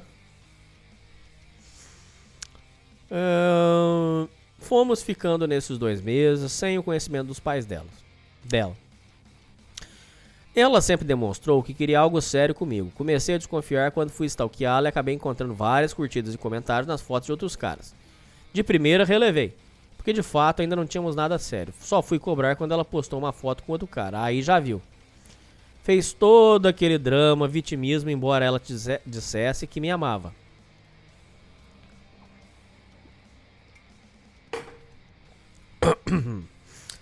Não sei se fui afobado ou precipitado, mas uns dias atrás falei a verdade para ela. Disse que já era hora de assumir um compromisso sério e adivinha. Ela veio com aquele papinho manjado. Não estou pronta, meus pais não vão deixar por conta da religião, estou machucada pelo meu último relacionamento e assim por diante. Eu disse que esperaria ela se sentir pronta e segura, afinal eu a amo. Porém, ela disse que não queria isso e tinha se enganado sobre os sentimentos dela. Ou seja, patrão, a miserável me conquistou, me fez me apaixonar e no final me deu um pé na bunda. A sensação que tem é que fui usado como um tampão emocional, sim. Para superar o ex, sim. Ainda tenho contato com ela, porém ela passou a me ignorar e responder de uma maneira muito seca e do nada. Sai daí, vaza. Acredito que o melhor seja desistir, sim. Porém ainda amo. Não. Estarei disposto a esperar, não. É foda, patrão. Vagabundo desperta um sentimento incrível dentro de você e foge como se nada tivesse acontecido. Fudeu, acontece. Tinham outros detalhes, porém, só coloquei o principal para não ficar um e-mail gigante. Vou deixar prints para você ver o nível de manipulação que eu sofri e como ela foi da água pro vinho em poucos dias. Além, de uma, além do mais, obrigado por tudo, Hernani, vida longa à sociedade primitiva. Então, ouvintes, tô olhando uns prints aqui. Olha lá, ó. Ela realmente. Ó. Ela passou o, o, o Love nele, ó. E depois, ó, pé na bunda. Quero que você entenda. Depois, ó. Depois ela escreveu: Entendo que eu te admiro muito, você é muito bonito. Um menino muito bom, com um coração admirável. Gosto de você, mas não da mesma maneira que você gosta de mim. Sou bem diferente de você, acho que muitas coisas boas, papapá e, e tal, e pé na bunda. Você foi vítima de, de um, um estelionato amoroso, ela cativou em você e não era o que você queria. É uma merda. Assina embaixo, concordo com você. Eu acho que isso é muito errado, é muita sacanagem, mas este é o mundo, filho. Então é isso, esse trem já partiu. Você vá pra outra, vai cuidar da sua vida, porque isso aí já era. E é isso aí, meu irmão. É uma bosta mesmo, mas este é o mundo. Cuide dos seus sentimentos.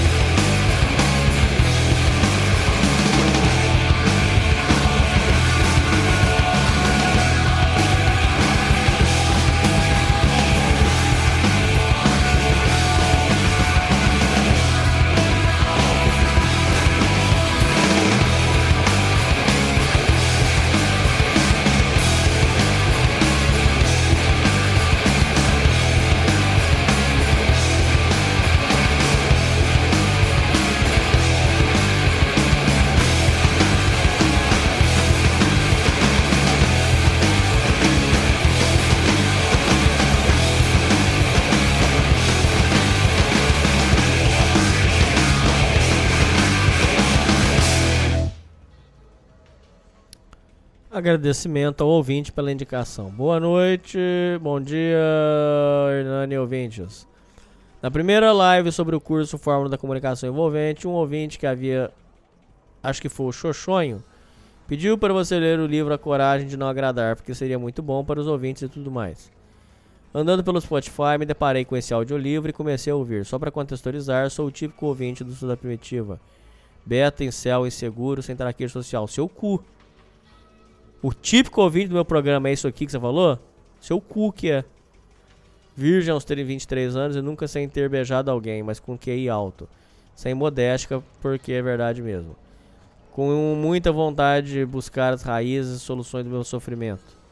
Sinceramente, devo ter chorado pelo menos 3, três a 4 vezes escutando o livro, percebendo o quão poderia ser simples a minha saída de vida de falho e que na verdade sou parte de uma comunidade, sou, sou útil, tenho capacidade de mudar, que não devo focar nos meus traumas do passado, pois eles não me definem e posso avançar muito apesar deles. Aprendi a não catastrofizar e não julgar tanto os normes e minha vida melhorou muito depois disso. Parabéns. Gostaria de agradecer você, caro ouvinte, que recomendou esse livro. Pode contar que você ajudou muito mesmo a pessoa que precisava. E dizer a todos para procurar esse audiolivro ou livro físico assim que possível. Está disponível no Spotify de graça com narração humana em um canal chamado Narval Audiolivros. Então o livro chama-se A Coragem de Não Agradar. Acho que seria muito interessante você pudesse ler com os ouvintes, mas por ser formato de diálogo, não sei se ficaria muito bom. Não, porque é uma pessoa que está falando com a outra e aí fica sem, sem sentido. É, Outra opção seria marcar para discutir o livro. É, aí pode ser. Nesse tempo, ouvintes teriam o desafio de terminar o livro e tentar aplicar pelo menos um dos ensinamentos. Penso que seria interessante, sei que posso estar viajando, mas seria muito bom para nós. Muito obrigado, que Deus nos abençoe agora e sempre. Amém. Parabéns aí, mas essa visão que você está dos ouvintes está errada, tá? Mais um abraço para você. Mais um golpe. Hernani, te mandei um e-mail contando sobre o golpe que minha tia sofreu no aeroporto. Gostaria de dar mais um relato, dessa vez, de um que aconteceu comigo. Uma variação do golpe da revistinha de uma suposta instituição de caridade que, se você pegar, ele te obriga a comprar. Caras, ouvintes, nego te oferecendo coisa na rua. Não pega. Não pega. Pegou, começa o tormento. Eu já, eu já conversei isso com vocês. O, rapa, o golpe da revistinha é- já foi falado milhares de vezes isso aqui. O rapaz estava dando o golpe da revistinha na frente de um, de um, de um shopping. Aí, ouvintes, ele tava dando golpe da revistinha. E ali naquele shopping, já, eles já cansaram de chamar a polícia ali. Os cara, e o golpe da revistinha eles continuam aplicando lá. Sinal que tá dando dinheiro, né? Porque ninguém fica fazendo um negócio que não vai dar dinheiro. Então, se os caras estão dando golpe da revistinha ali, é porque vai dar dinheiro. Golpe da revistinha, pra quem tá chegando aqui pela primeira vez, é. Eles ficam é, falando que estão doando revista, só que na hora que você pega a revista, ele quer dinheiro seu. Aí, ouvintes. O rapaz estava entrando no shopping. É, o, cara, o, o, o golpista entregou a revista na mão dele e falou assim, e falou assim, ó, isso aqui é instituição de caridade. Aí ele pegou a revista. O cara falou assim, não, não, mas tem, deixa um dinheiro pra ajudar. Ele falou assim, não, não. é- Aí o cara falou, é de graça ou não é, amigão? Ele falou assim, é de graça, mas você tem que ajudar a instituição. Ele falou, muito obrigado, toma aqui um abraço. Ou seja, não invente de que você vai ganhar alguma coisa pegando coisa da rua. Não inventa moda, não inventa moda, cara. Não pega, cara. Não, não entra em rolo, cara. É, é nesses rolos aí que você vai arrumar pra sua cabeça, cara. Não encosta, não pega, não queira saber. Nem queira saber, não tenha dúvida, porque é, você vai lá pra olhar, já vai dar errado. Nem, nem vá lá olhar. Nem, nem olha. É melhor assim. Uma capital brasileira com um clássico centro da cidade grande, cheio de vendinhas, produtos falsificados, mendigos, pessoas loucas que te passam pra trás. Bem-vindo à modernidade. Quando eu tinha 11, 12 anos, fui com meu pai no centro da cidade para comprar umas coisas. No meio das andanças, na hora de atravessar o sinal, ele acabou passando antes e fiquei para trás. Nisso, um nóia carregando uma chapa de madeira com vários colares para vender chegou perto de mim e estendeu a mão. Perguntou se eu estava firmeza. Cumprimentei ele, afinal era idiota e inocente, não tinha esperteza de rua. Ele começou a mostrar colares vagabundos. No que eu tentei soltar a mão, ele, ele apertou mais ainda e chegaram mais dois maloqueiros, dizendo que eu tinha bom gosto e deveria escolher o tal e tal colar. colar.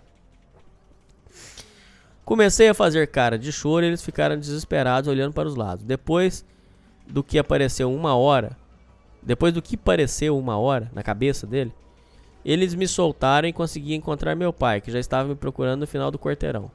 Hoje, quase 14 anos depois, vi um pessoal fazendo exatamente isso perto de um hospital aqui perto de casa. Lembrei do caso resolvi mandar e-mail. Obviamente, hoje estou mais esperto e não caio nesse tipo de golpe. É triste o que vou dizer, mas a minha dica é: ande na rua, ah, está na- andando na rua e viu um noia, trate-o como uma ameaça até que se prove o contrário. Sim. Foda-se o preconceito. Sim. Preconceito é o que fez você ficar vivo até hoje. É um exemplo aqui, né?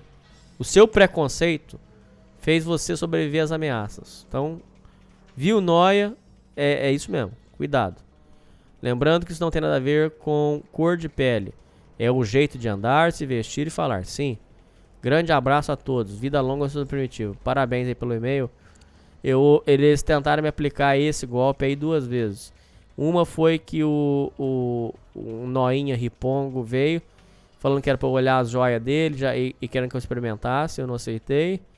A outra foi que o cara é, é, veio falando pra mim assim: Ou amanhã é certeza que você vai vir aqui pegar uma joia? É, era um daqueles colares riponga dele. Aí eu, eu falei: Não, não. não eu- aí eu, trouxa na época, eu falei assim: É, é. E aí ficou um climão de bunda, porque eu evitava passar lá. Porque eu fiquei achando é, que eu tinha obrigação de comprar.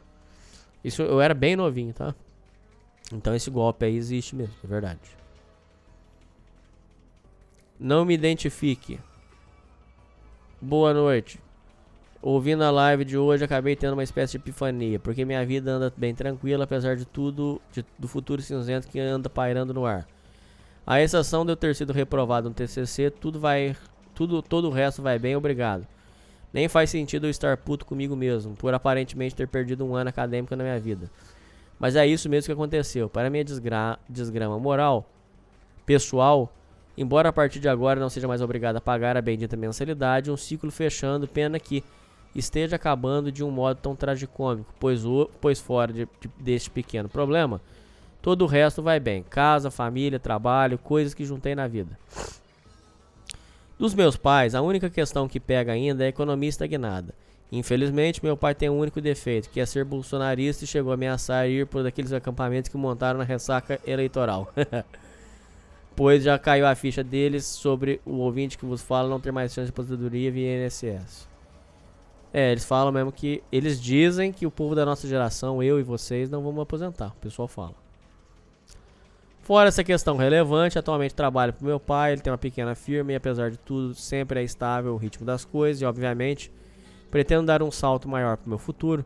Tudo vai bem daqui a três semanas iremos a Salvador tirar o atraso da convivência, pois apesar de trabalharmos juntos, papai, mamãe e eu numa firma familiar, eles têm a rotina deles e eu tenho a minha. Então, apesar de sempre estarmos fisicamente juntos, meio que perdemos esse contato onde é sempre bom tirar esse atraso. De relacionamento, nem chota, nem rosca, nada. Estou longe de hedonismo há sete meses e estou usando isso para me regenerar. Pretendo dobrar a meta e permanecer longe desses problemas gostosos demais que a vida sabe entregar a gente. Sobre os joguinhos, por incrível que pareça, troquei um hábito por outro e abandonei as partidas de CS pelo treino firme na academia. Legal. Porra nenhuma, continuo com meia hora de sempre sem perder a amizade. Mas vocês não têm ideia de como é bom botar o card em dia, isso te deixa vivo e não apenas isso. Seu corpo lembra que está vivo, dá um arrepio gostoso na pele. É isso, obrigado por ajudar a dar esse lapso de lucidez. A- e ao saber que no meio de tantos problemas, os meus são bem pequenos, perto do que colegas passam na vida. Não sei se sou digno de levar essa história em público na live, mas decidi assim mesmo.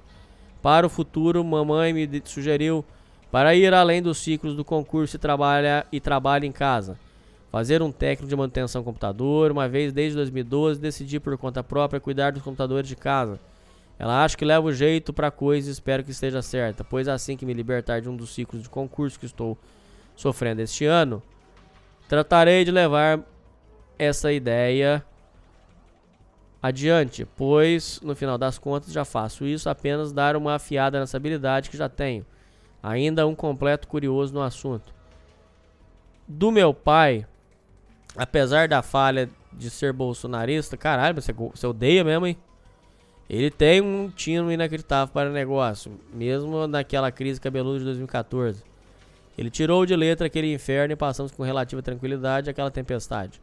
Espero poder auxiliar de forma mais útil, seja passando num concurso, seja também empreendendo em voo solo. Na ideia que me foi a pro- proposta profissionalizar uma habilidade que já tenho. O que vier pela frente irei abraçar, pois infelizmente não dá para depender só da família, onde precisa deixar uma grana sempre engano, mas para nunca faltar. Acho que num universo de tantos sofredores, acho que estou vivendo um sonho. Solteiro, sem filho, livre de contas, trabalho leve apesar do salário ser só mínimo.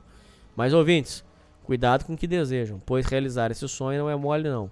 Às vezes façam o pé de meia e é importante, mesmo com boa vontade de seus pais quererem lhe ajudar, sempre que você precisar, não queira isso. Viva sua vida com independência, mas isso não implica em ficar distante, onde você pode trabalhar, retribuir esse esforço com dinheiro e não. Não é aquele mar de rosa que vivem tratando como piada de LinkedIn. Em seus arrombados. De um amigo ouvinte. Um abraço pra você, meu irmão.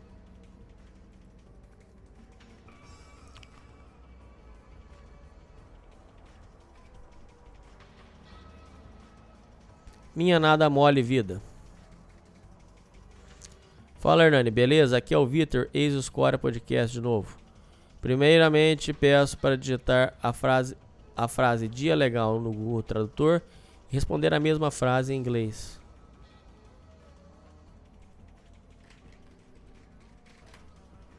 Dia legal.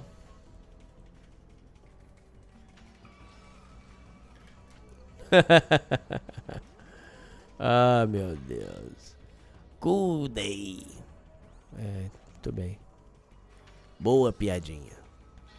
Vim aqui desabafar sobre este ano que está sendo um divisor de águas na minha vida. Cheguei aos 26 anos e sinto que não tenho e não construí nada. Isso me deixa com um misto de frustração e angústia, pois vejo o tempo passar com uma velocidade absurda. Sempre fui alguém bastante introvertido e essa introversão se intensificou a partir dos 11 anos de idade. Com isso, me tornei uma criança com pouquíssimos amigos, consequentemente alvo de bullying e humilhações. Para piorar, minha mãe era super protetora e quase não deixava os filhos brincarem na rua. Isso dificultou bastante a minha socialização. Nesse cenário, fui crescendo tendo a solidão como companheira mais insistente. Além de timidez, eu tinha também atitudes anormais para uma pessoa comum. Gostava de repetir hábitos e ficava muito focado em certos assuntos como futebol, a ponto de fazer cam- campeonatos em plataformas de internet que eu simulava torneios reais. Nunca tive problema para trabalhar e sempre meti a cara sem ser gay. Trabalhei em confecções de camisa, escolas e empresas de TI. Mas meu maior problema sempre foi a socialização e como me portar em ocasiões sociais. Nem preciso dizer que meu aproveitamento com mulheres é o mesmo que o México em Copas do Mundo, uma negação. Até tentei chavecar, mas sempre perdia para um cara mais bonito e com um bom papo. Nessa brincadeira, cheguei em 2023 e resolvi fazer uma avaliação para saber se eu tinha transtorno de espectro autista. E no final das contas, fui diagnosticado também com TDAH. Se por um lado passei a entender de onde vinha minha personalidade desajeitada, fiquei com raiva dos meus pais de, por certa forma, negligenciarem este tratamento e me condenarem a mais de 20 anos de sofrimento, onde eu me achava esquisito e disfuncional. É, naquela época eles não tinham informação, cara. Não adianta. É uma merda mesmo. Naquela época não tinha. Foi quando, numa conversa com meu pai, ele me falou que já desconfiava que eu tivesse esse problema, pois até os 7 anos de idade eu era bastante impulsivo e irrequieto. Nessa conversa descobri várias coisas sobre a minha infância e minha ancestralidade. Fiquei sabendo que com 5 anos de idade minha mãe me tirou da minha primeira escola, pois eu, ao invés de brincar com as outras crianças, me diverti tomando um banho de tinta sozinho. Também senti ressentimento particular da minha mãe por me privar de contato com outras crianças, o que poderia ser sanado se o diagnóstico viesse mais cedo. Sim. Mas, cara, é que esse tratamento, esse diagnóstico são muito, no- muito novos, cara. Não adianta. Essa briga aí é perdida. Para esse questionamento, meu pai, meu, meu pai respondeu que essa personalidade vinha da minha mãe. E. Não, essa personalidade da minha mãe vem da minha avó. e da minha bisavó, que foram, por assim dizer, duas matriarcas. Elas eram bastante controladoras e sempre tomavam a última palavra dos assuntos da família. Sim, verdade.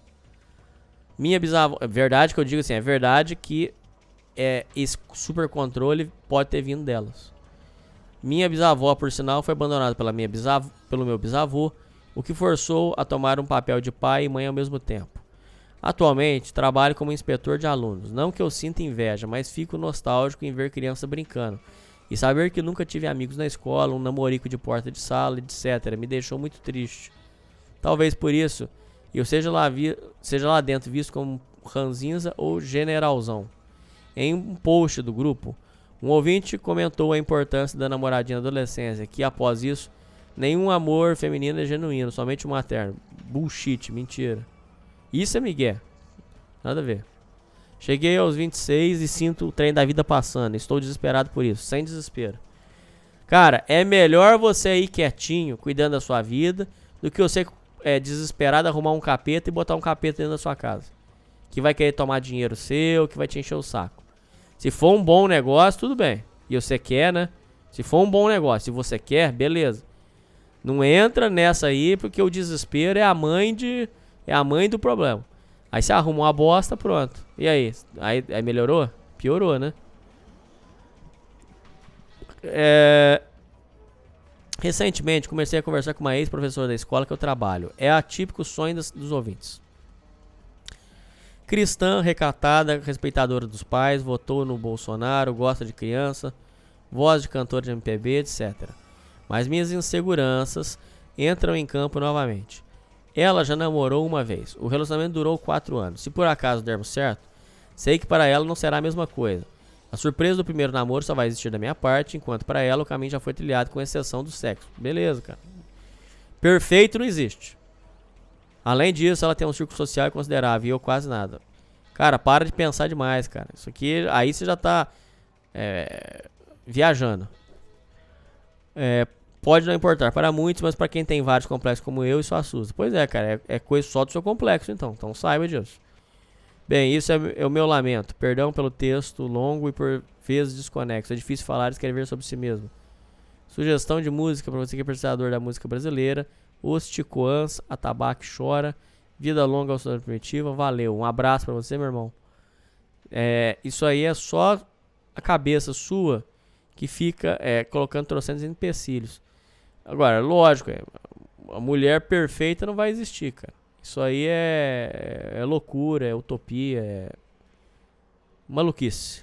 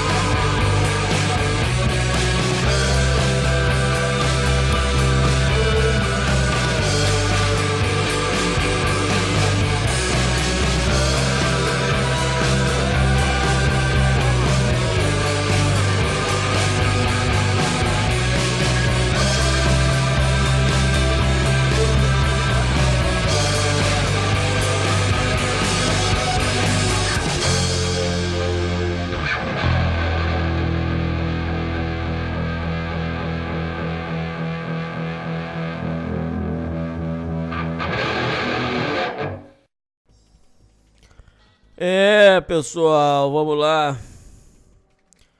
Acabei de ficar sabendo sobre a prisão do cantor maníaco.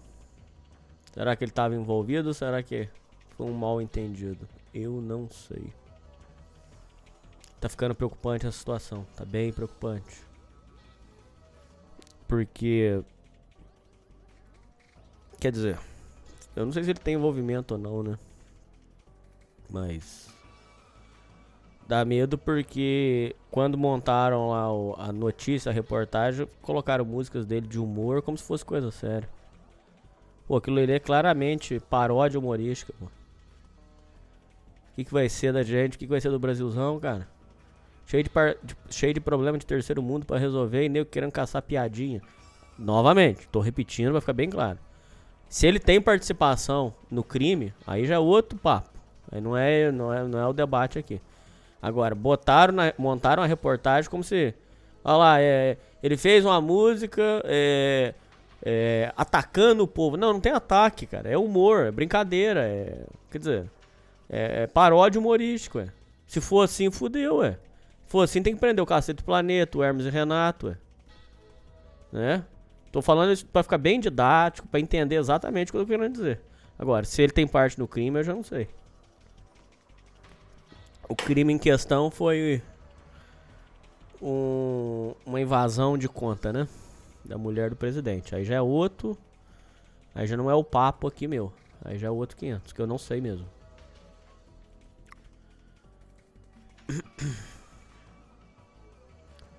Já falei pra vocês, né? Eu recebi dois convites. Um pra ir pra Austrália e um pra ir pra Portugal. Sei lá o que, que vai ser. Muito maluco. Relato do ouvinte com pai dependente químico e esquizofrênico. Beleza, seu Hernani? Tudo bem? Havia falado com você estou enviando meu relato aqui. Desde já agradeço você, Hélios e China. Cada conselho de vocês foi imensurável para a minha vida. Pô, que lindo, cara. O trabalho do Rusga Podcast foi realmente uma mudança de paradigma para todos, incluindo para mim. Rusga Podcast, o CT. Inclusive eu renovei o CT, ouvintes. Ouvintes, se você nunca ouviu o CT pelo NVP Entretenimento, você não sabe o que você tá perdendo, cara. Você tá perdendo simplesmente um dos melhores programas da internet. Da internet inteira. É um dos melhores. Muito bom o CT. Seu Hernani, me chamo Matheus. Aqui está a grande parte da história da minha vida. Tentarei ser breve o máximo possível. Meu pai é viciado em drogas desde a pré-adolescência. Mesmo com uma boa família, bons irmãos e bom pai, ele sempre foi para o caminho ruim. É, se envolveu com criminalidade e drogas pesadas, por isso já havia saído de casa. O fato é que ele se envolveu em um crime grave com duas garotas. Não vou entrar em detalhes, até porque eu mesmo desconheço. Mas depois disso as coisas só pioraram. Ele já havia conhecido minha mãe, que na época era menor de idade, e já havia engravidado. A única virtude que ele carrega é sempre ter trabalhado, então foi mandado para a, o exterior para limpar a sua barra, ao mesmo tempo que trabalhasse para melhorar a condição da nossa família. O caso foi o contrário. Ele não parava em emprego, sonegava imposto, usava droga e foi preso por lá. Deportado e banido do país, foi o momento em que eu o conheci. Ele era um homem carismático que gostava da minha amizade e companhia, me levava para passear sempre e era querido pela família. Isso tudo acabou quando ele espancou minha mãe na minha frente. Acredito que isso já havia acontecido anteriormente, pois a família dele não fez nada. Meu pai é esquizofrênico e paranoico. Ih, esquizofrenia misturou com droga é bomba. Eu já contei pra vocês, mas tem um ouvinte deste programa, um ouvinte desse programa, que ele tinha esquizofrenia e ele dava teco pra fazer exercício. Mandava um tecão, cheirava. E vira e mexe também ele, ele fumava pedra. Sério mesmo, ouvinte, não é brincadeira nada. Quem conhece da história sabe que eu não tô mentindo. Cara, ele cismou que ele era o ancestral do não, que ele era o sucessor do Conde Drácula. Ele chegou nessa conclusão porque o nome dele era Vladimir e tem o Vladimir Drácula. Vladimir. Qual é o nome dele? Vladimir. Não sei o que é lá. Aí ele cismou que o, o- por ele chamar Vladimir, ele era o sucessor do Drácula. Ele, ele comprou pela Shopee uma capa de Halloween do, do, do Drácula. Aquela capa de. Sabe? Capa de vampiro. E ele saiu pra rua dizendo que ia combater o crime. Ele passava a madrugada inteira na rua, em live, falando que tava combatendo o crime. É, ne- foi nessas aí que teve um dia que ele falou que tava salvando as baratas. Ele entrou dentro, ele foi numa boca de esgoto. As baratas tava afogando, ele foi virando as baratas. Entendeu? A barata tava afogando. Ele foi virando as baratas e falando: Olha aí, eu tenho que salvar as baratas. Tem um dia que é, ele foi no, no postinho pra buscar remédio psiquiátrico. E, e- detalhe, repare, ele misturava droga com esquizofrenia e com remédio psiquiátrico. Ele foi no postinho buscar e um- uma criança jogou um- uma lata de leite condensado no lixo. Aí as formigas foram na, na lata de, de leite condensado e começaram a morrer sufocada, porque aga- agarrava no leite condensado. Ele foi soltando formiga por formiga e, e gravando assim, ouvintes, e falando, dando lição de moral. Tá vendo? É por culpa de vocês que eu tenho que vir e remexer no lixo e salvar as formigas. É por culpa de vocês, irresponsáveis. E no fundo, a enfermeira não sabia o que fazer, porque a enfermeira não... A enfermeira ficou catatônica com aquilo. E aí, esse cara, a gente nunca mais soube o que, que deu dele, cara. Acho que o irmão dele mandou internar. Então, assim, falei, contei essa história verídica pra vocês saberem que. Ah, e tem mais uma ressalva. Quando ele saía vestido de Drácula pra rua falando que ia combater o crime, dava um desespero na gente, porque eu- é, a gente tinha medo dele, dele encontrar um trabalhador voltando de uma fábrica e falar assim: Ó, o senhor é bandido, vou matar o senhor. Pensou? Então, isso aí deu, dava medo na gente, porque o- e- esse maluco podia cismar que alguém era bandido e, e fazer uma cagada. É, voltando lá. Meu pai é esquizofrênico e paranoico, talvez por conta das drogas. Bom ponto. Bom ponto. Droga pode desencadear a esquizofrenia.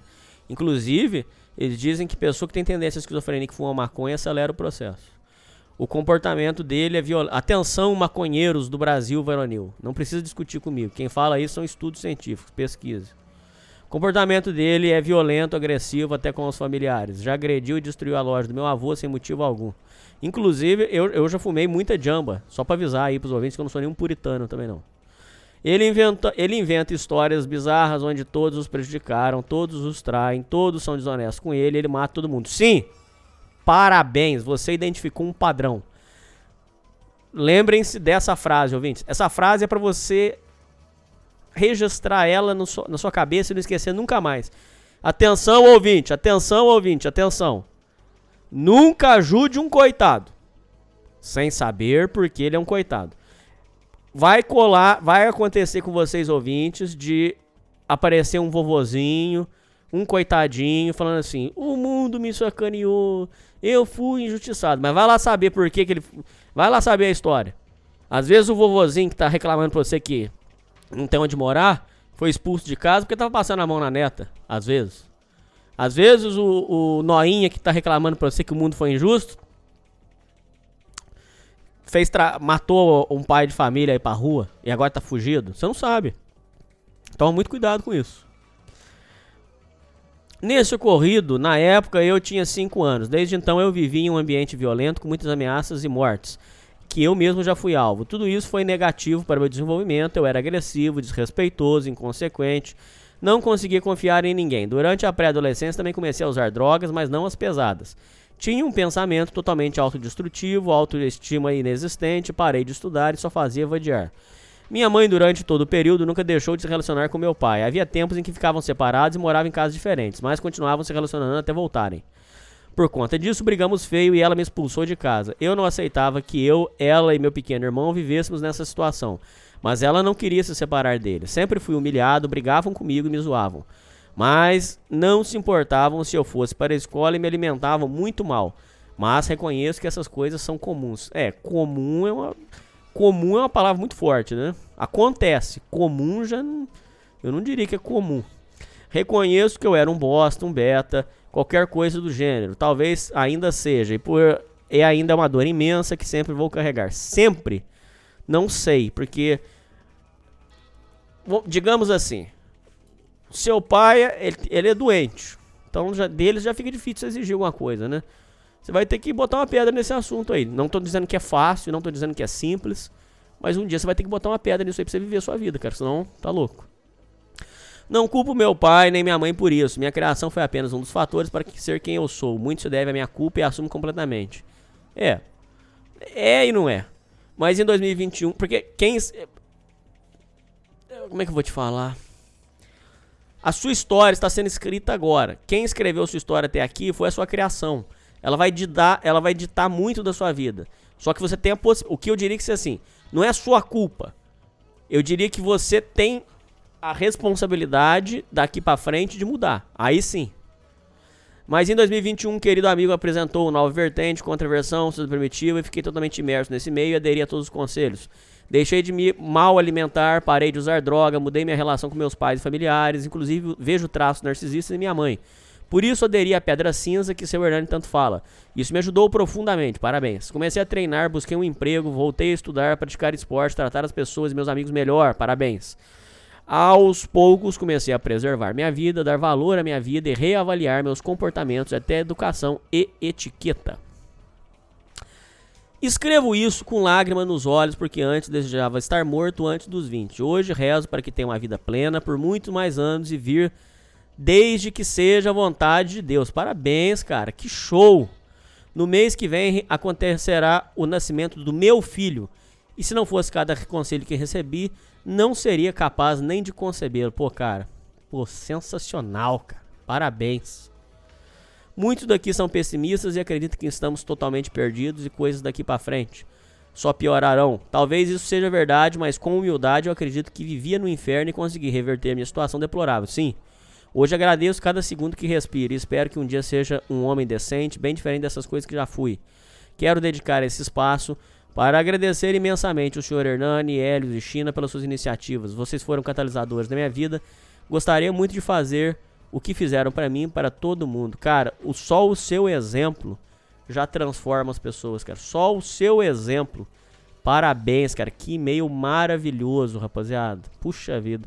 São e-mails como esse que me fazem ver que eu tô fazendo uma coisa boa, cara. Parabéns, cara. Show de bola. Muito legal.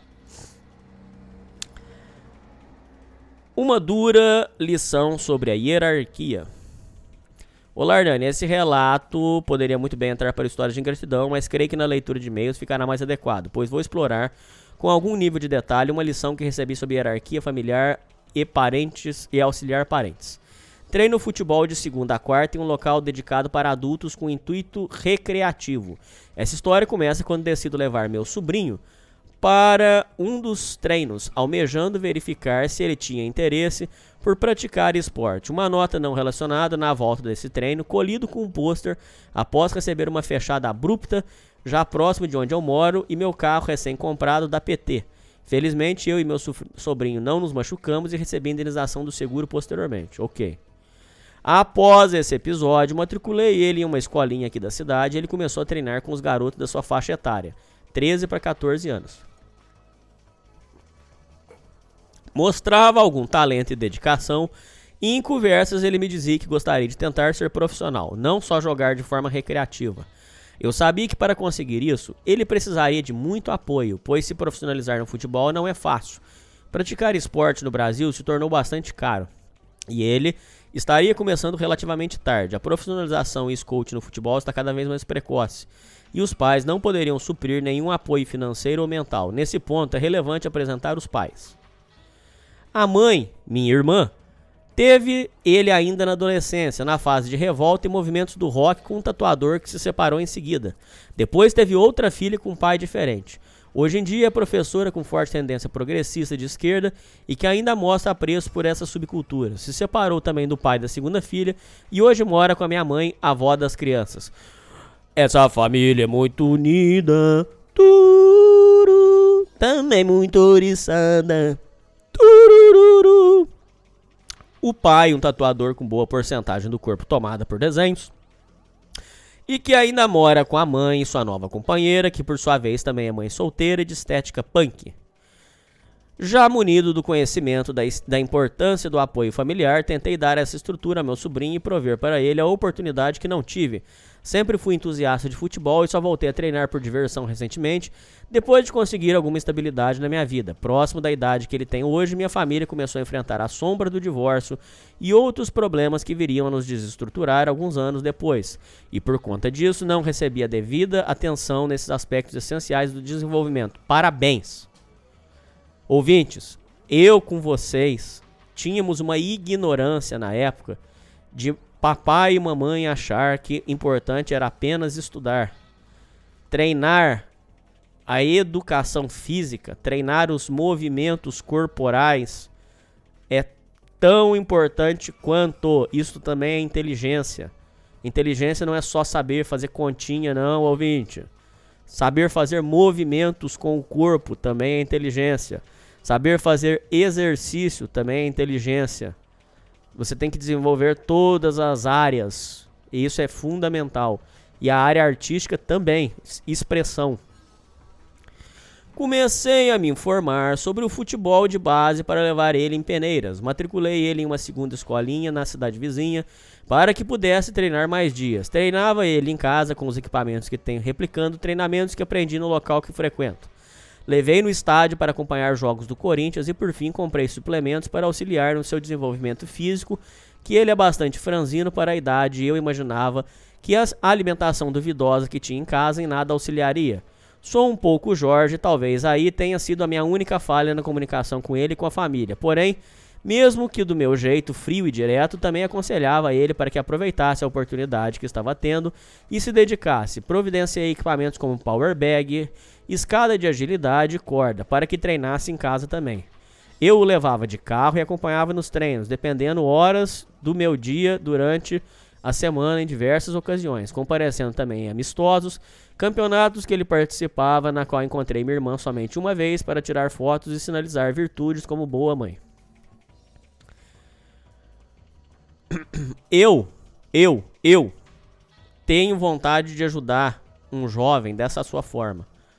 O problema é que hoje o mundo está tão maldoso que eu tenho medo dos pais pensarem em outra coisa. Entenderam, ouvintes?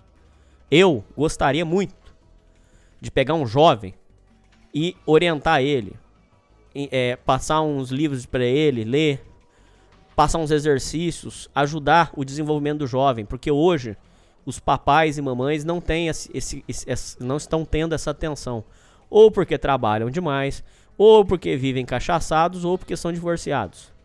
Eu tinha vontade de fazer isso, só que o mundo hoje está com uma maldade que eu tenho medo dos pais pensarem que existe alguma outra coisa rolando. E eu morro de medo disso. Então, até para ajudar alguém, hoje tá perigoso. Entenderam, ouvintes? E por aí, é por aí que os problemas começam. Com o início das férias escolares, ele começou a dar pretextos para faltar em treinos como gripe, lesões, desgaste, desgaste físico. Isso mesmo, um garoto de 13 anos reclamando de desgaste por treinar futebol por uma hora, quatro dias na semana. Uma vez, até mesmo disse que não iria no dia seguinte, pois o cachorro havia morrido e estava triste. Relevei por algum tempo essa falta de consistência, por- por- porém, para mim o estopim foi quando eu propus de colocar no futsal para que treinasse todos os dias, e ele alegou que conversou com os pais, os de belo perfil que escrevi anteriormente, e não iria, pois seu foco era campo e aquilo só iria desgastar mais. Nesse momento, tive que admitir uma constatação que estava tentando suprimir até então. Eu, como tio, não poderia suplantar e compensar pela mediocridade e falta de visão dos pais. Os valores como gratidão, dedicação não se podem ser ensinados por alguém externo. Para caralho. Ouvintes, contemplem o, o novo Platão. Parabéns. Presta atenção.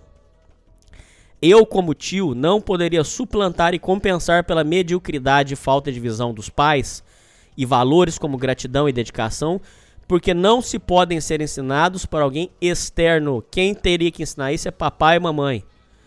Quando você vai e tenta passar isso, olha, se o jovem quiser pegar, é algo muito pessoal, mas aí você está rompendo a hierarquia de uma forma muito abrupta e que pode resultar em problema pra você, inclusive da sua irmã dar um chega pra lá em você.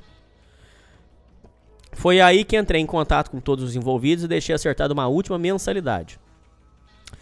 Alinhando que dali em, em diante eu não iria arcar e nem mais acompanhar, por isso e que isso ficaria a cargo dos pais. Infelizmente, dado todo esse contexto, imagino que pela falta de apoio e orientação dos pais e ausência de comprometimento e gratidão por parte dele, dificilmente haverá êxito no objetivo de se profissionalizar. Porém, sai com consciência tranquila de que fiz o que pude. Gratidão, eu te digo assim, um menino de 13 anos, ele não tem a maturidade para compreender a gratidão. Eu digo pra você assim, não leve para esse lado. A não ser que você tenha um talento absurdo ou bons contatos, é difícil conseguir algo sem ter regularidade nos treinos. Dificilmente alguém começa treinando em campo. Geralmente se inicia no society, futset, futsal e boa parte dos grandes jogadores tem alguma base de salão. Mas não foi por essa discordância conceitual que desanimei desse projeto de tentar ajudar meu sobrinho. Mas sim porque vi que ser um mentor para ele na direção correta, enquanto os pais o sabotam, com sua limita- limitação, seria como dar murro em ponta de faca. Parabéns, cara. É isso. Ouvinte, você entendeu perfeito. Parabéns, cara. Pô, eu tenho que levantar aqui e aplaudir, cara. Só não vou levantar aqui, porque senão eu vou derrubar tudo. Eu já tinha o avisado que teria até certa idade para tentar dar certo no futebol e em, e, em seguida teria que começar a estudar visando profissão comum. E que por isso devia aproveitar o apoio que eu estava dando agora, eu pretendia no futuro, caso ele não se tornasse atleta, auxiliar ainda mais com cursos e outros recursos e orientações. Mas estou bastante descrente nesse momento que isso tem algum va- qualquer valor. Eu te digo mais. Eu vou te dizer mais. Talvez o seu esforço não foi em vão. Por quê? No futuro ele pode se interessar por educação física, ele pode se interessar pela área é, é, esportiva em geral.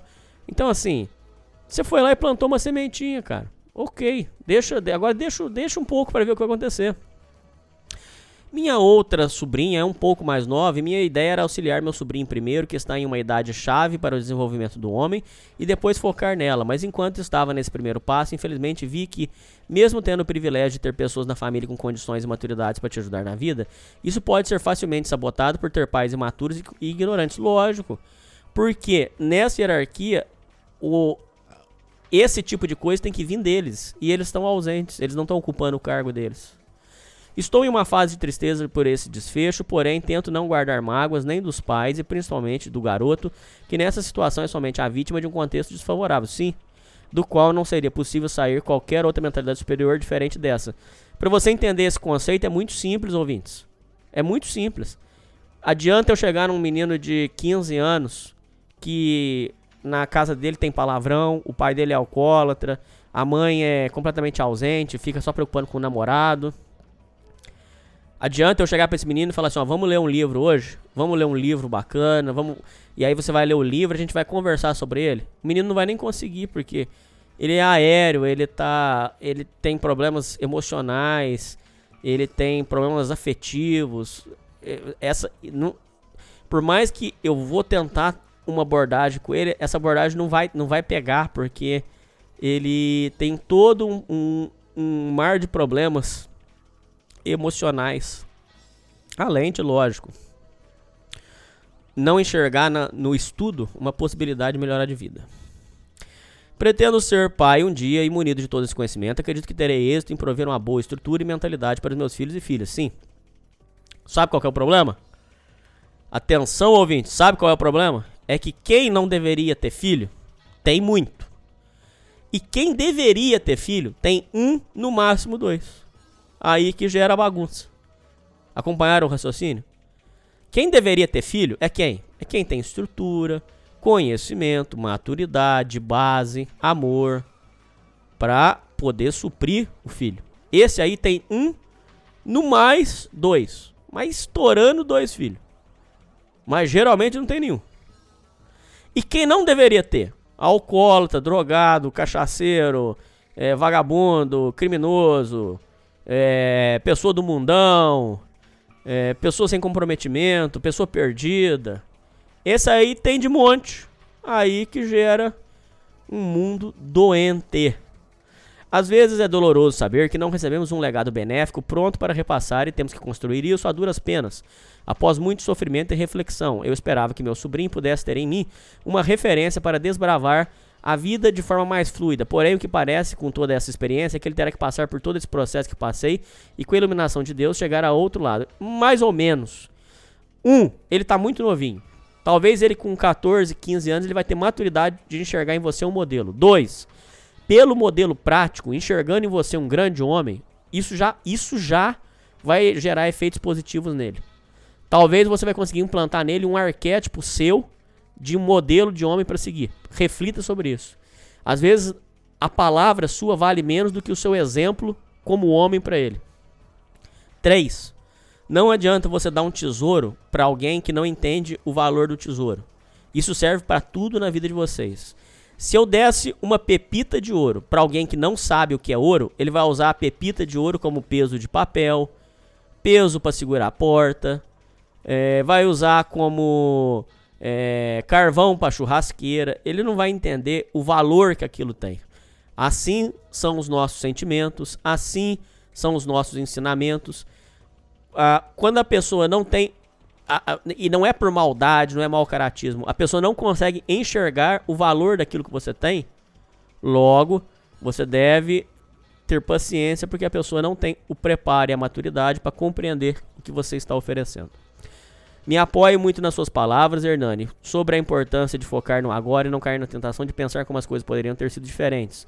E mais fácil se soubéssemos o que sabemos agora e não ficar ressentido com as pessoas por não en- atenderem nossas expectativas. Saber que só amadurecemos hoje, justamente por passar por todo esse processo e agora ter o privilégio de poder repassar algo melhor para as futuras gerações. Depois de muita reflexão e desenvolvimento pessoal, às vezes não é fácil, mas vejo que você é uma referência, pois apesar de passar tudo que passou, é uma pessoa leve, alegre, amadurecida, grata e, o, e nesse tipo e é nesse tipo de exemplo que devemos mirar. Um abraço e vida longa à sociedade primitiva. Atualização. Olá, Hernani. No dia seguinte que enviei esse e-mail, eu comuniquei meu sobrinho que ia deixar tudo a cargo dos pais e que a partir desse momento ele só continuaria frequentando os treinos caso pudessem levar e continuar pagando. Deixei quitado um último mês com a escolinha avisei os professores que os pais agora cuidariam de tudo, deixando ao contato de ambos. A reação foi imediata, o garoto começou a chorar e ficou muito chateado. Minha irmã e mãe me procuraram questionando a razão daquela atitude, dizendo que não conseguiriam manter ele no treino e que poderia ter comunicado minhas preocupações e pontos antes de resolver no diálogo, ao invés de tomar essa atitude mais drástica. Resolvi ouvir novamente o episódio sobre o Black Sheep, com o Black Sheep sobre o pai narcisista me identifiquei, infelizmente, com as atitudes relatadas por ele. Eu já vinha refletindo bastante e percebi que, e percebi que eu estava sendo injusto com o garoto com cobranças exageradas. Ok. Projetando nele a frustração de não ter tido a mesma oportunidade que eu tive agora. Estou provendo para ele. Além disso, eu estava esperando de uma criança de 13 anos que tivesse a mesma maturidade e ambições, disciplina e esclarecimento de alguém com idade muito superior, o que é naturalmente impossível e vejo como uma característica adicional do narcisismo. No meu desabafo, não mencionei que em diversas ocasiões ele sim demonstrou bastante gratidão pelo que eu estava fazendo e que também ficava ansioso pelos treinos, mesmo em dia de chuva, e que os treinos ele perdeu ele repousa em dias alternativos. Pô, Pô, aí você não contou isso aqui. Aí não, ouvinte. Aí não. Também me pediu ajuda com os treinos, usa suplementos que comprei e é bastante centrado nos jogos e treinos. Isso por si só já demonstra uma maturidade maior do que eu tinha na idade dele. Pois com 13, an 13 ou 14 anos, eu pensava em Naruto e delirava fazendo jutsu e literalmente emulando o Sasuke. Aí, ó. Olha aí. Esse baque, de qualquer maneira, serviu para algo porque relatei em minhas queixas que não era totalmente inválido no jogo seguinte. A mãe dele e minha irmã estavam lá para acompanhar junto com minha outra sobrinha. Acredito que a atitude que tomei serviu como susto e fez refletir que deveria dar mais atenção para o filho no esporte. A pequena irmã dele também estava gravando o jogo e demonstrando bastante amor e admiração pelo irmão, que foi algo que comoveu, que me comoveu bastante, me lembrou sobre algo que você recentemente citou de olharmos com mais atenção o lado bom e bonito da vida. Parabéns, cara. Pelo amor de Deus, cara. Pelo amor de Deus, cara. Cara, o seu chacoalhão serviu pra a mãe acordar e falar assim: ó, ó o seu filho aí. Presta atenção nele. E aí você conseguiu providenciar uma situação linda dessa, de amor entre mãe e filho, cara. Pô, cara, pô, cara. Não sei nem o que te falar, meu irmão. Pô, sensacional. Creio que tudo isso serviu como aprendizado para todos os envolvidos e pretendo continuar auxiliando meus sobrinhos na medida do possível.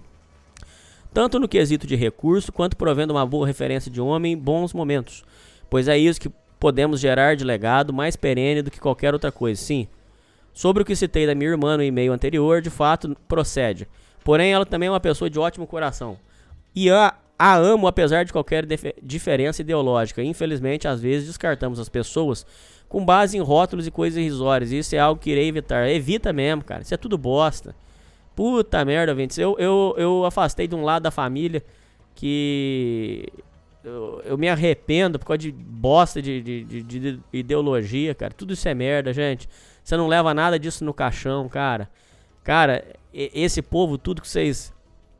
E eu também me coloco. Esse povo, tudo que a gente brigou aí. Nenhum deles vai visitar a gente no hospital, cara. Esquece isso aí, pessoal. Tudo bosta. Solução do Brasil não vai vir por conta disso, não. Não tem solução pra isso. Solução assim, não, pessoal. Esquece isso aí, isso é tudo merda.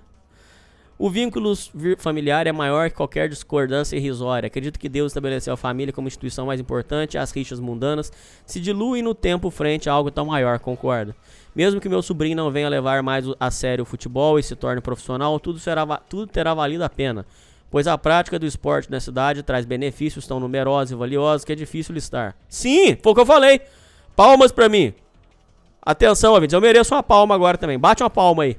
Aonde você estiver, ouvinte. Onde você estiver, bate uma palma aí. Pai. Foi o que eu falei, cara. Ouvinte, só do menino tá jogando bola, só isso. Ele tá lá jogando bola. Ele já tá treinando. A coletividade dele, de saber lidar com com os outros. O, o, o direito moral e cívico, ele aprende que não pode falar com, com o amiguinho de, de qualquer jeito, que tem que respeitar. Ele já aprende a, a competir, aprende a ganhar, aprende a perder. Aprende que na vida precisa de esforço para as coisas. Faz o exercício, treina os movimentos do corpo. Isso aí já é benefício. Só isso aí. Ô, ô, você que mandou e-mail, se o menino não, não conseguir nada com o esporte, só isso, já valeu. Já valeu uma faculdade para ele. Com isso aí ele já pode, se ele quiser, ele pode fazer um, um- um curso, uma faculdade e, e trabalhar em academia, dar aula de educação física, pode trabalhar no esporte, pode ajudar jovens a treinar futebol, ele pode é, jogar futebol de várzea, ele já pode fazer um monte de coisa, uma infinidade de coisas, só com isso aí. Todos eles farão dele uma pessoa melhor e mais preparada no futuro do que eu fui. E é bonito pensar que venci apesar das dificuldades e consigo transmitir para a próxima geração condições melhores do que eu tive. Parabéns! Oh, meu Deus do céu! O prêmio de melhor e-mail do programa vai para este e-mail. Isso deveria ser um dos propósitos de toda a família, mas é lógico, cara. Ouvintes, vençam essa merda dessa cabeça de bosta de ficar falando. Na minha época, ai, na minha é- hoje a molecada joga PlayStation 5. Ai, na minha época tinha que jogar Atari, era tudo quadrado, que bosta. Para de ser ressentido. Ah, na minha época, na minha época não tinha fruta cortadinha assim pra comprar, não. Tinha que apanhar a fruta na, na, na- na, árvore. Cara, se, se, se, se tem uma coisa que tá melhor pra, ju- pra juventude aí, que bom. Que bom pra eles, né? É, Sim, é lógico. Ele tem que saber, eles têm que saber. Tem que saber descascar uma fruta e tudo. Ok, ponto. Não tô. Atenção, ouvintes. Não. Eu sei que é importante, o menino tem que saber descascar uma fruta e tal. Mas se a mãe vai lá e pica a fruta e entrega pra, pra, pra criança, deixa o menino. Não fica enchendo o saco. Para de ser frustrado, cara. Para de ser frustrado. Na sua época, você tinha Atari pra jogar. Na época do seu pai, tinha é, pasto pra roçar com 6 anos de idade. Para de ser é, é, amargo, cara. As gerações melhoram, cara. Não fica nisso não, ouvinte. Pelo amor de Deus, cara. Vençam isso, por favor. Eu suplico. Ô, meu Deus do céu. Isso aí é um negócio, viu? Enfim, Hernani, fica a mensagem para os ouvintes, pois apesar de ouvir tantos relatos sobre narcisismo, não estamos imunes de praticar nós mesmos e que devemos, diante de um momento de irritação, refletir sobre tudo e evitar atitudes drásticas e injustas que podem se tornar um trauma para um ente querido futuramente. Concordo com você, inclusive eu estou numa jornada de evitar reagir de forma abrupta. Hoje, quando acontece uma coisa ruim, Eu tento postergar o máximo para tomar uma decisão. Geralmente, quando você fizer isso, a, geração, a, a reação será mais assertiva. Eu fico um alerta para os ouvintes. É muito fácil projetar nossas frustrações em quem nos rodeia, criando expectativas e comparações injustas. No meu caso, por não ter tido a oportunidade de praticar futebol de uma maneira mais séria na infância, eu estava esperando que meu sobrinho, uma criança, tivesse a disciplina e mentalidade de um atleta como Cristiano Ronaldo. E isso tudo com pouca comunicação verbal e direcionamento, que é essencial para a formação nessa idade. Deixei o problema se tornar maior do que era e deixar a situação escalar sem qualquer diálogo prévio antes de um estopim. Isso é uma característica que precisa evoluir. Sobre minha irmã, vi a necessidade de exercitar um pouco de empatia, pois ser professor de fato pode ser um trabalho desgastante e você deve saber melhor do que isso, melhor do que isso, so- é, do que eu. Fora isso, não sei o que é ter que cuidar de dois filhos e não ter estrutura. Por mais que as más decisões tenham consequências e as pessoas tenham defeitos, não acredito que taxar as pessoas de maneira definitiva e adotar uma postura de superioridade, julgamento, seja abordagem mais inteligente. Então, a sua irmã ela tem que criar dois filhos sem estrutura, não tem? Ah, mas ela tinha que ter sido responsável, parará, parará. Ok, concordo. Mas vamos direto ao, ao, ao, ao problema, ao cerne do problema. Fato. Ela tem que criar dois filhos sem estrutura, não tem? Tem. Dito isso, você concorda que vai faltar atenção, vai faltar é, base, vai faltar carinho para essas crianças? Sim. Logo, agora essas crianças vão ter que crescer, se desenvolver, melhorar. E quando eles tiverem filhos, ou seja, os netos da sua irmã, aí eles vão ter que entregar o que a sua irmã não pôde entregar. É assim que. É, é esse o jogo da vida. Sempre foi, sempre será. Vamos melhorando, cara. Agora, não adianta ficar ressentido porque são, são, são- as- queremos exigir coisas que as pessoas não têm pra nos dar. Sua irmã tem estrutura melhor pra oferecer pros seus sobrinhos? Não. Seu, o, o, o, o seu ex-cunhado, o tatuador, ele tem maturidade pra ser um pai pros seus sobrinhos? Não. Então pronto, não adianta ficar. Senão a gente fica querendo exigir. Ah, o meu pai não me amou. Ah, minha mãe era narcisista. Ah, o meu pai, ele é alcoólatra. Não adianta exigir o que não tem pra dar. Não adianta. É uma briga que não chega a lugar nenhum. Por mais que possa parecer cringe, estou aprendendo cada vez mais que as palavras-chave amor, compreensão, perdão, autoconhecimento, gratidão, dentre outras, são as que mais devemos extrair dessa existência e que nos fazem espiritualmente mais satisfeitos, com toda convicção. Sem gratidão, gratidão é a base de tudo. Gratidão é a principal das virtudes, base para todas as demais. Sem gratidão, tem como ter amor? Não.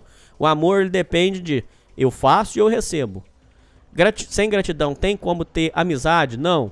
Sem gratidão, tem como ter respeito? Não, porque se eu, se eu não sou grato ao que você faz, eu não, eu não vou nem te respeitar. Eu não consigo nem te respeitar como pessoa, porque eu, eu, não, eu, eu, eu não sou grato a você. Tô dizendo assim, eu tô dizendo em uma relação afetiva, né? Não com um desconhecido da rua, é óbvio. Então, a gratidão ela é, ela é base. E o vazio da alma que muitos sentem é só a falta de gratidão, é só falta de agradecer. Agradece a Deus, agradece você, agradece as pessoas que te amam, já vai começar a cobrir esse vazio, esse vazio da alma. É lógico também que tem o fator espiritualidade, óbvio. Mas esse vazio que às vezes o cara bate, nada me faz feliz. É, dinheiro não me faz feliz, xota não me faz feliz, trabalho não me faz feliz, não sei mais o que eu faço. Falta gratidão. A gratidão é o óculos que você coloca e consegue enxergar tudo que você tem. Sem ele, vivemos em uma roda de hamster tentando buscar essa tal de felicidade.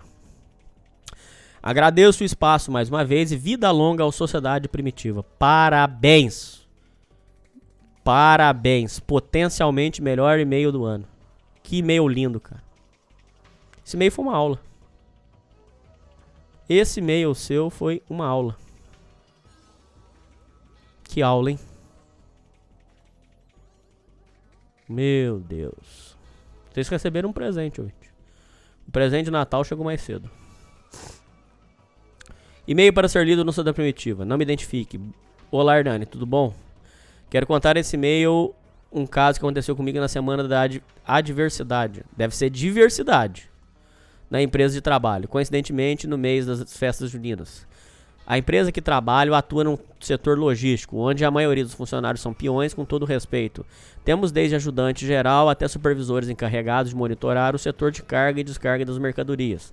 Também no setor, no transporte do mesmo. Conforme você verá em fotos anexas nesse e-mail, ganhei no mês de junho uma caixa denominada Tradição e Diversidade Cultural e a ser apreciado por cada funcionário da empresa, lembrando que são mais de 2 mil colaboradores.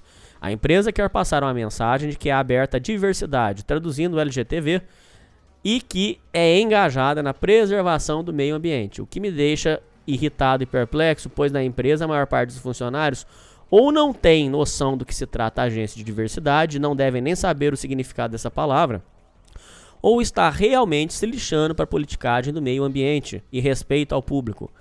E é mais irônico de tudo isso é que veio dentro da caixa de tradição e diversidade uma paçoquinha, um pacote pequeno de pipoca doce, um doce pequeniníssimo de pé de moleque, que é o mais barato do mercado, outro pequeniníssimo pé de moça e um sachê de quentão.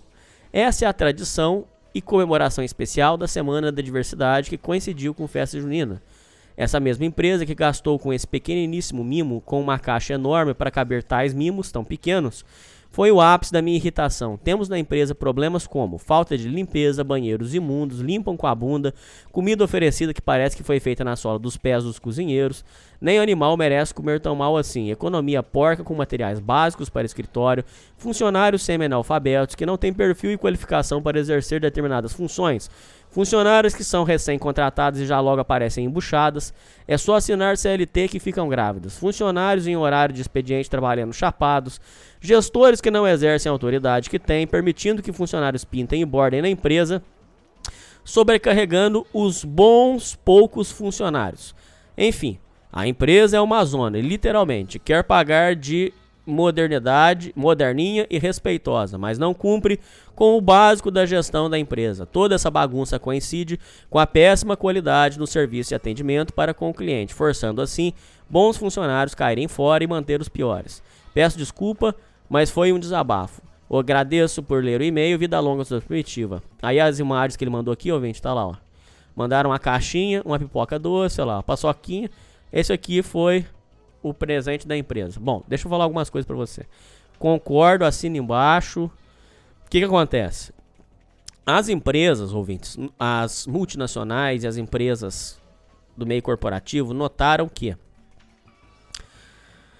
é muito mais barato eu pintar um, um arco-íris e falar meia dúzia de palavrinha bonitinha para que é, mascare os problemas da empresa um gênio lá de dentro descobriu que se eu fiz, se fizer isso, a pessoa mascara os problemas da empresa com isso.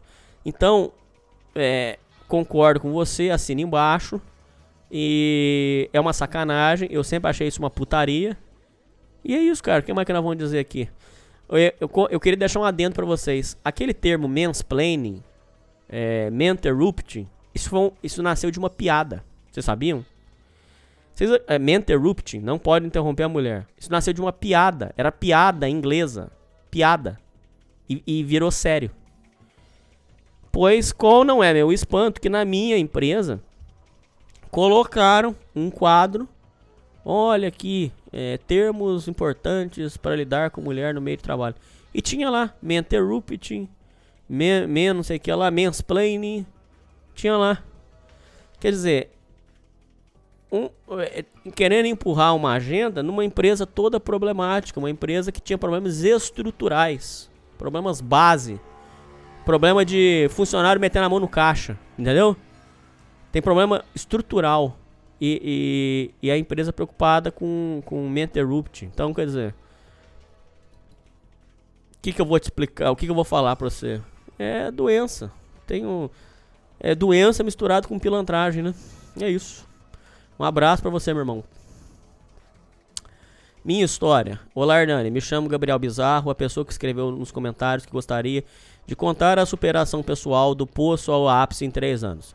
Iniciarei contando brevemente minha vida. Nasci no dia 28 de 12 de, dois- de 1992, no estado e município do Rio de Janeiro. Desde o princípio, minha história é de muita luta, pois trabalho desde os ca- tri- 14 anos e de carteira assinada desde os 16. Ajudei a sustentar minha mãe, merendeira e pai desempregado. Aos poucos fiz minha primeira faculdade. Biologia na, parti na particular tinha 100 bolsa de 100%.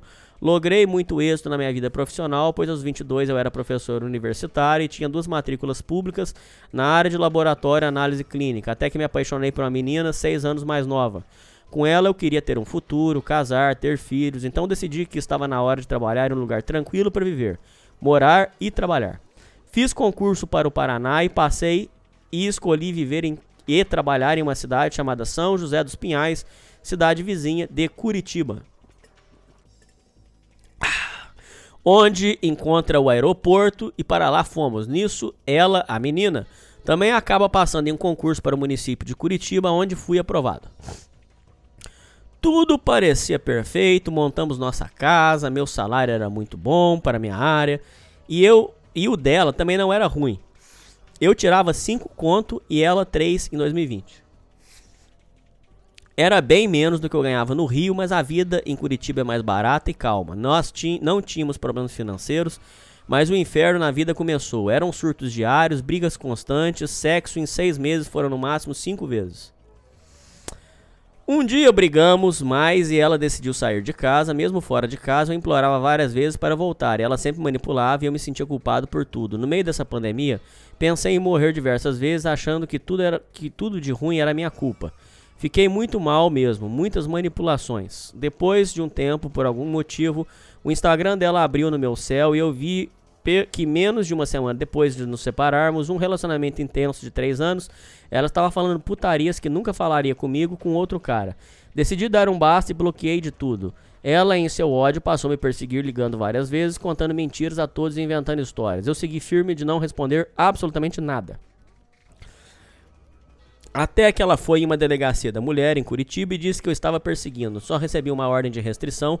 Detalhe que no dia que ela me denunciou dizendo que eu estava atrás dela, eu estava em outro estado. Mesmo com passagens aéreas e provas, de nada adiantou, a ordem de restrição continuou.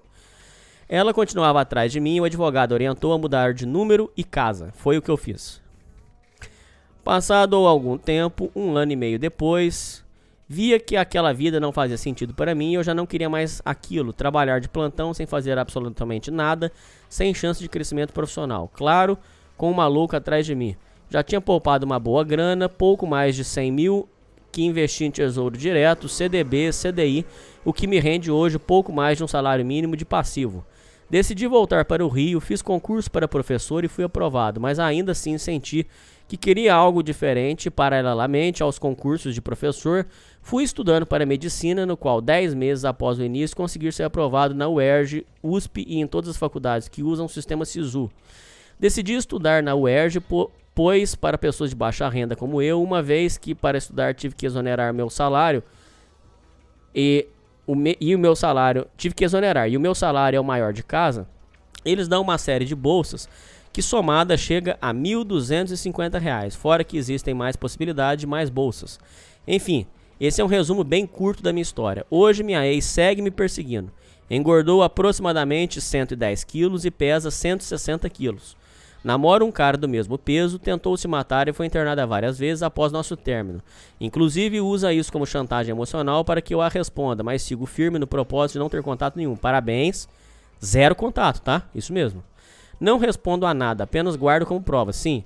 Peço desculpa pelo português e mensagem longa, é apenas um breve relato. Tenho muito pouco tempo livre, ouço seu programa ele me ajudou a superar tudo. Foi a minha maior companhia quando estava sozinho no Paraná, durante todo o meu problema. E como, é como se você e seus ouvintes fossem minha família.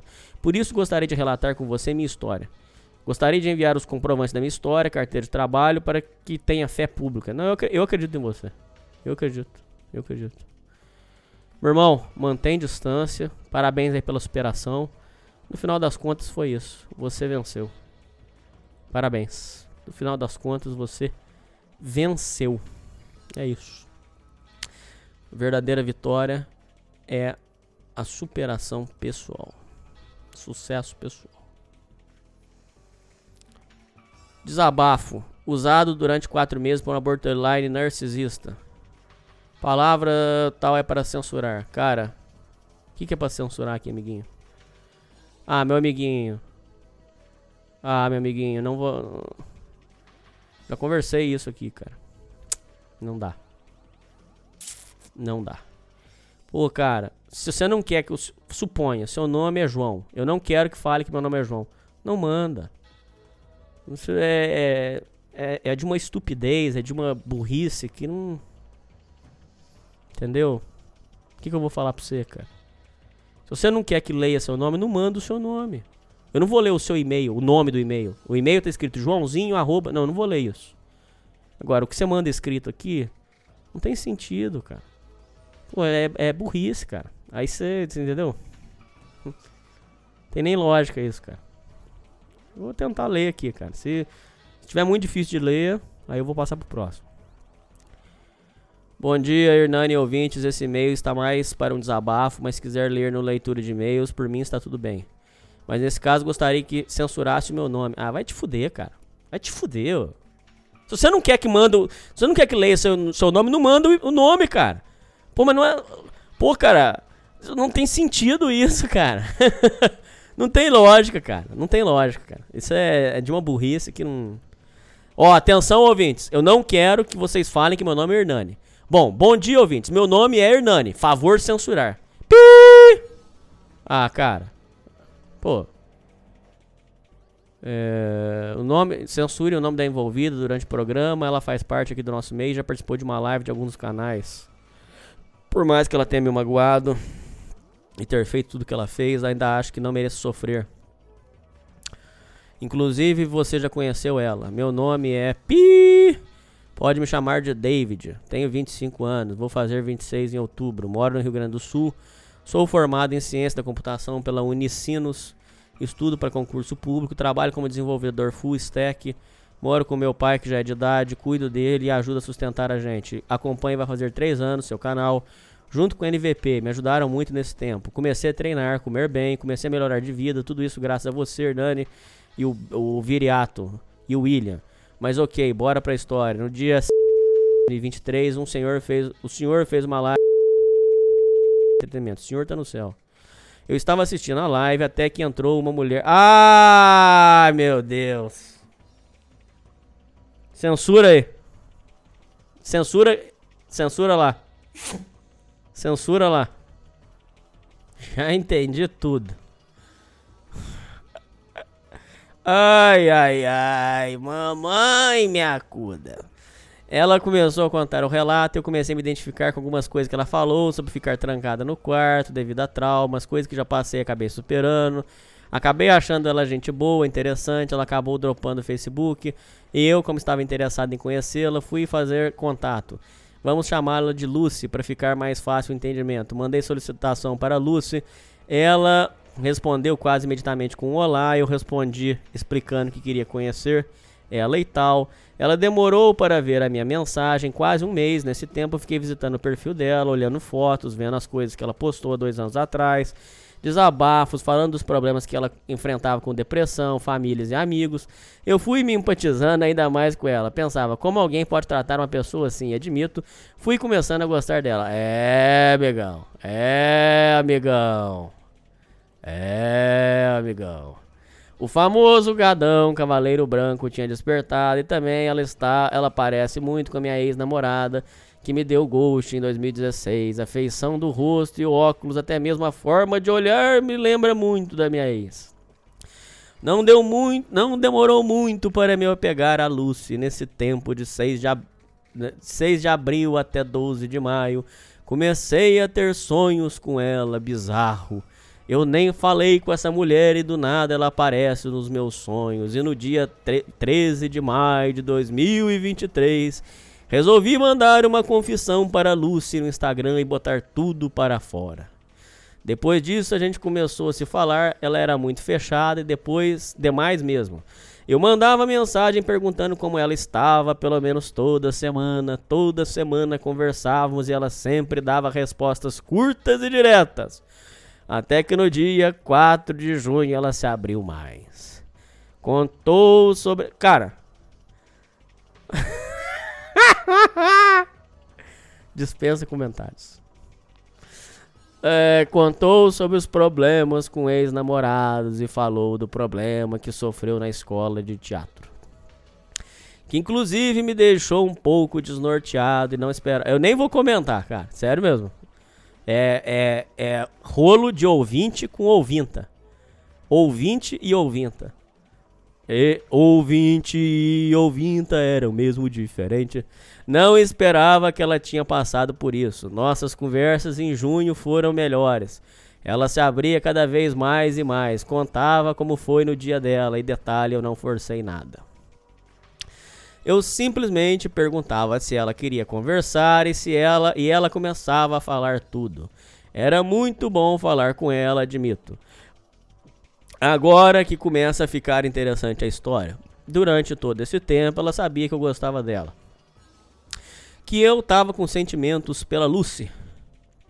Até que, em uma das nossas conversas, ela estava dizendo que estava cansada de ficar sozinha e que estava cansada de viver romance de Tinder.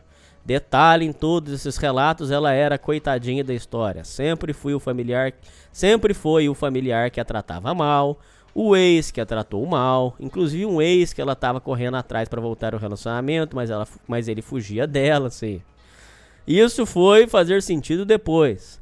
Eu reforcei que eu tava gostando da Lúcia, então. É. Que eu tinha ficado com ela e não me importava com as doenças que ela tinha. Ó, só para os ouvintes entenderem. Ele tá falando de uma pessoa. Eu vou explicar para os ouvintes. Tem uma ouvinta que apareceu exclusivamente em uma das lives. Apareceu só em uma live, disse que estava carente e tal. Só que essa ouvinta, ela abertamente, não é segredo, e ela admite que ela tem problemas é, psicológicos, ela toma medicação e ela tem problemas. Então, é uma situação é fora da curva, vamos dizer assim. E, enfim, e aí ele está na jornada de, de, de é, conquistar ela. Vamos lá. Eu queria amar e cuidar dela. Queria ter algo sério. Queria que garotas palhaço fossem. Não, brincadeira, essa parte é zoeira. A conversa meio que morreu aí. Não tocamos mais nesse assunto nas conversas seguintes. No final do mês de junho, resolvi que queria me abrir mais com Lucy. Falar dos meus problemas e isso que eu sou bem fechado, não me abro com quase ninguém, mas quis me abrir para Lucy. Falei dos meus problemas, falei das minhas ex, compartilhamos histórias e foi muito legal. Parecíamos que estávamos criando uma conexão ali, pelo menos eu achei isto. É, amigão, só que a Lucy. A Lucy tem problemas, meu amiguinho. É isso que você não entendeu. No dia 2 de julho de 2023 foi onde o Love Bombing começou. Tivemos uma conversa durante a noite de segunda-feira. Foi uma conversa curta, conversávamos e eu disse que precisava sair. Do nada ela se mostrou interessada em algo na minha vida, perguntando vai aonde. Achando aquilo estranho, mandei brincando. Ué, agora tá curiosa? Ela respondeu: se não quiser me contar, tudo bem. Eu disse que iria contar para ela mais tarde, caso eu não voltasse para casa muito tarde. Ao me despedir, ela me manda um fodendo emoji mandando beijo. Cara, eu nunca vi ela usar algum emoji em nossas conversas, ainda mais nesse contexto. Achei isso bem estranho, mas ok. No dia seguinte, do nada, a Lucy me manda uma mensagem de bom dia. Ué, o que está acontecendo? Pensei. Do dia 3 até o dia 8 foi Love Bombing atrás de Love Bombing. Começamos a flertar direto e ela me manda áudio falando de jeito amoroso que mandava mensagem de bom dia, mensagem de boa noite, perguntava se eu estava bem, trocamos fotos inclusive. Na quinta-feira, dia 6, ela me manda um áudio dizendo para eu colocar um anel prateado no meu anelar direito, que ela faria o mesmo e aí teríamos um compromisso. Como? Há menos de um mês ela mal me via como um amigo direito e agora ela já quer forçar um compromisso comigo. Ingênuo do jeito que eu era, ignorei essa red flag, mas mandei: opa, calma aí, vamos devagar. E ela me respondeu: tudo bem, é que mais para marcar território para mostrar que esse rapaz tem pretendente. Meu pau ficou duraço na hora. Mas a cabeça falou mais alto e achou aquilo estranho. No dia 8 de julho, sábado, a chave simplesmente vira. Ela queria fazer um vídeo, uma videochamada comigo. Eu recusei, pois estava ocupado com coisas do trabalho. E do nada, confesso que eu não estava. E Também confesso que não estava afim. Acabou aí o love bombing, do nada ela simplesmente surta e diz que é melhor cada um seguir seu rumo, que não iria dar certo. Fiquei sem entender nada, mas acabei cedendo. No dia seguinte, domingo, fizemos uma videochamada e conversamos por 15 minutos. Inclusive, ela me apresentou a mãe dela. Depois disso, perguntei se ela ainda estava brava comigo. Ela simplesmente diz: Isso não muda nada, você teve sua chance, mas jogou fora. Eu fiquei, como? Mas ignorei. Pensei que ela deveria estar estressada, mas eu estava muito enganado. Ela parou com as mensagens de bom dia, boa noite, parou de mandar mensagens perguntando como eu estava, inclusive em uma das nossas conversas me chamou de maluco porque eu sonhei com ela algumas vezes. Depois disso, Hernani, foi só piorando. Com a Lucy, ela foi se distanciando cada vez mais e mais. As conversas longas nem existiam mais. Eu perguntava como ela estava, ela mandava áudio falando: Meu dia foi assim, fiz X, aconteceu Y, beijo, boa noite tchau. Hernani, fiquei sem entender nada. Cara, ela tem problema, cara. É isso, não tem o que te dizer. Ela tem problema. Ela tem um probleminha. É, é, faltam os parafusinhos. Não tem. Você quer, você quer que eu te fale o que, meu amiguinho? O que aconteceu para ela me tratar assim? Problema. Eu fui levando isso numa boa até agosto, pensando que realmente ela estivesse com problemas. No final de julho, eu perguntei se a Lucy estava passando por algum problema, afinal eu estava preocupada e queria ajudar de alguma forma. Ela revelou que estava lidando com alguns problemas com o vizinho e, e falou que o pai dela não gostou de quando ela falou para mim que tinha ido para. Ai, meu saco, censura aí. Pô, cara, você que mandou esse e-mail, cara. Sem condição, cara, sério. Pô, cara, como é que você manda o nome das coisas, cara? Depois, cara, você manda o nome e depois escreve melhor censurar, cara. Vá pro inferno, cara. Pô, cara. Pô, Você é um brincalhão, cara. Consegui entender melhor o que estava acontecendo. Eu disse para ela que poderia contar comigo e que ela nunca estaria sozinha. Qualquer coisa era só dar um toque que não precisava me tratar daquele jeito. Simplesmente no dia 10 de agosto ela me mandou uma mensagem no WhatsApp dizendo que estava me bloqueando, pois segundo ela eu estava forçando ela a se abrir comigo. O que é mentira, eu nunca forcei a nada. E que ela não queria compromisso de manter contato com alguém que ela perdeu todo o encanto. E pronto, sumiu. Me mandou isso e desapareceu. Ainda disse para eu não procurar ela em nenhuma rede social, fui descartado como se eu fosse um pedaço de lixo. Eu não sei o que eu fiz de errado. Tratei ela com respeito, com carinho, dei ouvidos a ela, ouvi os problemas dela, dei atenção, validação durante esses quatro meses para ela simplesmente resolver me tratar igual um lixo nas últimas semanas e me bloquear quando questiono o porquê dela fazer isso. Tudo isso porque eu recusei uma videochamada. É sério? Não, cara. Não, cara. Então você não entendeu nada. Então você não entendeu nada. Então você que mandou esse e-mail, você não entendeu nada. Nada, nada, nada, nada. Não consegui entender. Era só a gente ter conversado numa boa. Não precisava agir assim. Não, cara. Meu Deus, puta que pariu. Você não entendeu ainda, meu amiguinho. Meu amiguinho, ela tem probleminha, meu amiguinho. Fiquei puto na hora, fui atrás perguntar o porquê dela ter feito isso, escrevi um texto, joguei tudo que pensava dela ali mesmo, inclusive algumas verdades que eu não falei para não machucar. No momento eu não tava nem aí, queria devolver a dor que ela me causou. Depois de alguns uns dias eu resolvi pesquisar sobre o que aconteceu comigo. Descobri outras pessoas que caíram nesse mesmo ciclo em, em relacionamentos com pessoas narcisistas, é sempre a mesma história. E tem a parte do hovering. Tá, você mandou o ciclo aqui, love bombing, mandou várias mensagens de amor, desvalorização, começa a se dis- distanciar, descarte, bloque em tudo. E tem a parte do hovering, que eu espero que nunca aconteça. Acho que nem vai também. Se ela leu o texto que eu mandei para ela em todas as redes sociais, ela vai ficar bem longe de mim, assim espero. Hovering é quando a pessoa que depois que te usa e descarta tenta te trazer de volta para o relacionamento, dizendo que se arrependeu, que vai mudar e que vai ser diferente, mas o ciclo se repete. Isso não lembra algo, Hernani, sobre o que ela contou sobre ter tentado ir atrás do ex que ficou, e ele ficou correndo dela? Foi basicamente por isso que eu passei e li também que esse tipo de pessoa só faz isso quando eles têm outra pessoa na fila. Não, cara. Você se, você- se meteu com uma pessoa que tem problema, que toma remédio pra cabeça. Ela, ela tem problema. Não tem como você esperar lucidez. Eu entendi o seu ponto, tá bom? Ó, você que mandou esse e-mail, eu entendi o seu ponto. Beleza. Pessoa narcisista, realmente, pá. Não é o seu caso. Você lidou com uma pessoa que, que é- é- tem, tem desequilíbrio, que tem problema mental. não- é, você entendeu? Você entendeu onde você se meteu, amiguinho? Não, é outro caso, é outra situação. É, eu não posso dar mais detalhe aqui, filho, mas começa, começa a bater o tico e teco aí, filho. Talvez Lucy já tenha achado outro cara que na cabeça psicopata dela julga ter mais valor. Disso eu tenho certeza. Estou escrevendo esse e-mail para você como um desabafo, porque mesmo depois de ter descoberto o tipo de pessoa que ela é, me sinto usado. Isso tá doendo pra caralho, mesmo depois de um mês e quatro meses de vida desperdiçado. Achando que ela era uma mulher gente boa e de bom caráter. Ela simplesmente fez isso comigo. O ouvinte deve estar rachando o bico agora e tá certo, tem que rir mesmo, fui muito burro e ingênuo. Mas agora não mais. Ah, e pro ouvinte que acha que as mulheres do nosso meio são pra casar, tá aí uma prova que mulher é mulher em qualquer meio. Não, filho. Filho. É- é- o meio dessa pessoa que você conheceu não é esse aqui. É outro, é CAPS. Não confie 100%, lógico. Não caia de cabeça, lógico. Aprenda com o meu erro.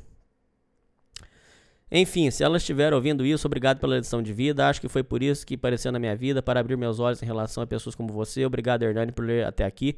Obrigado, ouvinte, por enviar esse relato. E não precisa ir atrás para comentar sobre isso. Deixa pra lá. A dor que me causou, a vida vai devolver. Não quero mais nada a ver com psicopata. Quando o senhor ler isso, provavelmente já estarei bem melhor. Terei esquecido dela. Obrigado por tudo e vida longa aos seus da primitiva. Filho, cuidado para quem você entrega os seus sentimentos. Você é diretamente responsável por isto. Um abraço. Ah, sem assunto. Quando vou visitar minha avó no interior, observo atentamente para além dos aspectos normais da velhice, noto algo, cuja explicação só posso deixar em cargo de Machado de Assis. Nada mais havia ali. 20, po- 20 anos depois, havia apenas dois corações murchos, devastados pela vida, saciados dela. Não sei se em igual dose, mas enfim saciados. Minha avó é ao mesmo tempo animada e circunspecta. Seus olhos azuis escondem o peso de uma existência sofrida, humilhante, da luta constante contra a pobreza. Dos seus 12 filhos, foi de um ponto a outro da Bahia, cortava lenha, vendia doce, lidava com inflexões do seu marido alcoólatra que já estava morto. Eu me vejo na minha avó, fico perplexo. Minha vida não é penosa como foi a dela, mas muitas vezes me pergunto como encontrou forças para seguir lutando, avançando penosamente e retrocedendo com facilidade. Vejo como ela lida com meu tio que foi destruído pelas drogas e agora vive deitado, olhando para a parede, saindo apenas para fumar. Sinto tristeza nos seus olhos, ainda que ela não demonstre nunca. Afinal, seria isso a vida? Essa luta constante e brutal para galgar um lugarzinho seu? Esse anseio fugaz de obter o efêmero de ser feliz nesse cruel vale de lágrimas? É, é. Onde está a felicidade? Será mesmo que podemos obtê-la um dia? Então, cara, felicidade é, muito abstrato. O conceito de ser. O que é ser feliz? Vai, ouvinte, o que é ser feliz? Fala aí. O que que é ser feliz? É, é um conceito muito em aberto, entendeu? É, é, é algo muito subjetivo. Talvez, talvez ela, desse jeito dela, com as sofrências dela, mas ela é feliz. Suponha. Talvez ela seja feliz, desse jeito dela. E talvez você que está questionando, a sua inquietude te torne um sujeito infeliz. Entende esse conceito? É maluco, não é? Se não, por que nos esforçamos tanto se não passamos da matéria inerte sujeita às influências do espaço? Porque a gente tá nesse mundo aqui, filho, para fazer alguma coisa nesse, alguma coisa aqui, entendeu? É, a gente tá aqui pra viver essa vida na sua plenitude. Seria o- seria para fazer. Seria para você ser feliz, seria para você realizar algo, seria para você construir, seria para melhorar, seria para passar o legado para a próxima geração. Esse seria o intuito. Vai ter uns que vão passar no quarto trancado? Vai. Vai ter outros que vão perder pro crime? Vai. Vai ter outro que vai perder pra droga? Vai. Mas, num geral, o aspecto da nossa vida seria isso. E ela, a sua avó foi e fez o melhor que deu, ué. Ué, se ela teve 12 filhos e perdeu um pra droga, então foi 11 acertos, ué. Um erro. Né? Então, é uma vitoriosa. Talvez eu esteja me entregando. Lembro-me do episódio depressivo que tive em 2019, quando eu senti tristeza todo dia e acho que estou me aproximando dele. Não quero voltar àquele estado. Tem pessoas que gostam de mim, que dizem que sou inteligente, interessante, não consigo reconhecer essas qualidades. É, cara, isso aqui é porque também tem que ver, tem que analisar é, a fase da sua vida. É, em, em- que momento você está da sua vida. Quando você está num momento de merda, você só enxerga coisa ruim. Comecei a reler hoje Angústia de Graciliano Ramos e me vejo ali. No Luiz, que inclusive é meu sobrenome, é verdade que tem o cigarro e tem o álcool, mas quando bebo e fumo, demais a minha, demais a minha tristeza cresce. Não sou um rato, não quero ser um rato. Tenho contato com a minha antiga professora do ensino médio, esses dias ela me ligou. No meio da conversa, expus o que andei pensando a ela e me deu conselhos, mas como segui-los? Como reverter isso? Felizmente tenho gramática para estudar e livros para ler, assim como cigarro. Vou voltar pro violão, é uma fuga da realidade, sim, mas não vejo outro modo de seguir em frente, não quero me afundar em tristeza. Não, cara. É, é, eu sei que é difícil falar pra você, eu sei que vai parecer basta querer, né? É, basta, basta ser feliz. Não, não é isso. Mas falando sério, é, não, não fica entrando nesses pensamentos é, é, de tristeza, de avaliar que é, é, cuida, cuida de, cuida, mantém os pensamentos bem alinhados, focados no que você quer na sua vida. Porque se você ficar nisso aí, você não vai pra lugar nenhum. O ponto é esse. Não é nem que, não é nem que eu tô falando pra você assim, é, nossa, pensa positivo que vai ficar tudo bem. Não, não, não, não. É só pra te dizer o seguinte, ouvintes, ouvinte, é óbvio, é óbvio que se eu ligar o telejornal aqui e assistir o da Atena, eu vou ficar depressivo. Pô, olha o mundo, que merda.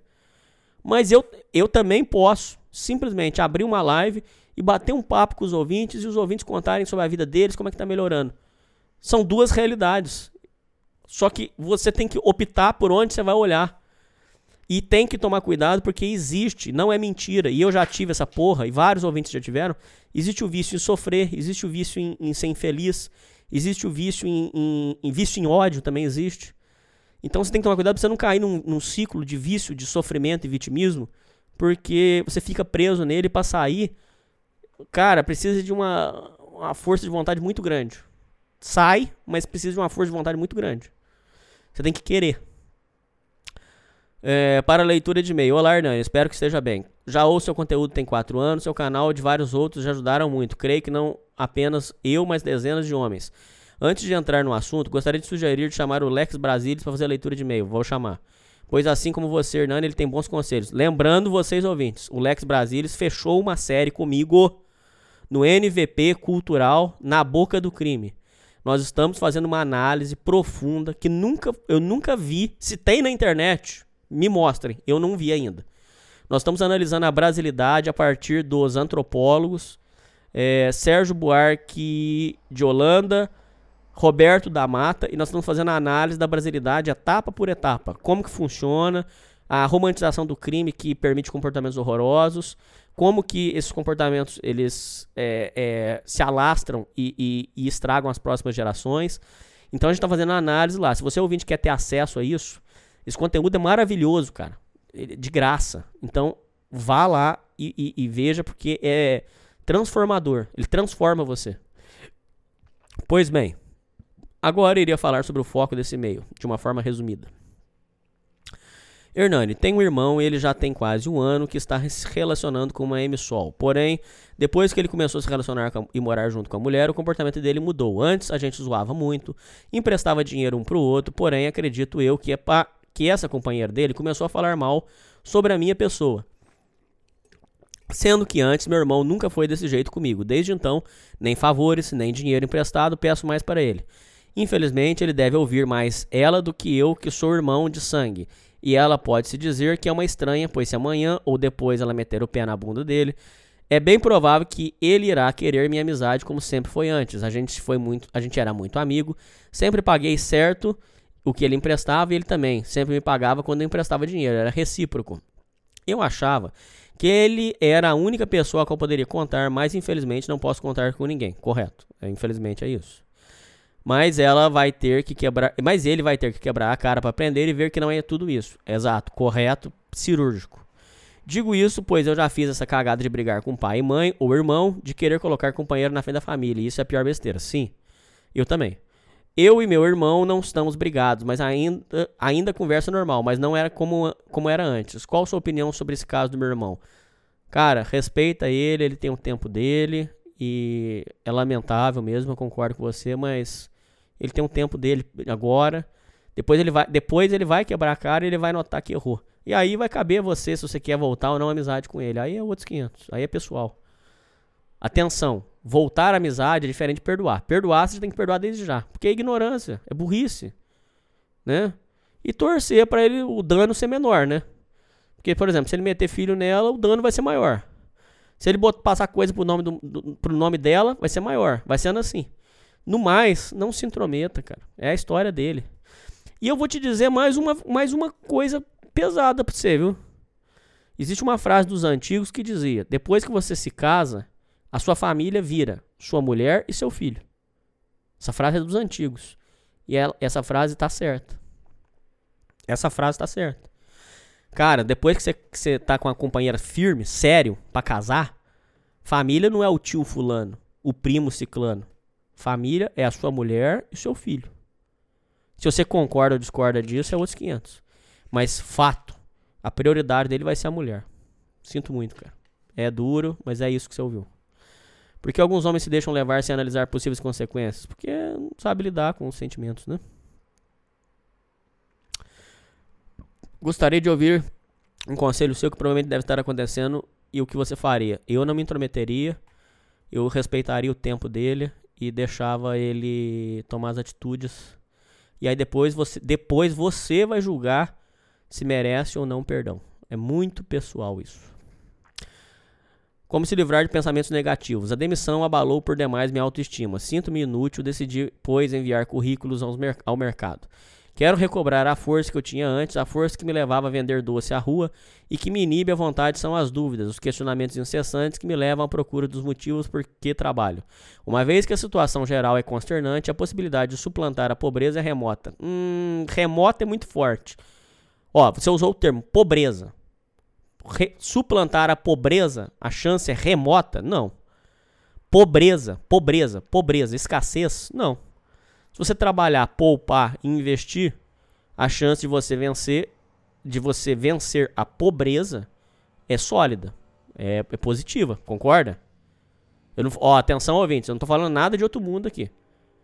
Se você trabalhar, poupar uma parte, investir e, e, e, e tiver visão para ir crescendo, a chance de vencer a pobreza é positiva, é sólida. Você tem chance de vencer a pobreza. Pobreza, não falei se tornar rico, não falei milionário, falei vencer a pobreza. É, eu não concordo com você. Perdi a força e preciso recobrá-la. Ok, cara. Você foi demitido. Ó, vou falar a palavra de um empresário pra você. Ratão do banhado. Quando eu fui demitido, o ratão falou assim: Cara, tira um. Ah, isso é muito importante. Inclusive, ouvintes, esse conselho, além de me salvar, salvou um ouvinte. Um abraço pro Cassiano. Presta atenção, acorda aí. Foi demitido? Deu errado um negócio? Isso é, é, é, é- é- se eu não me engano, é do PNL. Você vai criar obrigatoriamente um luto. O, o luto é importante, porque o luto você decreta um início e um fim. Quando você não passa pelo luto, você fica em estado de luto constante. Presta atenção.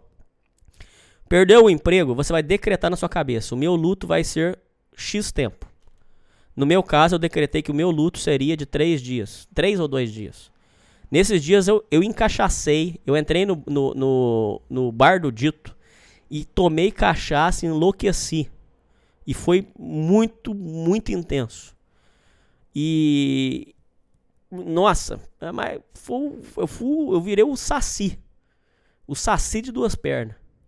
Só que é o seguinte: quando acabou o luto, aí é o seguinte: você tem que decretar na sua cabeça, de, de, de forma clara. Já vivi o luto, agora é daqui pra frente. E pronto, e vira a página. Falando assim parece que é fácil, mas na prática funciona. E aí eu passei isso pro Cassiano, também ele, ele, ele, aplicou. Funciona. Se você ouvinte passar por um processo desse, faça que você vai ver que resolve. Você precisa decretar um luto, viver o luto e encerrar ele. Bom, foi três dias. Agora vou sair vou procurar um novo emprego. Para tal empresa, pensamentos negativos são um problema, um terrível empecilho. Se não estivesse, suportaria com a diligência de um santo as humilhações. Apesar de ser paupérrimo, não me falta o pão. Sinto vontade de abandonar tudo e viver como mendigo, pois talvez a fome me motivasse a seguir. Não, cara, isso é tudo papinho. Tudo papinho furado. Bota você na rua um dia pra você ver se você aguenta. Eu fiquei lá na rua um dia. Bota você na rua um dia que você vai ver que você não. Você vai voltar e vai falar: Mamãe, prepara meu Todd. Isso é tudo. Tudo delírio. Delírio, delírio, overthinking. Tá, tá- é tudo, tudo baboseira. Talvez fosse isso que motivasse meus avós que lutavam contra a pobreza nascer aqui no Nordeste. Óbvio. Parabéns. Você provou o meu ponto. Parabéns. Parabéns pra mim. Cadê meus parabéns? Você provou meu ponto. Você tá, você tem alimento em casa, você tem uma família que te ama. a- aproveite isso pra galgar coisa melhor e não pensar em morar em rua, morar como mendigo, filho. Seus pais, seus avós construíram uma base pra você poder, com calma, arrumar um emprego, conquistar as coisas que você deseja, ter um sonho. Você tem que olhar pra isso e não pra olhar que vai viver igual mendigo, filho. Acorda, ouvinte. Puta merda, ouvinte, acorda, cara. Meu avô, com todos os problemas que tinha, turvado pelo seu vício em bebida e cigarro, ainda era mais homem que- do que jamais pude ser, minha avó também. Você sabe do meu tio. Não, você sabe que meu tio foi destruído pelas drogas, era um rapaz inteligente. Iria se formar em engenharia se o vício não tivesse cooptado. Será que tinha as mesmas dúvidas que eu? Será que a falta de perspectiva é o desprezo e o desprezo por tudo levaram às drogas? Será que esse é o destino? Ah, isso não dá pra saber, né? O que, que levou ele às drogas não dá pra saber. É, é como se me fitasse agora esse mal histórico da família. Divaguei de novo, deve ser maçante pra você ler isso. Só me diga, por favor, como livrar dos pensamentos negativos. Eles conseguem, eles perseguem aonde quer que eu vá. Será que é só com psicólogo? Não, eu também tinha problema de pensamentos negativos e intrusivos. Tudo depende de você ter meta, objetivo claro, porque ele vai afastar os pensamentos secundários. Depois você precisa é, é, manter é, as ocupações em dia. Não, eu não estou dizendo que você tem que manter todo o tempo ocupado para. Não. Mas você tem que estar progredindo naquilo, porque senão você não vê perspectiva de melhora. E acompanhando a sua conquista e se comparar só com você.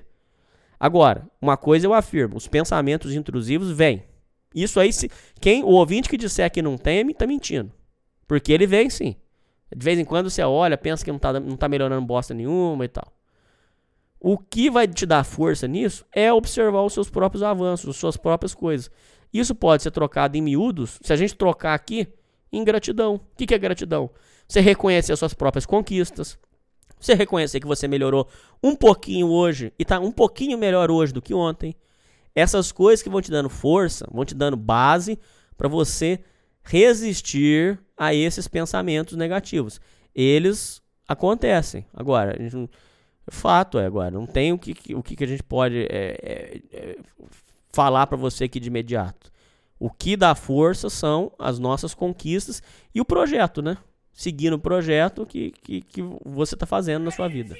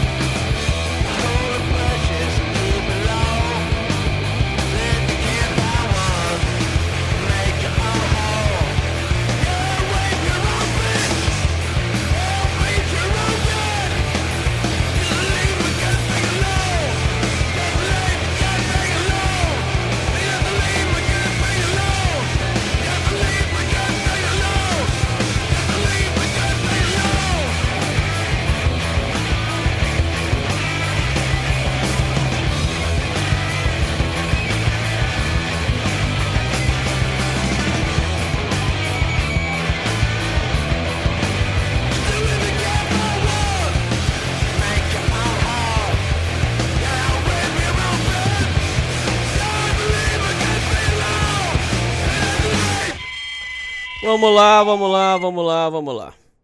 Vocação matrimonial perdendo o propósito da vida. Para ler no programa. Boa tarde, Hernani. Ouvintes, escreva esse e-mail no momento onde tudo parece estar sobre o fio de uma navalha. Como não tenho ninguém para contar o que estou passando comigo, resolvi fazer o básico e desabafar com alguém que sabe mais sobre a vida que eu, por mais que cague sangue. Seu cu.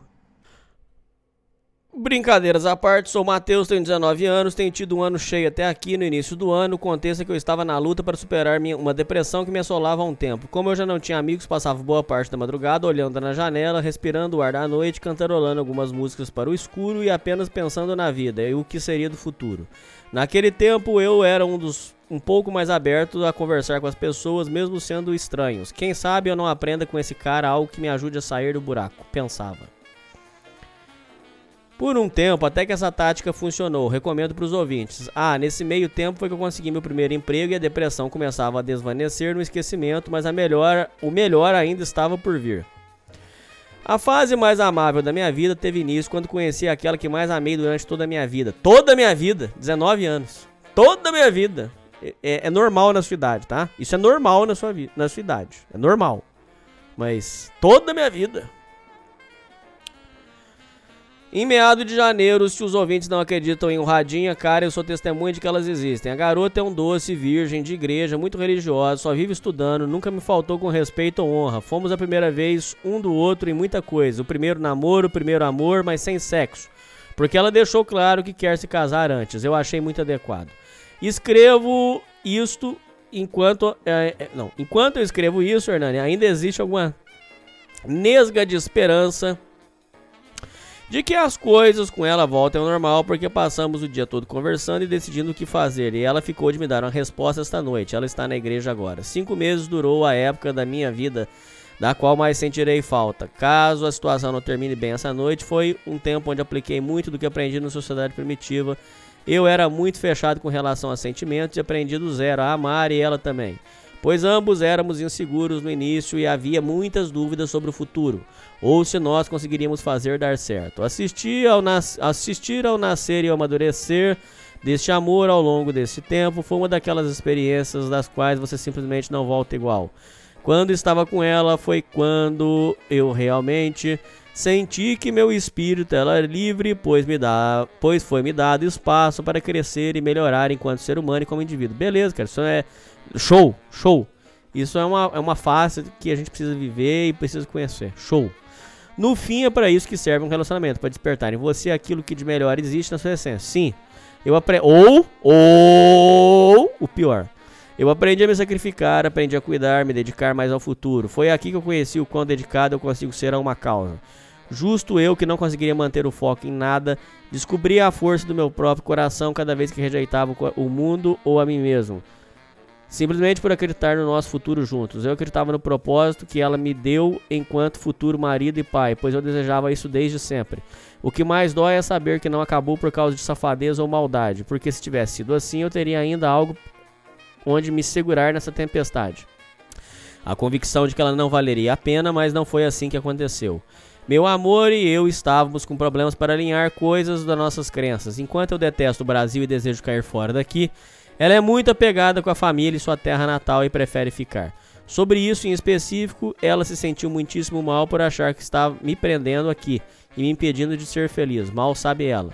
Além disso, ainda havia o fato dela ser muito firme na fé, pois ela é protestante e sente falta da espiritualidade que eu, que sou um pouco mais, que sou pouco religioso, não posso prover. E mesmo que eu fizesse, viesse a me converter, possivelmente seria católico. Isso teria dado um BO em vários âmbitos, a família dela iria estranhar e também disse a ela que a igreja tiraria dela o direito de continuar sendo organista na orquestra por, por se casar com alguém de fora.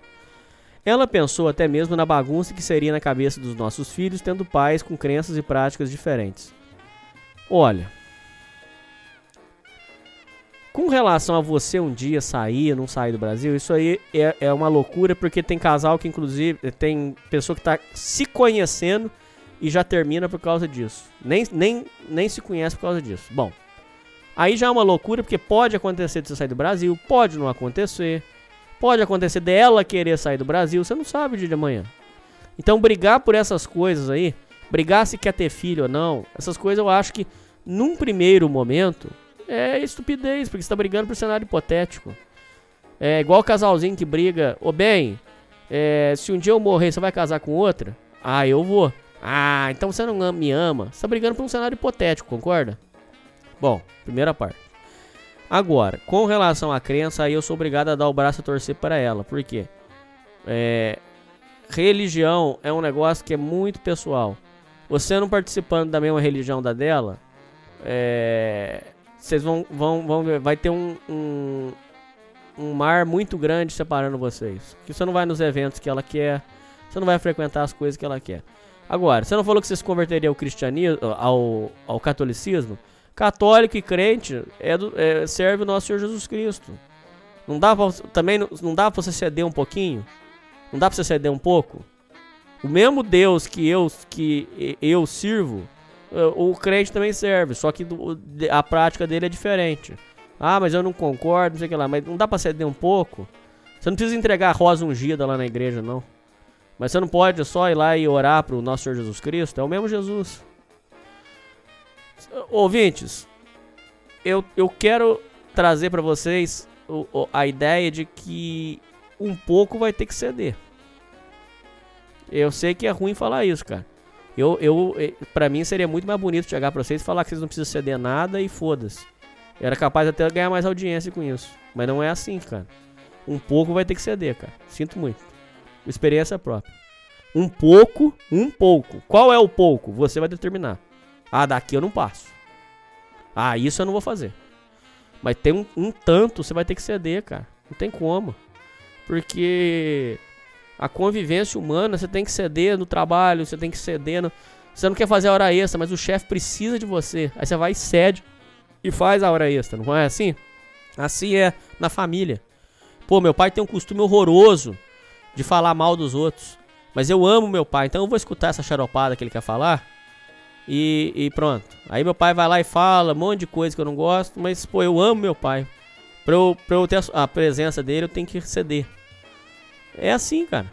Se eu fa cara, se, se eu falar uma coisa diferente disso, eu tô mentindo, cara. E se tem ouvinte com experiência de vida aqui que tá escutando esse programa, sabe que eu não tô mentindo. Hum, Se não ceder um pouco, não vai, cara. É isso.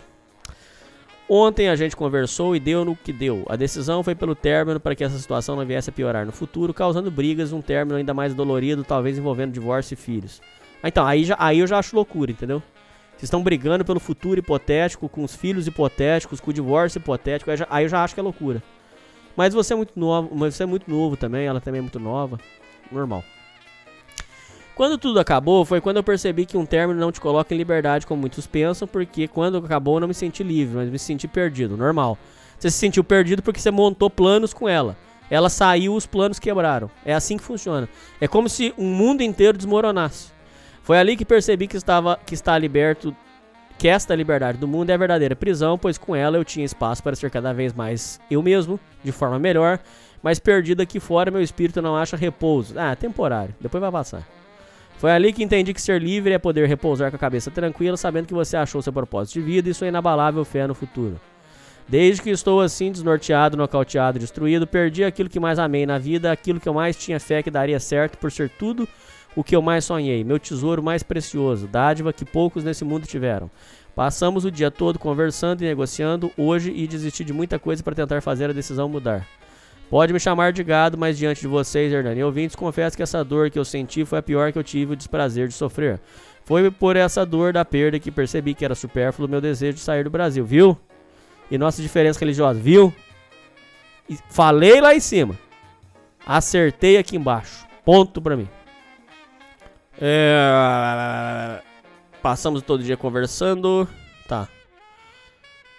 É, reconsiderei isso tudo e me entreguei. Quando meus pais se divorciaram, talvez tenha sido uma essa magnitude da dor que meu pai sentiu quando viu sua família sendo arrancada dele.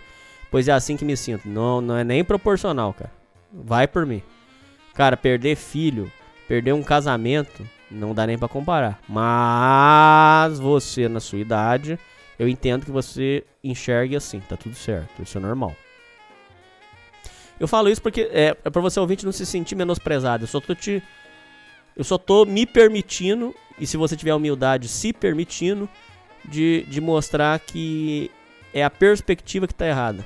Se você olhar pra uma maquete, e jogar um, um balde de água, parece uma enchente. Mas se você tira a perspectiva da, ma- da, ma- da maquete e olha que era só uma maquete com um balde caindo água, você enxerga que é muito pequenininho, que não é nada. É só uma- é um balde de água caindo na maquete. Entende isso?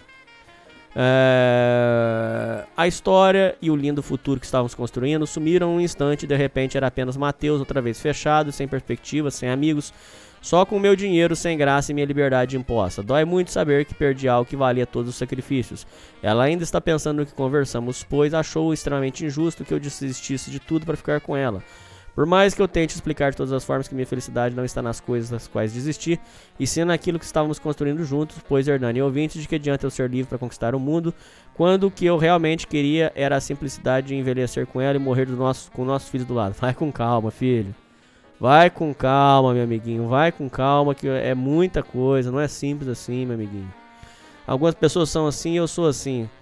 Ela não acha justo acredita que não merece tudo isso de mim, mesmo que eu faça de bom grado. Acho que vou me arrepender e podia dar brigas no futuro. Passou boa parte da noite chorando de soluçar porque também tem sido muito difícil para ela, mas ela não quer ser imprudente e pensa muito na nossa felicidade. Como se eu fosse sentir alguma falta daquilo que sacrifiquei em nome do que realmente me faz feliz. Não acho que esteja vendendo minha alma, mas não meço esforço para me dedicar àquilo que acredito de todo o coração. Aprendi isso com ela, que nem pelo maior amor da sua vida abandonou o Deus em que acredita. Faz tempo que não vejo minha alma num estado tão miserável. Faz tempo, é. Deve fazer tempo mesmo, né? Você tem 19 anos? Bom da boca, 17h42 são agora. Minha amada ainda está na igreja, alegrando ouvidos cansados com sua música do órgão. Aguardo ela voltar para resolver isso. Se quiser, posso voltar daqui um tempo e contar o que aconteceu. Pode contar. Se tudo acabar aqui, estou completamente perdido e já não sei mais o que vai ser do futuro da minha vida. Ah, calma, filho. Respira, cara. Respira. Toma um ar, é bom. Ó, respira. É bom, cara.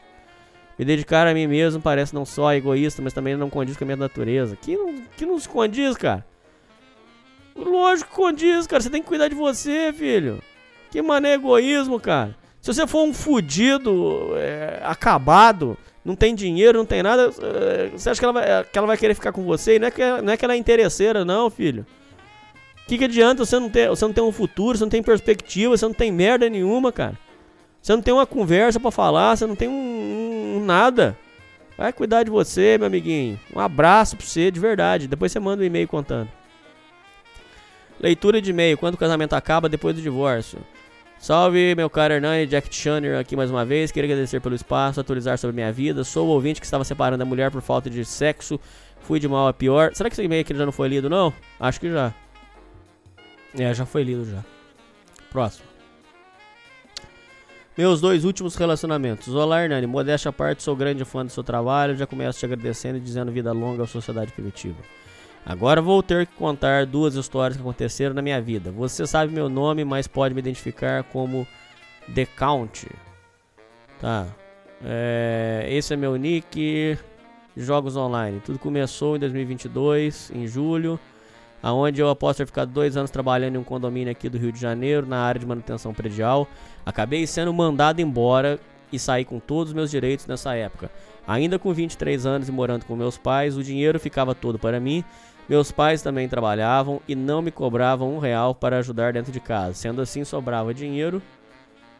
É, juntando com a rescisão, mais seguro desemprego que peguei, saí com todos os meus direitos, fiquei com uma grana forte, sem objetivo, acabei gastando esse dinheiro com futilidades. Parte do dinheiro foi embora de maneira que gastei e nem lembro com o que. Muito novo, sem experiência, apesar de ter meu pai dentro de casa. Ele nunca me deu conselho de nada. Não lembro uma vez dele ter me ensinado nada. A gente nunca deve. A gente nunca teve uma conversa de pai para filho. E, e ele nunca me ensinou nada como era a vida. Meu pai era um ótimo pai, mas sinto que isso me fez falta mais na frente. Concordo.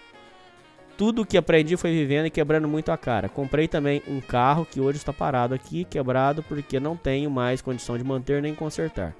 Sendo assim, Hernani, quando o dinheiro já estava quase acabando, resolvi pensar em investir um pouco. Fiz um curso de vigilante por conselho dos meus tios, que grande parte da família são, e foi nesse meio tempo que conheci a primeira namorada deste relato. Vamos chamar ela de K. Então, Hernani, foi aí que tudo começou, especificamente depois do dia 8 de julho de 2022. Estava nesse curso de vigilante, é um curso curto, dura apenas um mês. Nesse período de aproximadamente um pouco mais de um mês, foi a fase onde eu peguei mais mulher na minha vida. Não sou um cara feio sempre tive facilidade com as mulheres. Mas nesse período, não sei o que aconteceu. Eu pegava mulher, número de mulheres indo e voltando do curso de ônibus, apenas olhando e flertando. Quando chegava perto de descer, dava meu celular a elas e pedia para passarem o número. Geralmente dava certo. Foi aí que comecei a gostar disso. Baixei o Tinder, o Série B, que é o Badu. Se tem um lugar para você conhecer gente louca, é esse Badu. Foi nesse aplicativo que conheci a K.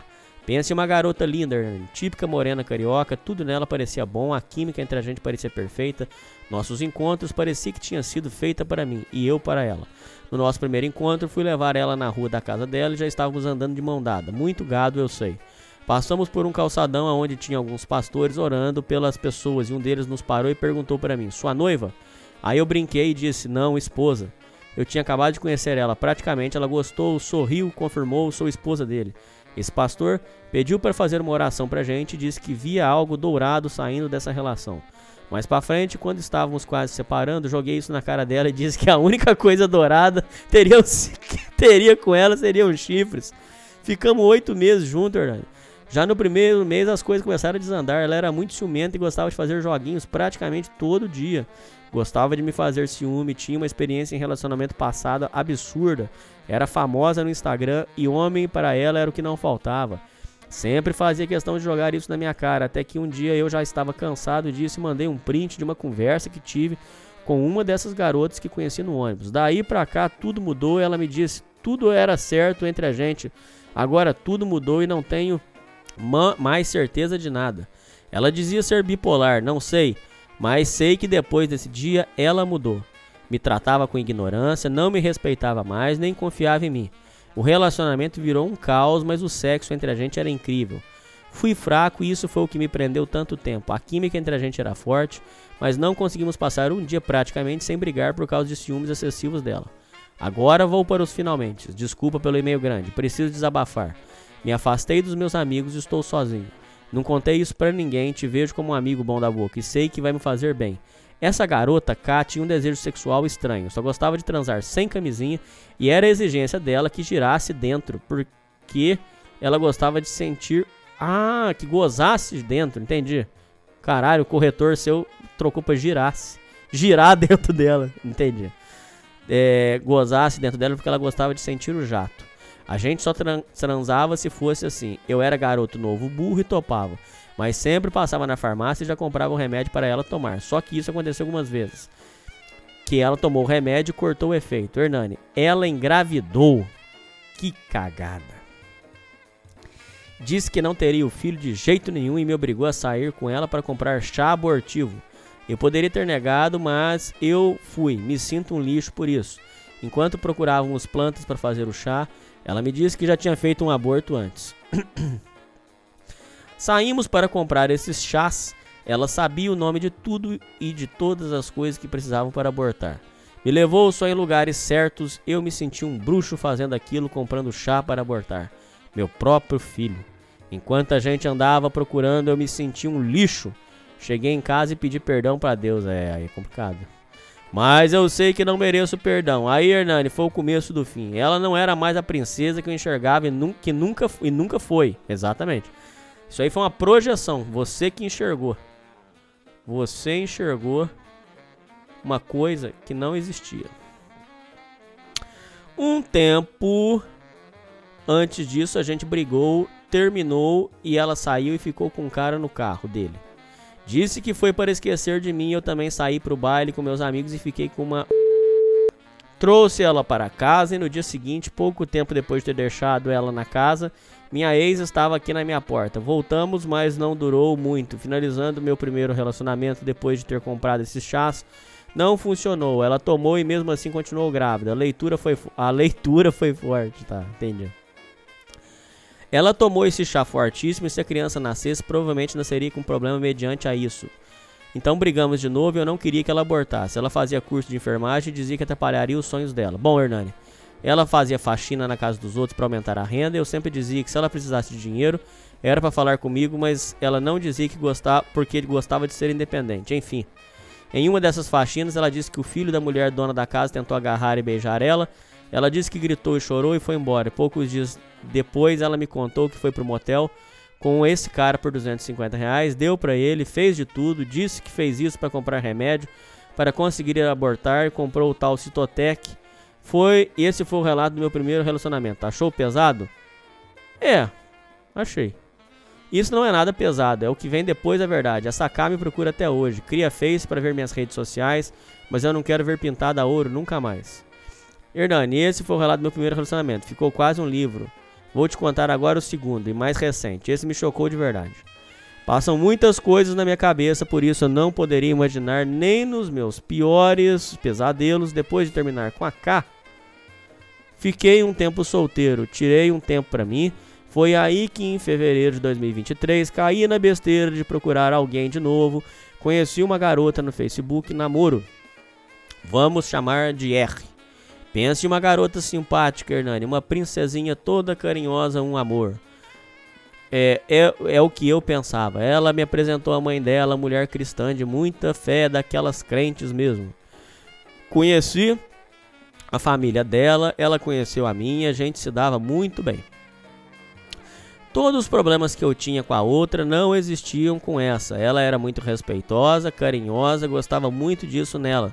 Por ser carente demais, achei que ela realmente gostava de mim.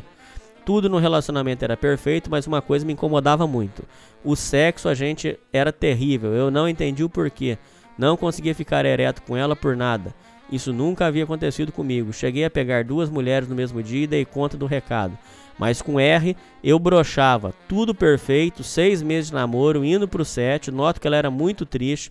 Começa a postar status de que a vida é difícil. Tentei e tentei inúmeras vezes conversar com ela, mas ela sempre desviava. Já tinha percebido que ela mentia para mim. Se enrolava nas próprias mentiras. Pressionei ela demais. Ela não falava.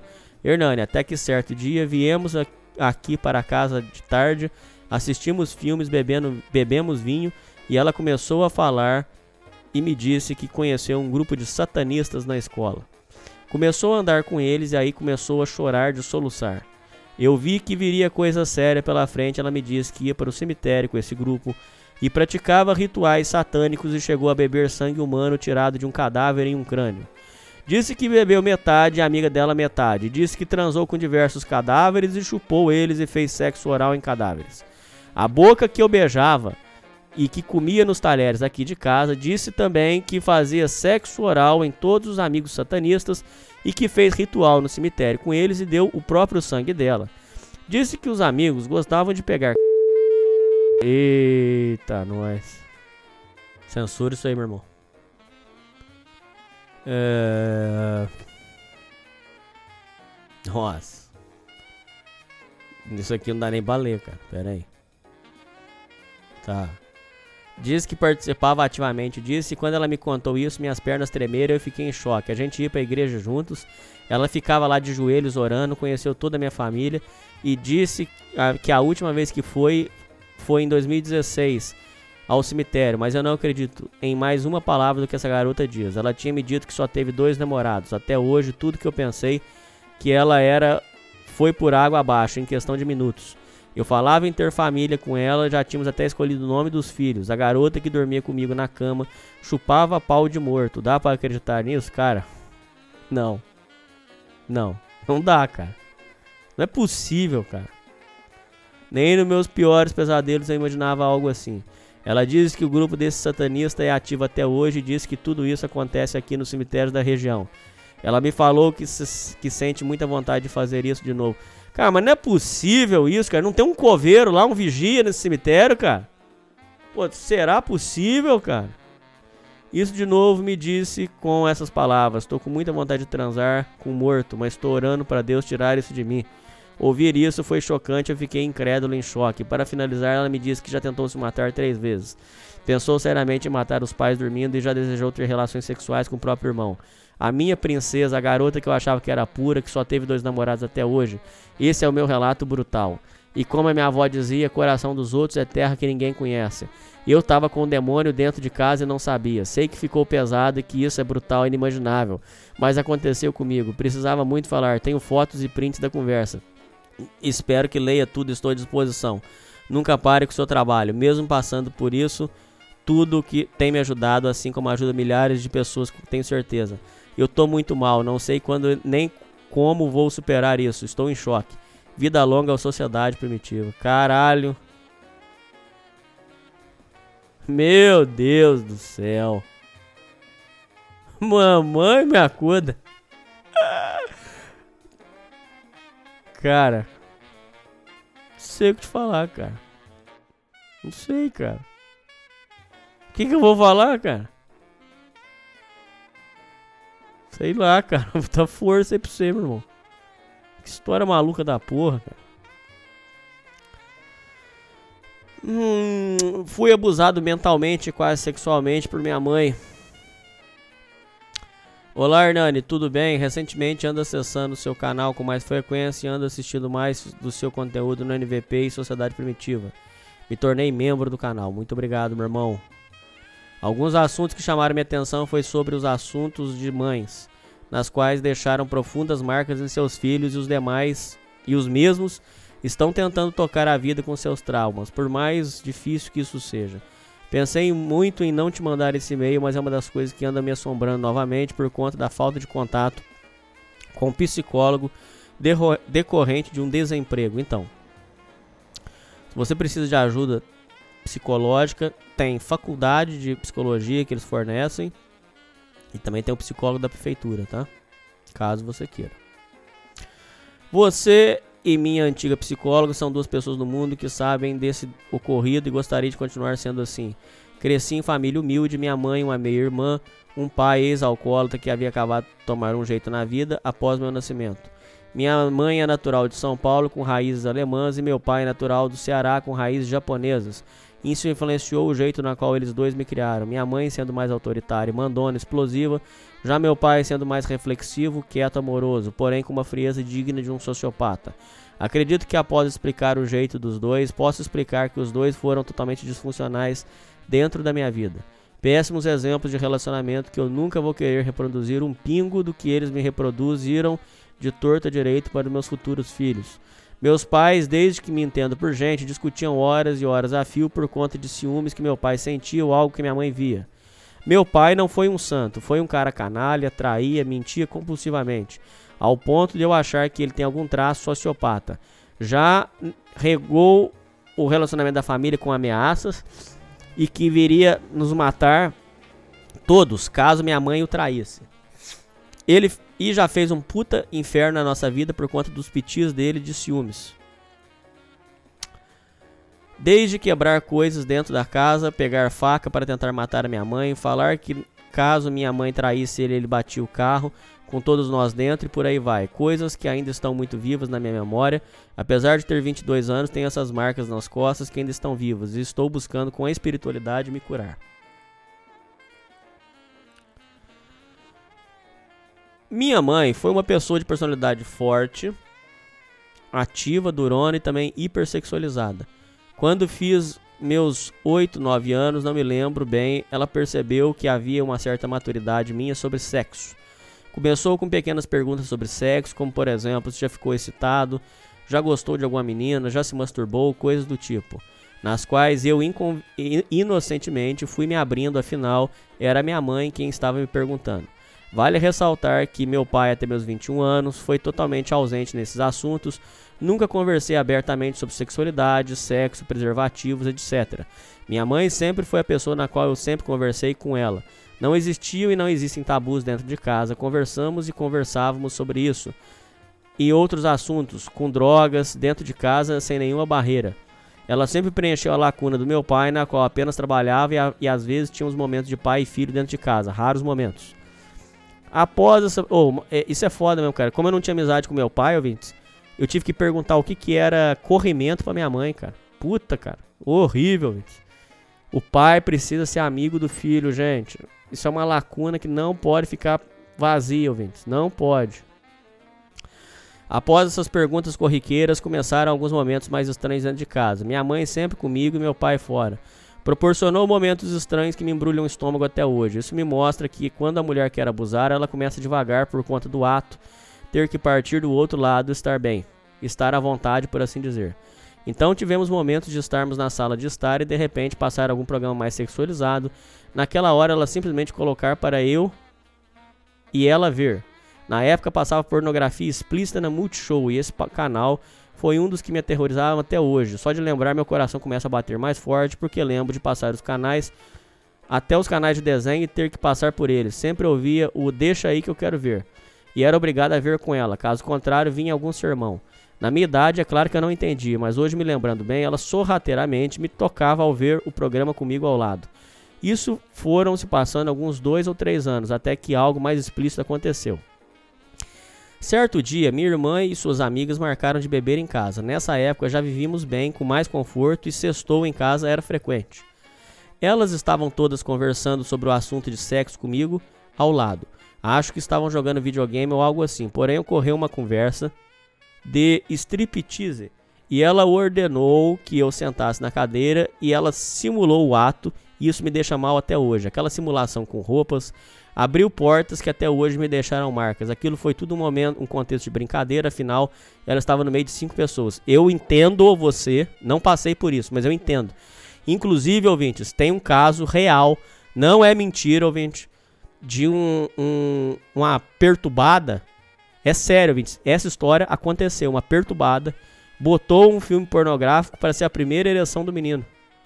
E aí diz que o, o, o menino ficou com. com é, subiu, né? Levantou.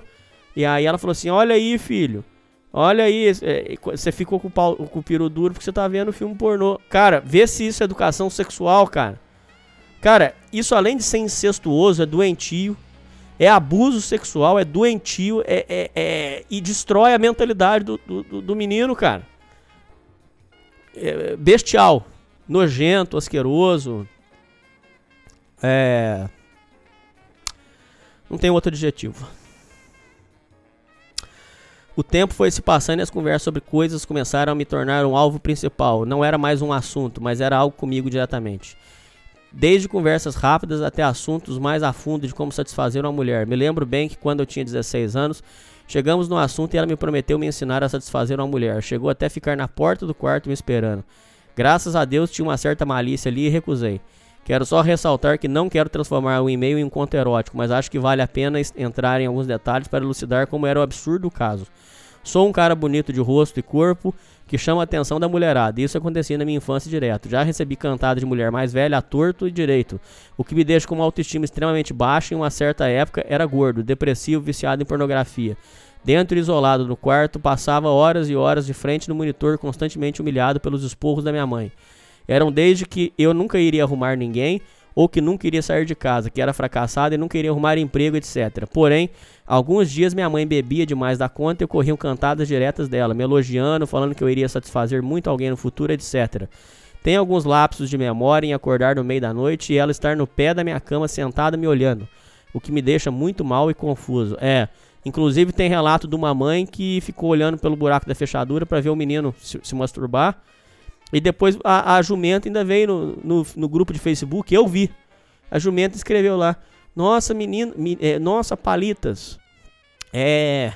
Vi meu filho se masturbando, nossa, fiquei impressionado com o tamanho do, do, do pau dele. é, Eu fiquei impressionado, isso é normal. E as outras jumentas, em vez de falar assim, você é doente, as jumentas falam assim, é normal, é biológico, mana. Ô, mana, é biológico, isso acontece mesmo, mana. Isso pode, cara. Ô, mundão maluco da porra! Esses acontecimentos até meus 18 anos foram me quebrando de pouco em pouco e me tornei um adolescente isolado e depressivo. Já senti diversas vontade, vezes vontade de me matar. Sim, isso aí é terrível, cara. Viciado em internet, pornografia, acho que decorre dos momentos com ela. Viciado em pornografia de milf, hentai de incesto, no qual ela até certa idade não entendia o motivo de ser tão fissurada naquilo. Até ter sessões de terapia que me elucidaram melhor o motivo e o meu passado foi começando a me contar. Me tornei inseguro, é, amargo, perdi alguns momentos com meninas da minha idade por conta de conselhos que ela me dava do tipo, tal menina não é boa pra você. Corte relacionamento com ela e hoje só percebo que era ciúmes dela. Nunca ocorreu o ato de fato, acho que isso me quebraria profundamente, mais ainda do que me quebra. Mas foram pequenos momentos nas quais me fuderam toda a minha adolescência e início da fase adulta. Eu ainda tenho algumas dúvidas do passado, se algo ocorreu e foi apagado. Tive momentos em que eu realmente não me lembro. Lembro apenas de alguns momentos com outras mulheres mais velhas que me deram cantadas. Cantadas essas que eram para serem dadas em adultos, mas estavam dirigindo a uma criança de 10 anos e certas passadas de mão na qual não deveriam ser feitas. Porém, as coisas foram mudando e me tratei psicologicamente e espiritualmente. Hoje ainda moro com ela, mas já mostrei e mostro a ela que, não tem nem, que ela não tem nenhum poder sobre mim, coisa que aprendi apanhando.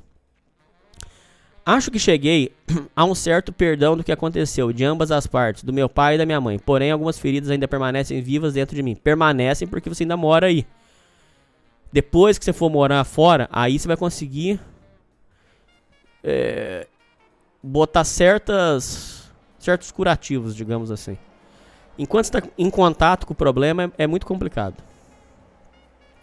Eu vi uma mudança nos dois. Ao longo do tempo, a vida foi machucando eles ao ponto de começarem a olhar para si mesmos. Tive alguns momentos emocionantes com eles dois, nos quais eu já me peguei abraçando os dois e chorando, dizendo que os perdoo por tudo que me fizeram. E eles pedindo perdão por tudo, sem mencionar algum ato. Isso me emociona profundamente, afinal são meus pais. O amor que eu tenho por eles ainda está vivo dentro de mim. Hoje saio com meu pai para beber, depois de muitas brigas, ódio, isolamento, consigo sair, conversar, rir, pedir conselho, como um pai e um filho realmente deve ser. Sim, parabéns.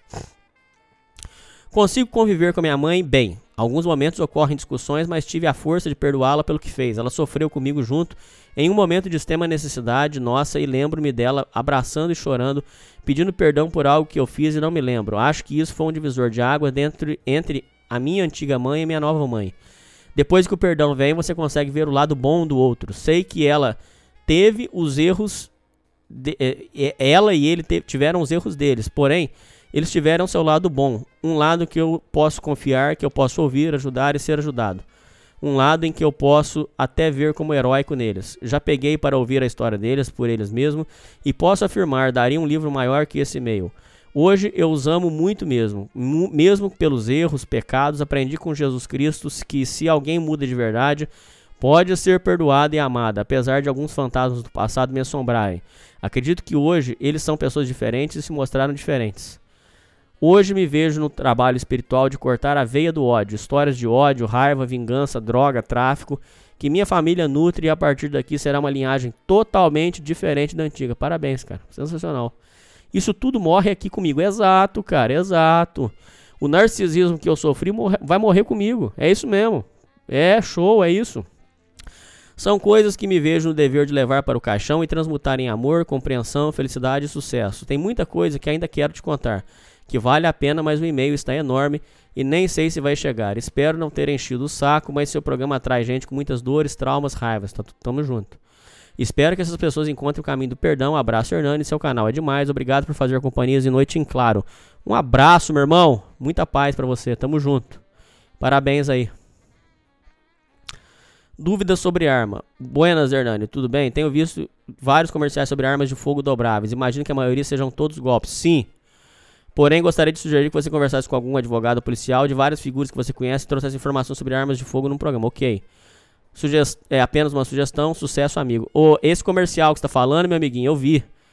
Ouvintes, tem uma. É, é, são anúncios fake no Facebook e no YouTube falando que você vai comprar um 38 dobrável por 100 reais. É golpe, pessoal. O seu dinheiro vai para uma conta de um laranja, eles somem com o site e acabou. Inclusive, senhores ouvintes, minha mãe caiu num desses, mas não foi de 38, não. Minha mãe caiu que ia comprar um, uma bomba para poço de água por 400 reais. A bomba custa 1.600, 1.700. Então, ouvintes, é, aí a minha mãe meteu na justiça, nem sei que fim que vai dar. Ah, bateram lá na, na, casa do Laranja e, e intimaram ele pro processo. Nem sei que fim que vai dar essa história. Acho que já era, perdeu. Então, ouvintes, é. É fato. E o mais engra... é, chega a ser engraçado. Sabe o que, que eles falavam nos comentários, ouvintes?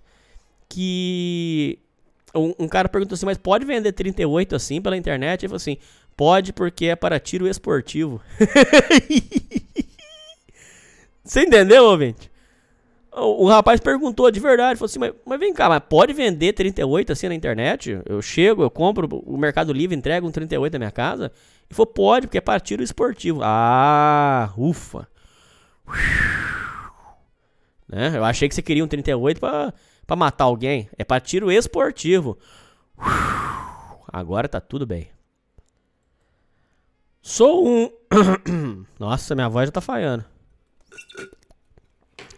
Sou um lixo, um lixo. Hernani, tô desempregado, sozinho, depressivo, perdi todos meus amigos, parei pra contar nos dedos, não sobrou um.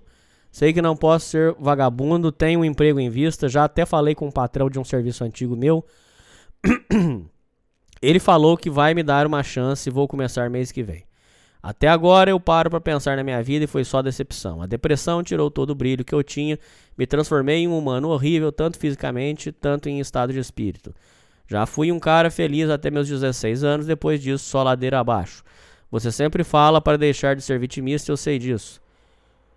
Quero começar uma nova etapa na minha vida, sair desse mundo da internet e consertar tudo. Preciso ter otimismo mesmo no coração, estando despedaçado. Minha família não me ama, não tenho um amigo não tenho amor nem por mim mesmo. Cara, mas não tem sentido isso aqui. Obrigado por tudo, Hernani. Estou ansioso para largar todo esse mundo que me enterrei. Queria lavar um pouco da alma com o podcast. Ok. Obrigado por tudo. Ok. Mas não tem nem sentido isso aí que você mandou. Mas tá bom. Fui feliz até os 16 anos. Só mais uma coisa, eu sou um cara estranho, sou um fudido mesmo. Te escuto faz 5 anos. Sei que tudo já deve deve estar cansado de caras igual eu. Tenho vários problemas familiares, problemas amorosos, problemas na época da escola, problema profissional. Mas se tem uma coisa que eu orgulho de não ser nóia, drogado, bandido, sou um cara que abandonou totalmente a família.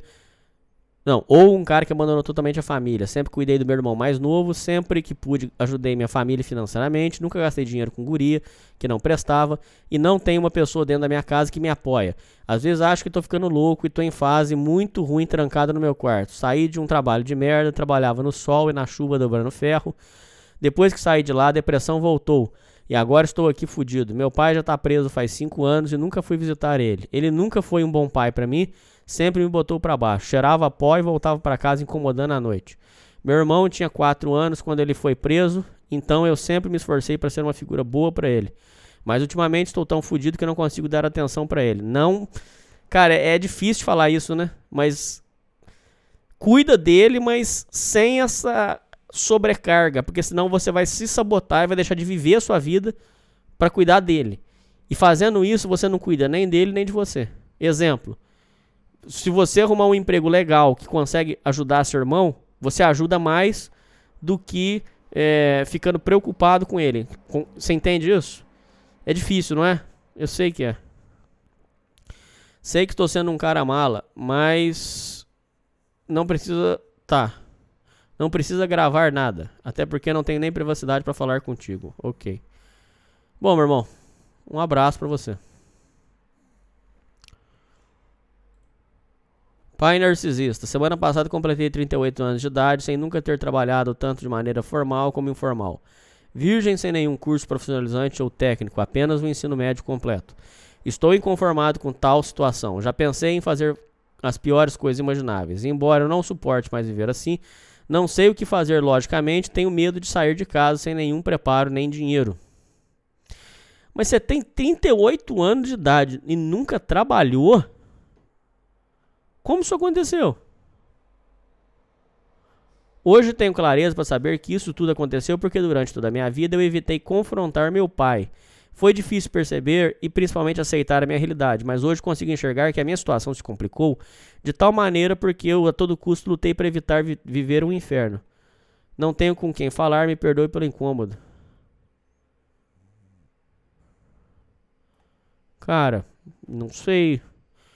É, realmente, é, trauma com o pai pode, pode travar o cara pro resto da vida. Mas eu não sei o que, que foi o seu caso, cara. Não sei mesmo.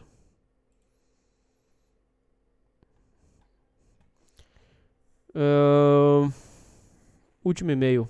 É isso mesmo? Último e-mail. Em memória do meu pai. Bom dia, Hernani. Esse e-mail é uma continuação bem tardia do meu e-mail enviado no dia 19 de 1 de 2018. Imagino que você não se lembre mais, afinal faz muito tempo. Em resumo, falo sobre o início da minha nova vida em uma nova cidade como foi a minha criação até esse período. E-mail esse lido em um programa que agora acho que nem está mais no ar. Após quase seis anos, eu admito que não o acompanhei por todo esse período. tendo vários hiatos, e minha vida nesse período pode ser facilmente resumida.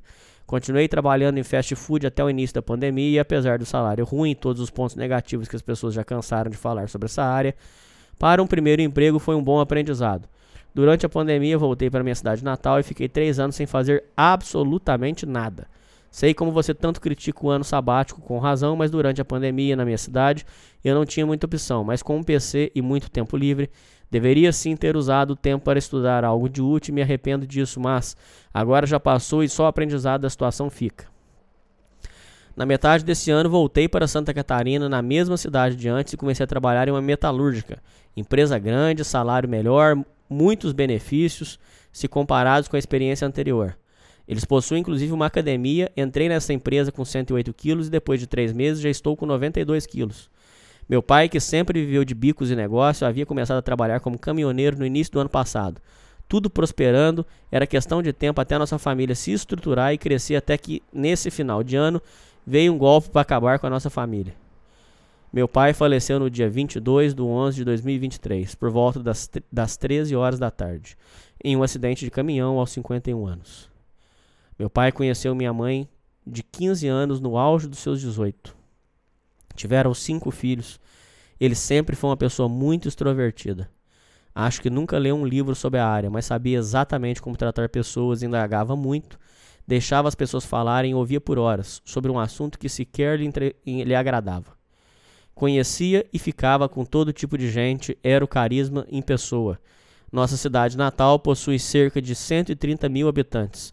E eu falo com tranquilidade: 70% da cidade conhece ou já ouviu falar do nome do meu pai. É muito discutido nas suas lives a questão do autismo. Meu pai sofria desse transtorno. E só foi descobrir isso quando o mais novo dos meus irmãos apresentou um quadro mais grave. Tanto que hoje, com 16 anos, ele ainda não fala. Caramba, cara, 16 anos não fala.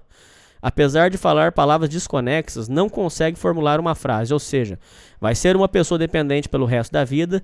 O segundo mais novo, apesar de conseguir se comunicar também, está em um grau avançado. Observe ele por 5 minutos e vai perceber que tem algo de diferente nele. Mas os três mais velhos nasceram com um grau mais leve. Obviamente, um bom psicólogo deve perceber, mas pelo menos eu acredito que no trabalho ninguém desconfia. Ele e meu avô tiveram por muitos anos uma empresa de transporte. Ganharam uma licitação da prefeitura e trabalhavam com transporte municipal e intermunicipal. Esse foi o período de vacas gordas da nossa família. Não sei as datas exatas, mas acho que a empresa começou na metade dos anos 90 até 2007, 2009 e após esse período, até o início de 2022, o meu pai viveu de negócios e bicos. Ele sempre disse que não nasceu para CLT. Durante a pandemia, com a situação apertando e por pressão da minha mãe, ele começou a trabalhar como caminhoneiro. Apesar de não ter carteira assinada, era o emprego mais fixo, embora ele pudesse parar a qualquer momento, já que o caminhão era de um amigo dele. Meu pai possuía vários anos de experiência com transporte municipal e já tinha mais de dois anos no caminhão. Tirou com alguma dificuldade a carteira de, de categoria E, falhou uma vez recentemente enquanto cruzava pelas estradas do Rio Grande do Sul, em uma curva fechada no auge das 13 horas de uma tarde muito chuvosa. Meu pai perdeu o controle do caminhão e essa curva tirou a vida do meu pai. Sei que isso ficou um pouco vago, mas enquanto não sair o laudo da perícia do ML, ninguém sabe com certeza o que aconteceu com ele. Todos sabem a fama que o caminhoneiro tem no Brasil. Meu pai nunca fez nada disso. Não bebia, não fumava ou usava droga. Com a popularidade que ele tinha, já fomos em várias festas e reuniões juntos e nunca vi nada disso. Era realmente um exemplo e um orgulho para a minha vida. Diferente da maioria dos ouvintes desse programa, que geralmente tem algum problema com o pai ou com a mãe, minha relação com ambos sempre foi muito boa, não só da minha parte, como dos outros quatro irmãos também. Sou muito abençoado por Deus por ter uma família grande e unida como essa. Meu pai dirigia um caminhão vermelho e sei que ele não ia dirigir esse caminhão pelo resto da vida, mas agora ele vai dirigir pelo resto da minha vida. Dizem que os homens demonstram sentimentos por ações, enquanto mulheres por palavras. Isso foi uma realidade na nossa relação também. Acho que nunca falei um eu te amo pro meu pai na vida. Um abraço bem forte eu dizia isso. E antes de sua última viagem, ele me deu um abraço de despedida mais forte que o habitual. Nunca vou saber o significado disso, se ele só estava com saudade ou realmente estava com mau pressentimento. Segue em anexo fotos que eu tirei do estado do caminhão. Vou terminar por aqui para não estender ainda mais. Se você quiser mais detalhes da história, bem como a história do pai do meu amigo, dono do caminhão, que não chega a dar um na boca do crime, mas daria uma ótima história de ingratidão, pode me responder por esse e-mail que eu faço uma parte 2 ou gravo o programa. Em memória do meu pai Flávio André Lindemeyer Quadro. 15 de 10 de 72, nascimento. 22 de 11 de 2023, falecimento. Cara, pelo menos você amou o seu pai e foi amado em vida. E isso é inestimável. Muita força para você, meu irmão. Seu pai descanse em paz. É isso, ouvintes. Siga, comigo, nessa, jornada. She got it from the man she had. She wants to live so bad. Says nobody. Ghosts don't.